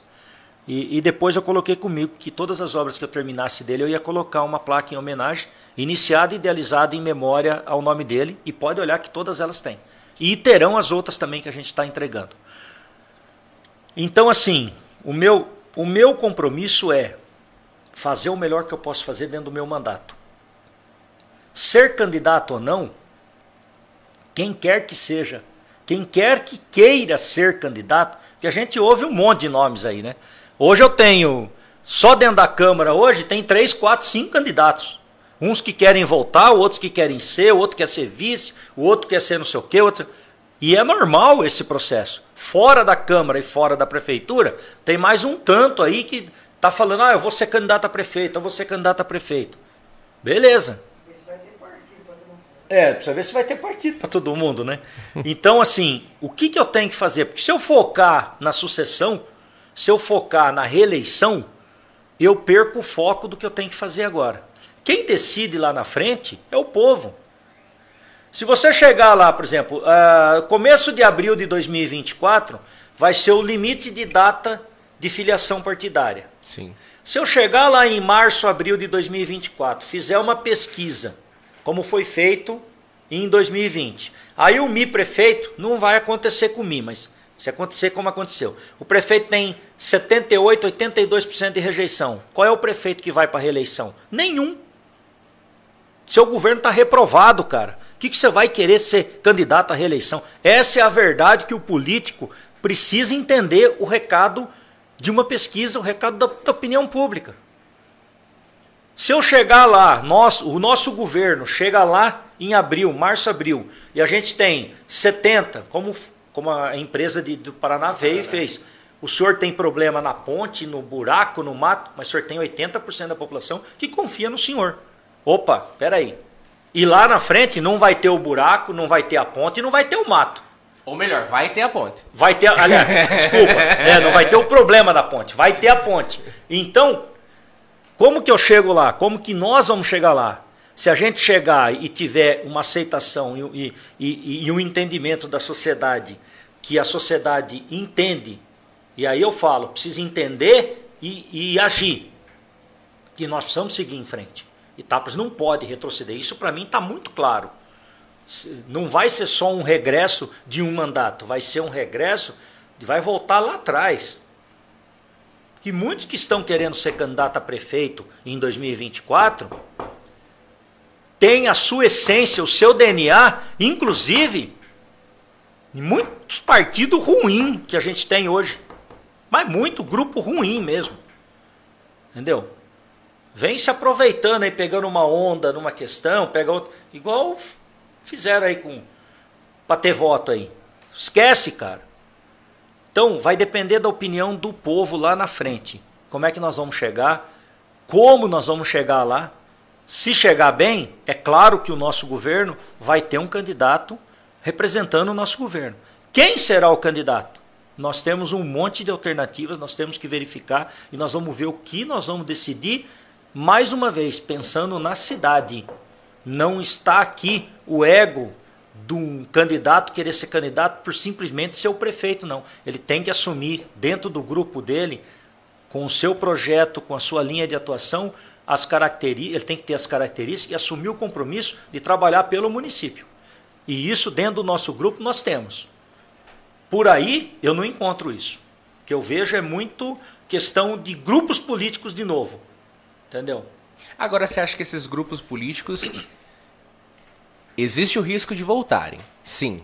Não, tipo... toda eleição, toda eleição, você, se você assim. Depende do encaixe no momento. Por exemplo, eu perdi a eleição em 2016. Cheguei em 2020 para candidatura.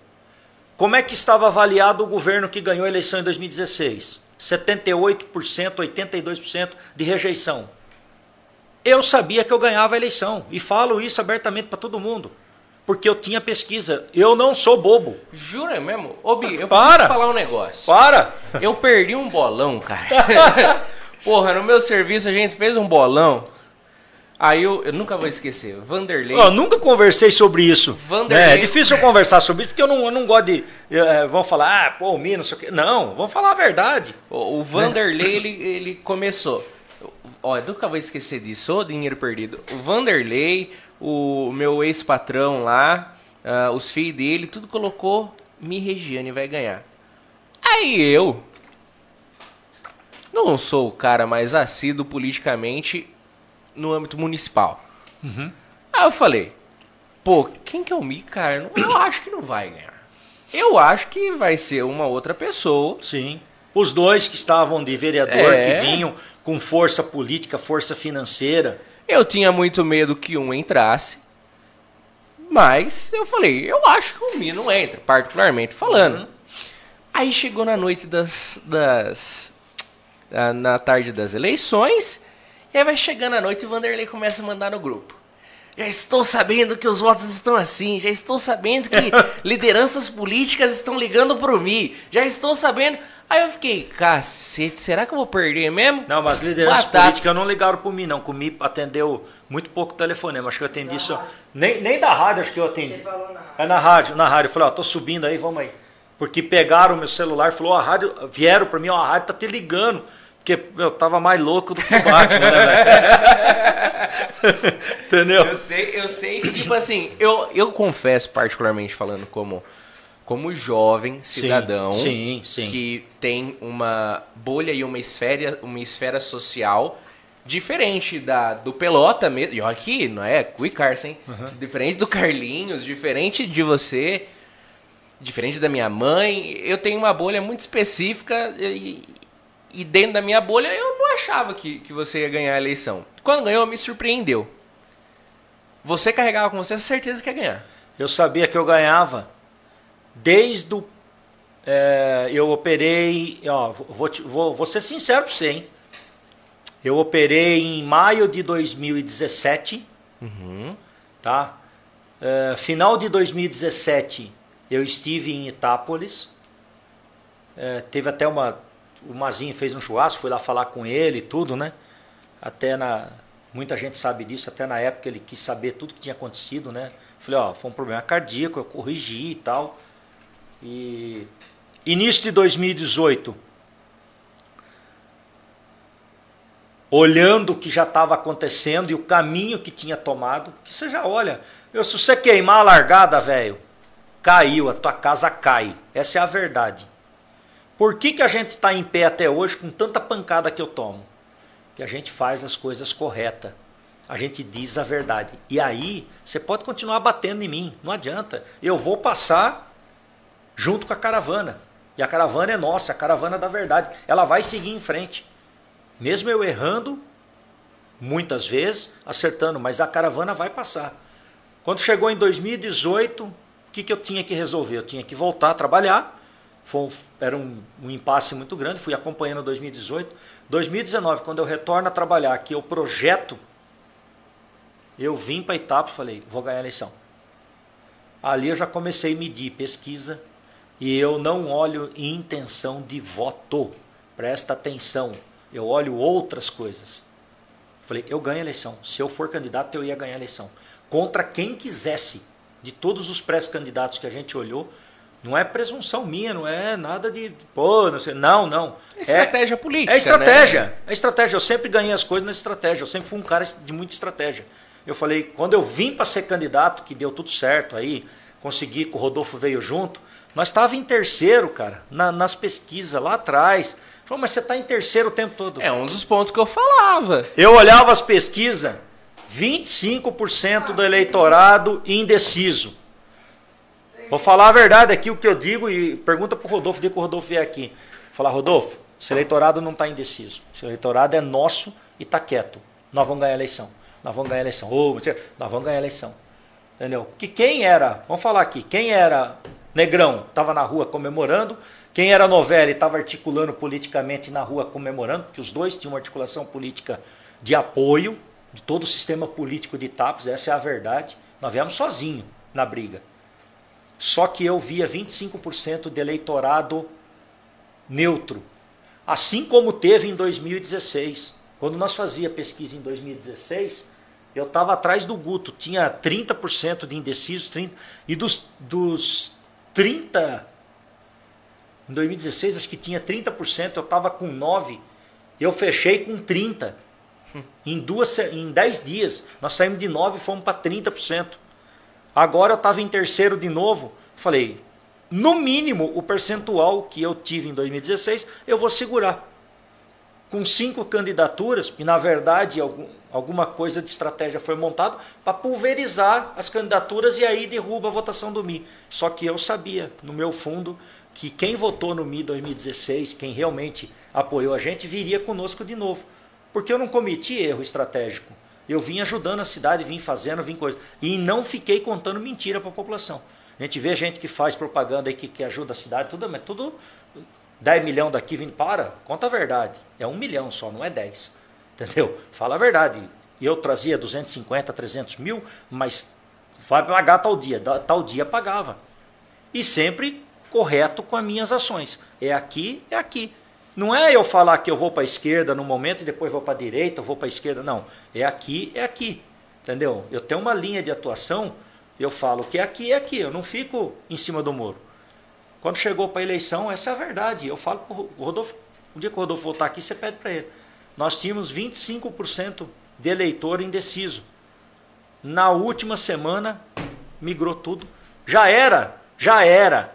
Entendeu? Estavam olhando, claro, aguardando, né? Pode ter um percentual ali que realmente estava, mas quem era dos outros lados já estava fazendo campanha. Entendeu? E aí tem umas estratégias de, de, de, de, final de reta, final de campanha que a gente conseguiu emplacar, dizendo a verdade para a população.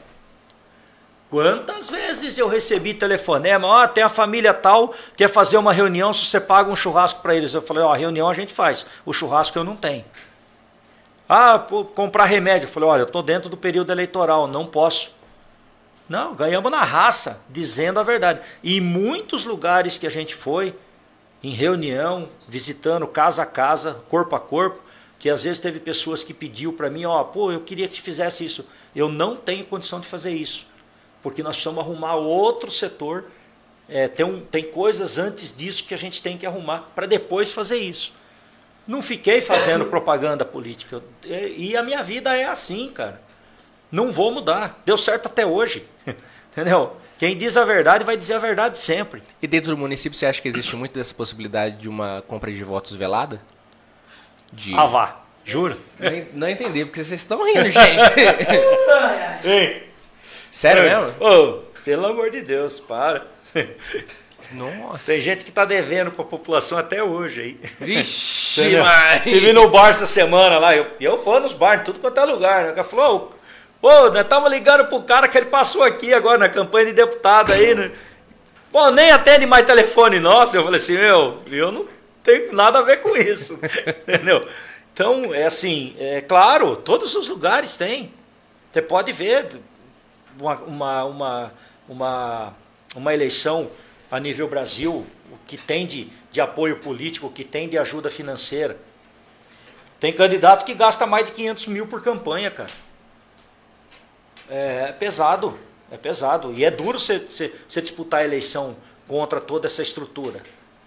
Contra o sistema político, você já bater de frente contra o sistema político já é difícil. Aí você bate de frente contra uma estrutura financeira, sistema político, pelo amor de Deus.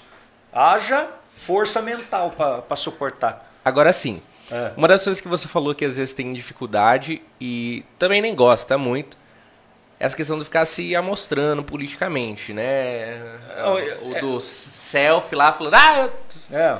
essas coisas. Porém, contudo, todavia, sim. existem pessoas que são mestras nessa arte. Sim, sim. E essa é uma arte que, querendo ou não, uhum. bem ou ruim, a população, uma parcela da população, se dobra para esse tipo de publicidade, sim, enfim. Sim, sim. E isso é uma coisa que foi muito clara no próprio cenário nacional, com as propagandas políticas que a gente está vendo hoje, atualmente, entre Lula e Bolsonaro. Isso é fato. Um, uma linha mais populista, talvez, uma linha mais de, de compra de fato de meios de comunicação, de compra de fato de quem leva informação, de quem gera informação, e muitas das vezes uma compra de fato de, de da informação. Isso eu digo no âmbito nacional. Municipalmente falando, aqui, é, me regiane, Existe essa dificuldade? Existe uma, uma hashtag Globo Lixo? uma, hashtag, uma, uma casta jornalística? Ou uh, uh, pseudojornalistas? Existe quem, quem do meio da comunicação que preste entre aspas, é uma palavra que eu não gosto muito de usar, mas preste esse desserviço uh, informativo às pessoas? Em todas as profissões você tem bons profissionais e maus profissionais.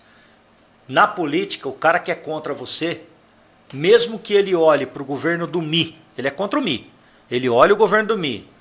LED, asfalto, é, creche, escola, que mais? Um monte. Saneamento, investimentos, aumento de salário real para o servidor começa a ver tudo de bom. Coisa que não tinha, seriedade e tal, tal. Só que ele é contra você, cara. Então, ele vai lá pegar o buraco que você ainda não passou, que está no teu planejamento até, e atender aquele bairro com aquela área tal. E ele vai fazer um vídeo ali falando, metendo o pau. Ele vai numa, por exemplo, nós estamos com um problema nas pracinhas.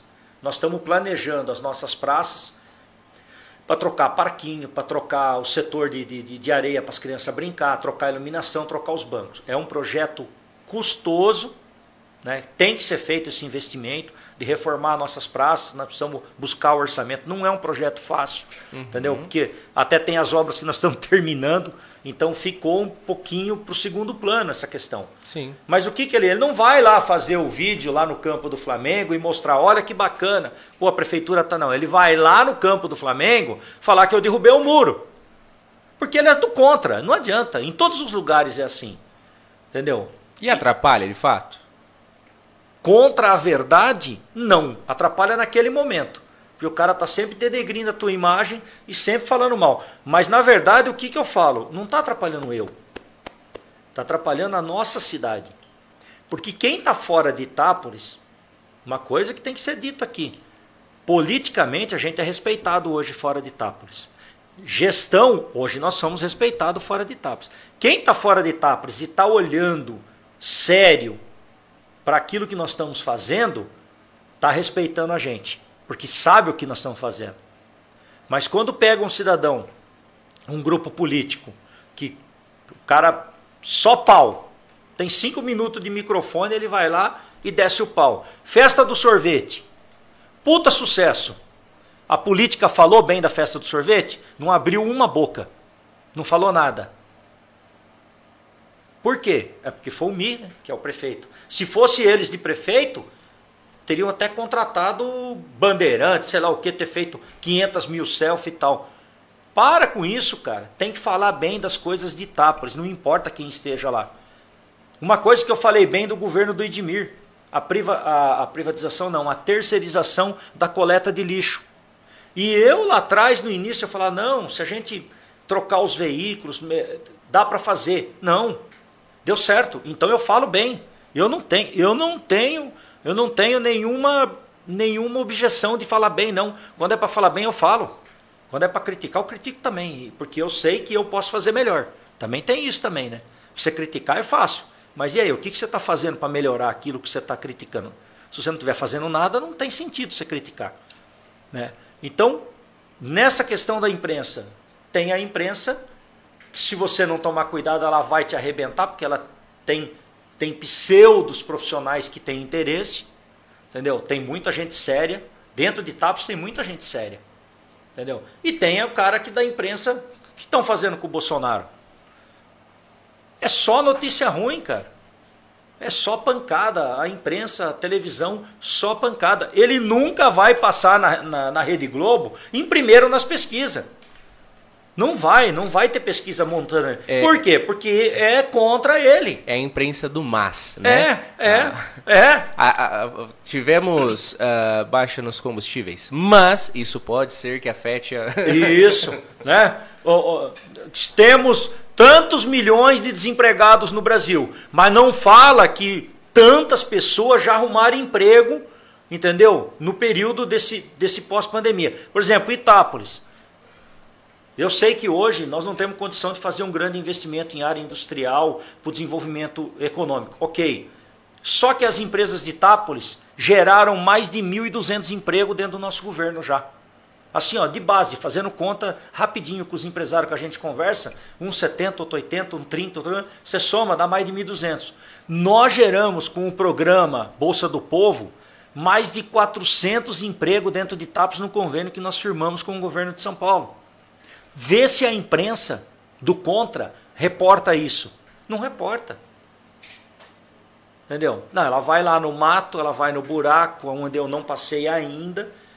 80, 90% do tapa-buraco a gente já conseguiu legal, entendeu? Tá vindo mais recapeamento, mas ela ainda pega algumas coisas para ficar atacando. Agora você que é uma pessoa um pouco mais enérgica às vezes. É.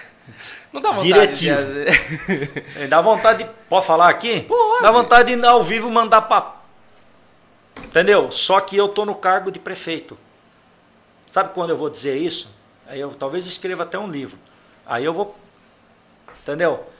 E pá, na cara. O dia que eu tô no cargo de prefeito hoje. Eu tenho que ter uma linha profissional, mesmo que, assim, é, eu, te, eu tenho esse aprendizado comigo suporta que é função da sua, do seu cargo. Você tem que aguentar. Você tem um monte de gente que está te ajudando, mas você tem os caras que são contra e vão ser contra sempre a vida inteira. Para ele, quanto pior, melhor, porque é onde ele quer entrar. Ele estava lá no carguinho dele lá, ganhando 7, 8 pau, não fazia porra nenhuma dentro da prefeitura, e eu botei para fora. No momento que eu boto para fora, tá no Facebook metendo pau em mim. Vai continuar metendo pau, mas não vai retornar para lá. E mandou, pediu o RH ir falar comigo para fazer acordo. Não tem acordo. Não tem acordo. Eu não faço acordo com bandido. É a verdade que eu tenho que falar aqui. Entendeu? Não tem. Ou nós trabalhamos pensando na população, no resultado para a população, ou nós se retiramos, e aí não é o Mi prefeito, pode ser qualquer outro. Entendeu? E agora, assim, qualquer animal levanta um pau de selfie, faz uma live e tem visualizações e tem um Sim. consumo. Você acredita que falta, não sei se falta seria a melhor palavra, mas às vezes há um pouquinho mais da necessidade das pessoas de deixarem de dar palco para louco e começarem às vezes se voltar mais igual assim uh, procurar fontes mais confiáveis às vezes sim, pesquisar sim, a fonte sim. porque porque a, a grande maioria de todas essas informações é muito é muito propaganda fake news então o que, que a população tem que fazer tem também que aprender a atuar junto com a mídia. Como diria o Emílio Surita, checar e prechecar, né? É, você checa. Ó, ó, aconte... que nem derrubaram, compraram equipamento, derrubaram na Santa Casa, o equipamento quebrou. Eu não estou sabendo. Entendeu? É verdade ou é fake news? Nós temos que pesquisar que equipamento foi, quando comprou, o que aconteceu. Entendeu? Da mesma forma, nós temos um site oficial, site da prefeitura municipal. Tudo que acontece é colocado nesse site. Aí é uma institucional. Eu tenho a minha fanpage que eu coloco tudo que a gente está fazendo, desde obras, de encontros, aonde a gente está com tudo. Eu tenho o meu perfil pessoal que eu também faço essa divulgação. Fora disso, nós temos os meios de imprensa que prestam serviço de qualidade. As rádios nossas têm feito um grande trabalho, nos ajudam, nos apoiam, nos cobram. Por exemplo, as rádios, as informações de plataforma. O teu programa é um programa excepcional para vir aqui bater papo. Olha, quanto tempo nós já estamos aqui? Quatro Nem horas. Sei, mas... Quatro horas, né? É, por quê? Porque esse bate-papo a gente fala de tudo. E falamos a verdade, somos cobrados quando tem que ser cobrado, né? mas a verdade vai prevalecer. É, as plataforma digital que está caminhando aí, que o Valcir Amaral está junto, o próprio Marcelo está fazendo. Pode olhar, são profissionais sérios. Então, quando eles falarem, mesmo assim, vamos checar, é verdade ou não é? Tem certeza que aí faz com que ele ganhe mais credibilidade. Da mesma forma, é esse papel a população tem que fazer. Para a gente poder ter uma, uma informação afinada, né? O que é que realmente aconteceu. E eu vou falar, tem muito político que pega lá tantos minutos para falar no microfone, que já falou um monte de asneira que não tinha nada a ver. Entendeu? E fica ruim. Tem que prestar informação verdadeira para a população. Esse é o cerne de tudo. Mesmo quando for notícia ruim. Entendeu? Ó, não deu certo fazer tal coisa. Vai lá e diga, não deu certo fazer tal coisa. Vamos buscar uma outra solução. É, é o que eu falo. Tem que dizer a verdade. É isso aí. Olha Beleza? só, então. O que mais que tem aí? Mi, Cara, você acredita que a gente está aqui já há quatro horas? Ah, é bom demais. E... Será que o povo ficou com nós aí? A minha bateria aqui já até acabou. É. Mas, ó, uma coisa que, que eu, eu tinha feito tanta anotação. Olha, né? Tinha um briefing aqui, ó, de tudo que nós já fizemos aqui. E, e algumas coisas foi dito, outras coisas nem, nem deu, mas tá, tá bom. Ah! Tá? Pô, você falou de emprego. É. Cadê a empresa que ia estar tá lá na, no terreno da, da escola agrícola? É, desistiu. A hum, empresa desistiu? É, faz, ela, ela, desde, desde lá de trás, né? Na verdade, assim, foi outra ação politiqueira para dentro de Itápolis que prejudicou e muito. Hum. Que falaram e escreveram tanta merda na mídia, entendeu? A começar pelo capital inicial da empresa de 800 reais. Sim, quando você tem toda a aprovação de tudo pronto, vem o investidor e põe o dinheiro em cima da empresa e as coisas seguem. Chegou um momento, logo no início lá, que eles, eles nos, nos chamaram e eles falaram, olha, a sua cidade tem um problema político e a gente não quer entrar nessa disputa política. Mandaram uma carta para nós desistindo. Nossa. Entendeu? E assim vai. É, quais eram as garantias que nós tínhamos? Em nenhum momento foi doado, doado nenhum centímetro de terra. Era concessão.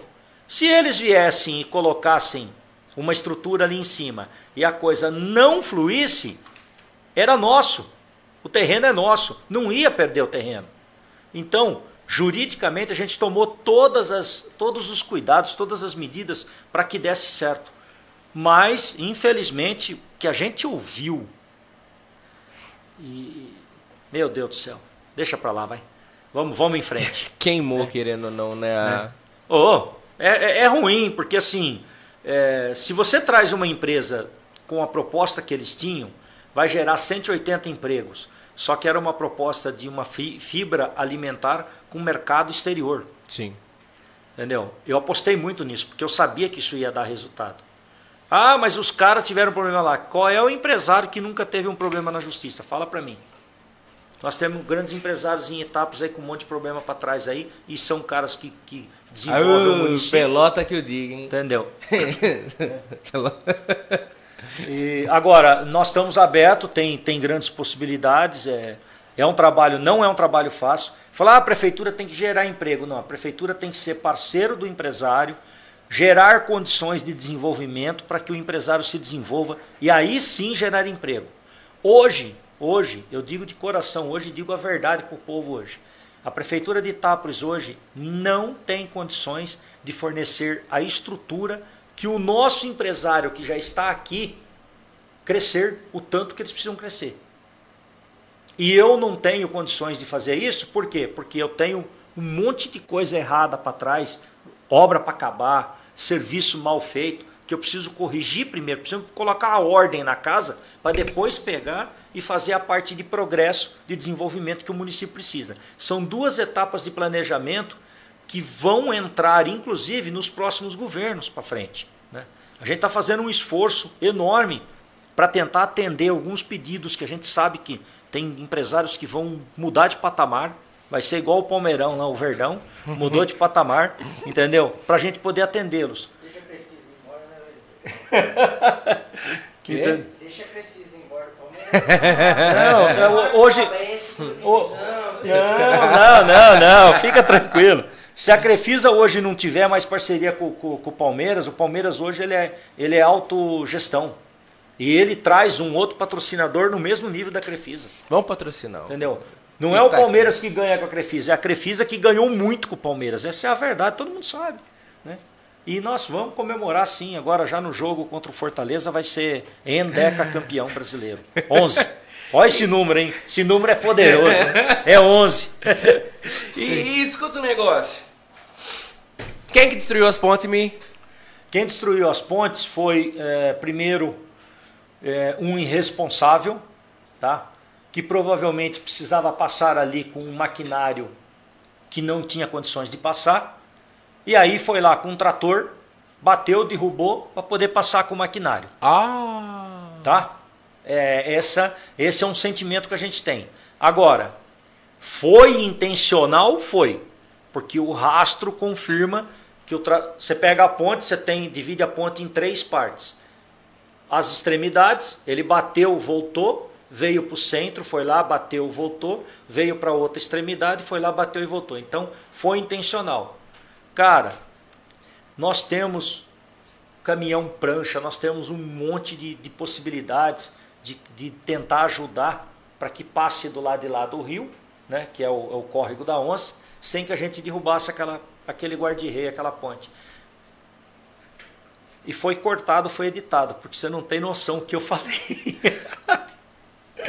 eu poupei só a mãe do cidadão. Uma tá? amiga minha falou: tá. Nossa, mas o Mi gravou um vídeo meio alterado, meio bravo. Não, não, não, Ele não chamou alterado, de, não. De, de, de, de, de, vagabundo e não sei o quê. É. Aí eu falei: Que vídeo que é esse? Deixa eu ver, né? Aí eu fui uhum. caçar ver e vi lá que tinha destruído Sim. a ponte.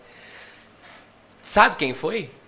há suspeitos, a polícia está em investigação, assim, dá ainda para foi acionado a esperança para pegar. Foi acionado a, a, a, polícia técnica, foi feito o boletim de ocorrência. Né? Não é difícil de, de pegar não, porque a gente é só se fazer o mapeamento ali para frente. você vai observar. É, infelizmente, faltou um pouquinho de bom senso, né? Ou falar assim, poxa, será que a prefeitura tem condições de, de, de fornecer um, um suporte para a gente passar por aqui? Sei lá. Pode até ser que chegasse para eles e falasse, ó, nós não temos estrutura, não tem como. Como é que nós vamos fazer? Tem outro caminho para ir? Às vezes, dois, três quilômetros diferente, achava um outro ponto para passar, sem precisar passar ali e tal. É, o que, que, deixa, que deixa, que deixa chateado é o seguinte: vai roubar da gente ali duas semanas de serviço, custo de homem trabalhado, custo de equipamento, que no momento é um custo desnecessário para o bolso do povo itapolitano. É um dinheiro que a gente poderia fazer outras coisas e eu vou ter que dar um suporte ali depois. É isso que deixa chateado. Porque é igual lá a Praça do São Benedito que está sem iluminação. Nós colocamos três vezes a iluminação lá. As três vezes foi roubado, né, foi quebrado, foi roubado, não sei o que, tiraram as lâmpadas. Aí na terceira vez tiraram até os fios. Agora nós temos que montar um planejamento para ir com não vai ter mais fio, vai ter que botar uma outra tecnologia, um outro assunto, trocar banco, trocar tudo, para arrumar lá. Tá feio lá, tá, tá vergonhoso. Mas a gente tentou arrumar. E aí vai um, sei lá quem, né? Vai lá e pá, quebra, rouba, leva fio, levou fio por causa de cobre, sei lá o que que, que foi fazer com aquilo. Pô, é o dinheiro do próprio cara, né? O dinheiro da própria família do cara, de todo cidadão. Fica ruim. E a gente perde tempo, porque você foi lá três vezes para arrumar. Custou hora trabalhada do nosso pessoal. Eu olho muito para isso, cara. Em quantas horas de serviço nós vamos fazer isso? Porque eu sei que isso custa muito para o cofre da prefeitura. E esse dinheiro sai do bolso do povo, não é meu. Né? É, tudo né? que pinta de novo, pinta na bunda do povo. Eita, vamos lá. Como diria o Borghetti. O, o, Mito, hein? Mito, Mito Alborguete. Eu falei dessa porra. com aquele com cacetete, cacetete dele, cacetete dele lá que detonava todo mundo. Oh, por que que sumiu os comentários? Eu ia... Porque a pessoa deve ter apagado. Não, sumiu todos aqui do chat ao vivo do YouTube. Pra mim parou num ladão, não sei o quê. Pra mim não tem mais nenhum aqui. Pô, o povo também não aguenta mais ouvir nós, hein? Já... Pô, eu ia falar os agradecimentos aqui pro pessoal que nos acompanhou, mas meu celular... Empresta o seu, que o meu apagou, Felipe. Mas, ó, eu queria agradecer me, ah. a, a, a, mais duas empresas, só se você ah, me permitir. Não, você manda brasa. Que é a WordNet né? Telecom. Sim. A WordNet, que a gente consegue manter essa transmissão top para quem está lá em casa nos acompanhando. Eles que ficam aqui na Avenida Francisco Porto 456, no centro de Itápolis, e que você pode acompanhar os preços deles. Tanto nos nossos destaques no Instagram, quanto também pelo 0800 591 3176 e também agradecer em especial ao Autoposto Alvorada, ali da família Manginelli, que fica na esquina da José Trevisan com a Capitão Venâncio de Oliveira Machado, que tem os melhores preços da cidade, um dos, combustível um de qualidade. Postos mais tradicionais do Mais município, né? tradicionais, né? eles que são super gente fina com a gente, ajudam, apoiam esse projeto e você pode acompanhar os preços também lá nos nossos stories do Instagram. Eu também acho que é um bug do próprio YouTube. O... Ou então você liga lá no 163262 1036. Para você que comentou no YouTube, peço desculpas, o YouTube bugou. O YouTube bugou aqui no meu celular, não aparece mais os seus comentários para você que comentou aqui no YouTube, mas eu sei que tinha um Adão, tinha bastante gente, não tinha ninguém xingando, pelo menos tava o pessoal só elogiando, viu? Aleluia, viu? Aleluia. Mas, além do Rodolfo, lembro que tava o Pedrinho Amaral também, cunhado do Carlinhos, é, é chefe de gabinete lá que ele tá? O Pedrão, o Pedrão tá com a gente lá de chefia de gabinete. E um grande profissional. várias pessoas Advogado também tem ajudado a gente bastante. Tá com um time bom lá. Cara. Depois você repara, você sabe que ele tem escrito Eliseu no braço, né? Ele tem meu nome escrito. Não, não sei. Foi não em homenagem sei. a mim. É? Depois você zoa ele. Pode zoar ele. Vou perguntar para ele. Não sabia. Não sabia. Ó, eu queria mandar aproveitar aqui para mandar o boa noite para Meire Regine Bueno. Ela que pergunta se vai ter concurso público pro final do ano, né, sim, Você comentou, sim. né? Ô, Meire, tá, tá Amanhã acho que é o prazo final da, da, da resposta das empresas. Aí já deve fazer, encaminhar para fazer a cotação, outras empresas. Aí abre para todas. A gente tentou as instituições mais fortes, mas elas têm compromisso demais com o vestibular no final do ano. Agora, quem vier e trouxer toda a documentação, tudo correto, aprovado pelo jurídico, nós vamos partir para o pro, pro vestibular, né? Vamos falar assim, né? O concurso público deve ser realizado dezembro para chamar em janeiro. Tá? Perfeito. É o cronograma que a gente tem. Nós precisamos muito desse concurso porque nós estamos deficientes, nós estamos com um déficit de funcionário, principalmente na área administrativa. Tá russo a coisa, tá russo. Precisa, precisa, precisa acontecer. Se Deus quiser, ano que vem vão estar por aí. Ah, a Meire mandou. A Meire mandou top. Lucas Pirola da Silva, deve ser algum parente dela que está acompanhando com ela. Ela falou do salgadinho, né? Que você tava falando do salgadinho. Ah, o Lucas Pirola, Ah, verdade. do é o salgadinho Lucas. aqui, pô. Oh, meu Deus do Pô, céu. vou levar até salgadinho pra casa, hein? Jorge, Jorge Coura. Boa noite, prefeito Mirregiane, Ó, o Rodolfo Coura, Braghini, Coura. parabéns aí a todos da prefeitura. Abraço Ó, o do Coura- professor Coura. É, o Cora, o Cora é, é, é um das, das 700 pessoas ou 700 famílias que receberam as suas escrituras definitivas de suas casas. Olha o que eu estou dizendo aqui. Convênio nosso com o governo do estado, chama Cidade Legal, regularização das escrituras. Famílias itapolitanas há mais de 20 anos, em média de 15 a 20 anos, com as suas casas quitadas, que não tinha sua escritura definitiva. Nós trabalhamos junto com, com esse plano, do, com esse programa do governo do estado, montamos uma força-tarefa. São mais de 700 famílias que receberam em definitivo as suas escrituras. O valor que isso tem para uma família que tem lá a sua casa de 70, 80 metros, né, da sua casa popular, que trabalhou suado, que acordou de madrugada, que, que deu um duro danado para pagar parcela por parcela. Já tinham quitado as suas casas e não tinham as suas escrituras definitivas. Hoje, essas mais de 700 famílias, eu tenho certeza absoluta, está lá com a escritura definitiva, posse, entendeu? Isso representa muito para eles e merecido. Nós fizemos isso pelas famílias itapolitanas. Que ótimo. Que ótimo mesmo, viu, Mi? O, o, inclusive ele mandou aqui que não sumiu. Não, o, o professor Cora, no Facebook eu tô conseguindo visualizar os comentários. É no YouTube. No YouTube É no eu não tô YouTube. mais conseguindo visualizar. A Maria Conceição Tambarucci manda aqui, ó. Mas esse prefeito é um ser fundamentado, hein? Olha só. Ó, é, é, a, a Maria Tambarucci a Tica, tá? Um grande abraço, uma grande amiga, uma grande profissional e ela praticamente, né, pô, grande parceira, sempre acompanhou todo e acompanha, né? E, e vou falar, ela também puxa a orelha, viu? Ela dá umas dicas, ela cobra, entendeu? Mas é isso que tem que ser. Sim. É, é bacana essa parte. Não é só de E- tapinhas nas costas que vive Não, o homem, e, né? E assim, é, ela fala de ser fundamentado porque é o que eu falo, ó. O que eu falo tá aqui, ó. Não é blá blá blá, não. Né? Então a gente tem muita garantia daquilo que a gente diz, porque a gente diz a verdade. É Como isso. que é? Mata o gato e mostra o pau? Não, um negócio assim? É, mata a cobra e Mata a mostra o cobra, verdade. Ó, aqui no YouTube só me aparece dois comentários, infelizmente, que é do Pedro Amaral, falando que o povo merecia essa entrevista, e da Cleonice Sola, que manda parabéns pelo excelente trabalho. Infelizmente, aqui o, o YouTube deu uma bugada, Tem uma bugada aqui, gente. mas provavelmente demora mais ou menos 24 horas pro vídeo Pô, se precisar, a gente repete. Vamos fazer outra entrevista de novo. Ó a cara de alegria do Carlinhos ali, ó. Aí. Então, ó, Mi, pra Leonice não matar nem eu nem você, Ah. quais os eventos dessa semana de 160 anos de etapa? Opa, vamos lá, eventos dessa semana. Cadê? Tá aqui, ó. Gente, é o seguinte, ó, 19 a 22 de outubro. Dia 19, show às 20 horas. Praça Jornalista Roberto Del Guercio.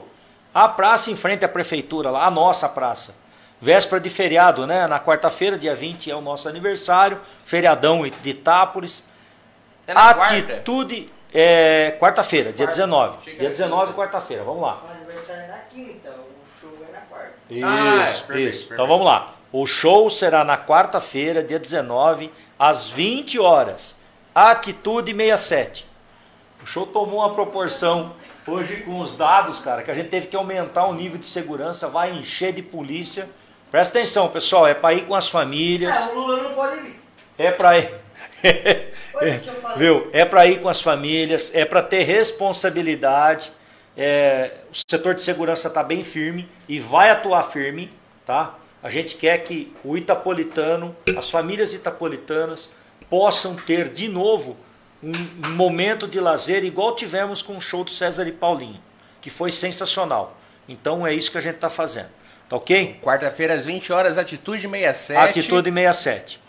É pagode. Dia 20, quinta-feira, feriado de aniversário da nossa cidade. João Vitor e Mateus, tá? Também na mesma praça, no mesmo horário ali em frente a Sertanejão. Sertanejão. Uh, dia 21, sexta-feira, tem a feira da Itavém, que é a nossa feira. Ó, outro investimento nosso de geração de, de desenvolvimento econômico, geração de emprego. Isso aqui, cara, nós temos um grande número de profissionais artesãos. A mãe do Pelota é uma. Olha aí, a mãe que, do que Carlinhos pro- também. Não, né? Eles que, são irmãos. que faz um trabalho espetacular.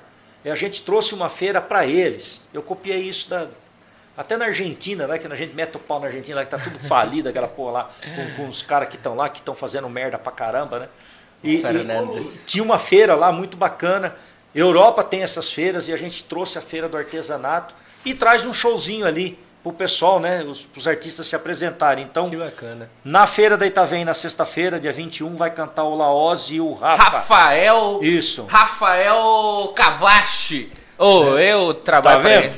Rafael Cavachi. No sábado, dia excelente 22, aí galera do rock aí, ó, é nós, hein? Que? Ei. É o Cavacho, Cavacho, né? Ou, ou é o Vasco? Rafael Vasque, desculpa, Rafael falei errado. Vasque. Rafael Vasque. Tá.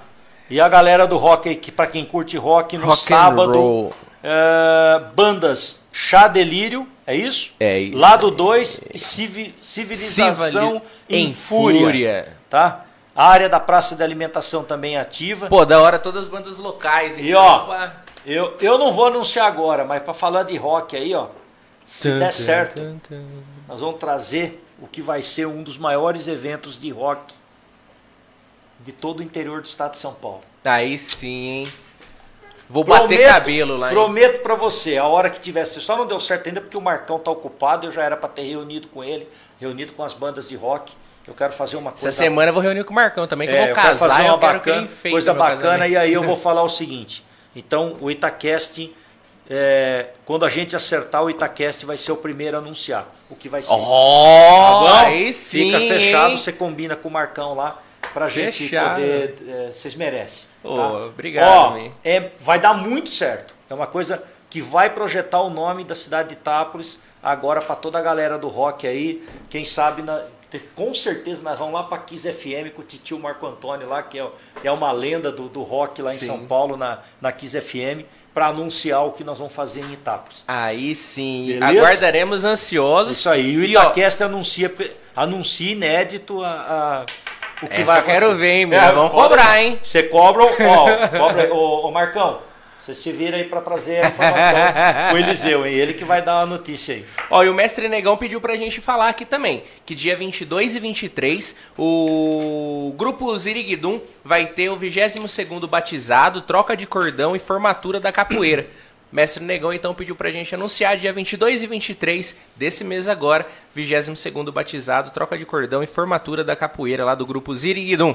É Eu isso aí. preciso mandar um beijo e um abraço também pra tia Lu do Espaço da Construção, é tia dos meninos aqui, minha tia de coração também, tia Lu do Espaço da Construção. E também avisar que amanhã a partir das 20 horas a gente tem estreia do estúdio novo, Edifício Meluce, quarto andar, sala 46, Mi tá convidado pra estar lá com a gente, vai ter salgadinho lá, do Lucas, cerveja boa, refrigerante, Merecem. pau torando Ei. lá.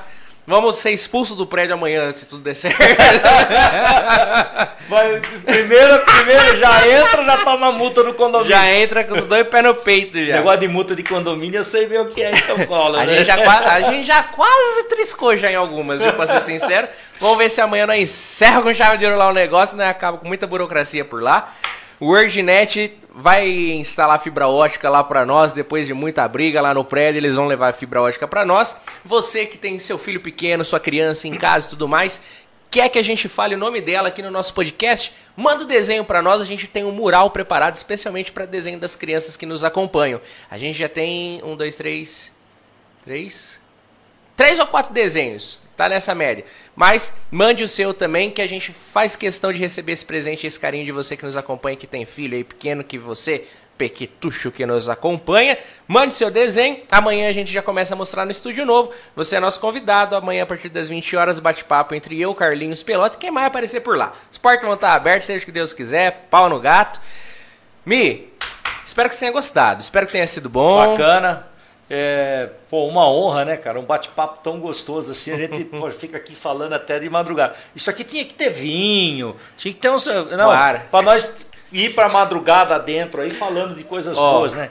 Ó, um ano, um amanhã- ano, ó, um ano e dez meses de governo.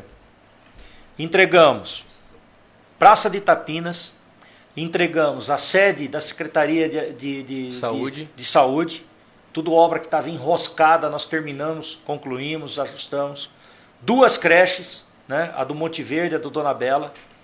O novo prédio do Projeto Guri, que era na antiga Câmara Municipal, que não servia para nada, né? Tá lá, vão lá visitar, que prédio bonito que ficou. O CREAS, entregamos o CREAS, que Itápolis não tinha o CREAS. A Drades, que é a regional, ela tem 26 cidades, somente oito possuem CREAS e todas as oito são acima de 50 mil habitantes. Nós somos a primeira cidade a ter CREAS com, com capacidade abaixo de 50 mil habitantes. Então isso foi um marco para nós. CCI, Centro de Convivência do Idoso, nós entregamos também. Estava enroscado o projeto, teve que refazer, adequar. É um projeto do Estado de São Paulo que não tinha liberado para inauguração. Tinha coisa para fazer, banheiro, segurança, pintura, tudo do layout deles. É, viu umas Foi- fotos lá, sua com as mulheres agarradas no seu pescoço, hein, minha? Não, não, não, não, não, não, não, foi, foi muito divertido, foi, foi bem O bacana. pessoal curtiu, hein, É. aquela noite lá de estreia lá. Eu vi as fotos e Então, tudo mais. Foi... É, que mais que nós inauguramos? Estamos indo agora para entregar o sistema de tratamento de esgoto de Nova- Tapinas. é, Nova América. Nova América, aliás. Já recapeamos 77 quarteirões em Itápolis e nos distritos. Recapeamento. Oito vicinais com projeto assinado acontecendo as reca- o- recapeamento das nossas vicinais, que vai ficar show de bola. Aumento de salário para o servidor, o ano passado 13,93%, um dos maiores da história. Santa Casa em dia, redução de dívida, tomógrafo instalado, usina instalada, máquina de de hemodiálise instalada. A reforma que nós estamos fazendo, ó, dois assuntos aqui que nós não tratamos. A nossa frota de transporte de paciente, que há um ano atrás era uma verdadeira sucata, que nego fazia vídeo xingando eu lá que estava uma merda, e estava mesmo. Essa semana nós vimos uma foto. Cinco novas ambulâncias, três vans novas, os outros veículos todos sendo reformados, alguns que estão na oficina, que nós vamos fazer leilão, porque não compensa o investimento. Renovação da nossa frota aqui. Maquinários nossos encostados dentro de galpão aqui no, no, no almoxarifado, abandonados. Todos estão trabalhando. Trouxemos uma patrola, uma retroescavadeira, caminhão-pipa, trouxemos trator, renovamos a nossa frota de maquinários dentro da Secretaria de Serviço Público para atender o produtor rural, que está sendo mais de do- 1.200 quilômetros de estrada rural reformado dentro de Itápolis. O que mais? Agindo corretamente, dizendo a verdade e não roubando. Por isso que tem dinheiro em caixa e nós estamos fazendo os investimentos com recurso próprio que nunca teve dentro de Itápolis. É Pronto. isso Caveira, aí, meu capitão. legendário. É faca na caveira. Ó, domingão, dia 23, corrida e caminhada outubro, ro outubro rosa a partir das 8 horas. Leonice Mondelo acabou de me Jesus mandar amado, lá aqui, vamos ó. nós acordar cedo. Vamos embora, vamos embora. E com transmissão ao vivo do Itacast Esporte Clube, muito provavelmente. Tá. Cobriremos essa corrida se o Edson Júnior topar, assinar embaixo na pau. de Fórmula 1, mas na parte da tarde, porque nós Tem, tem Fórmula 1, Domingão? Tem. Tem? Tem, é, É, é é, Estados é Unidos. é Estados Unidos? Tá bom. Não, mas já está decidido já. Mi, obrigado mais uma ano vez. que vem, a Mercedes vem com tudo e o Ah, vem, Hamilton vem. vai ganhar mais um campeonato. Vem. vem. Mi, obrigado. De Obrigado. verdade, obrigado, Não, obrigado, mesmo. obrigado a você, Eliseu, obrigado. Já te falei. Ao Carlinho, ao, ao Bo- Bolota, Pelota, Pelota. Ao Pelota, Ó, eu já te falei, o Itacast nunca vai levantar bandeira política de político algum, sim, nem sua, nem de é isso aí. pipoco nenhum que surja. Você é prefeito municipal e por isso você tá aqui. Se não fosse prefeito, provavelmente viria como comandante. Itápolis tem uma onda muito grande de comandantes Sim, sim. e você é um deles. Talvez numa certa, no dado momento da nossa história, viria como comandante ah, da aviação comercial. Como está prefeito, veio aqui, nos deu a honra da sua presença por duas A vezes. honra é minha. É, e, pô, eu- e sempre, pelo menos até então, não se esquivou das nossas perguntas, por mais que sejam capciosas assim. Não, não tenho. Eu- Ô, é uma coisa que eu falo, cara. É, às vezes eu vou, eu tenho um programa na rádio aí que o pessoal me chama para dar entrevista. Ô, tem umas perguntas aqui. Pode mandar. Quem, é o que eu falo, quem diz a verdade, mesmo que eu tiver que dizer não, putz, isso aqui eu não avancei. Quantas vezes eu falei, ó, isso aqui nós não, não, não mexemos ainda. Porque não mexeu mesmo. Eu não vou ficar, eu não vou contar politicagem para a população. População, eu me vai falar a verdade. E quando ele não, não trabalhou, não fez, não obteve resultado, eu vou chegar para todo mundo e falar, ó, eu não mexi ainda, não deu certo, eu vou mexer nisso lá na frente. É assim que tem que ser. Então, A minha vida foi assim, cara. Então não vai mudar agora porque tá de prefeito, não. ó, a gente tem a agradecer, viu, Mi? Obrigado, Obrigado. por tudo, obrigado a vocês, obrigado a toda a população itapolitana que acompanhou eu e esse maluco aqui batendo papo, pelota. Por com o cara aqui 4 atrás. horas e 40, hein? Meu Deus do céu. Né, Mas é legal pra caramba. Eu falei aqui, ó, tem que avançar a madrugada. É bacana isso, porque é uma oportunidade. O que, que acontece? Nós estamos focados dentro da gestão e focado em, em produzir, produzir. E às vezes a população não tem as informações de tudo que nós estamos fazendo. Entendeu? Nós temos site, tem Facebook que noticia, mas tem muita coisa que está fazendo e, e passa, a população não, não sabe. Esse teu programa, né, assim como tem outros, né, que, que é, é fundamental para a gente poder bater um papo, mesmo que for um papo, bate-papo longo, mas é um ba- bate-papo longo produtivo. Vale a pena. Né? Eu, eu acordei hoje, era quatro e pouco da manhã. Nossa. Entendeu? Senhora. então, e, mas estou aqui com muita alegria porque eu sei da importância disso, de transmitir a verdade para a população, de falar do que nós estamos fazendo, de poder passar umas horas aí junto com, com os amigos aqui, aguentar o pelota tirar sal de mim aí por causa do Verstappen, entendeu? Calma, é assim, né? E, e, e dizer para você, Itapolitano, acredite, tenha fé, faça as coisas corretas, faça as coisas com a verdade que dá certo. A gente está mostrando isso dentro da gestão pública, nós estamos mostrando isso lá na, na administração, respeitando o seu dinheiro, né, que a gente fala aqui, a gente respeita o dinheiro do povo itapolitano. Volto a dizer para vocês, nunca Itápolis teve tanta obra com recurso próprio, nunca Itápolis teve tanta é, é, contrapartida, recurso próprio, em convênios como talvez a gente está tendo agora. Porque a gente só ouvia dizer que Itápolis não tinha dinheiro para nada. Hoje a gente já consegue dar um passo é, num- numa, numa questão de falar assim, poxa, a gente tem capacidade de, de, de fazer investimento próprio, sim. Tem. É só fazer as coisas corretas. E é Beleza? Parabéns. Itápolis, né? 160 anos de história de um povo guerreiro. A gente fala, o povo que acorda cedo vai, e vai dormir tarde hoje, né? Mas- entendeu? Mas é, nós merecemos, nós temos que ter essa, essa grande oportunidade de poder dar um salto no desenvolvimento de Itápolis e nós vamos fazer isso, pode ter certeza. Torcemos por uma Itápolis melhor, viu, Mi? Todos nós. E merecemos. Merecemos, É, com toda Itápolis, certeza. nossa terra, nosso povo, nosso orgulho. É, isso, aí. Mi. Com muita honra. Obrigado, então. Até amanhã com vinho e cerveja amanhã na comemoração do Estúdio Novo. Fechou, Te vamos lá. aguardamos. Leva o Rodolfo, leva a família inteira lá. Vamos torar o pau lá que amanhã tem muita, muito pau pra torar. Você é nosso convidado para estar com a gente a partir das 20 horas na estreia do Estúdio Novo. Por favor, contamos com vocês. Ah, mais alguma coisa? Não, né? Carlinho tá querendo me matar já aqui, a cara dele de alegria. Ir? A gente vai agora montar o estúdio novo ainda. Tá vendo? Você vai junto, viu, Mi? Quem trabalha faz a hora. Pessoal, até amanhã, em especial essa semana. Até amanhã. Esperamos vocês, aos queridos carneirinhos. Muito boa noite. Até a próxima. Tchau, tchau.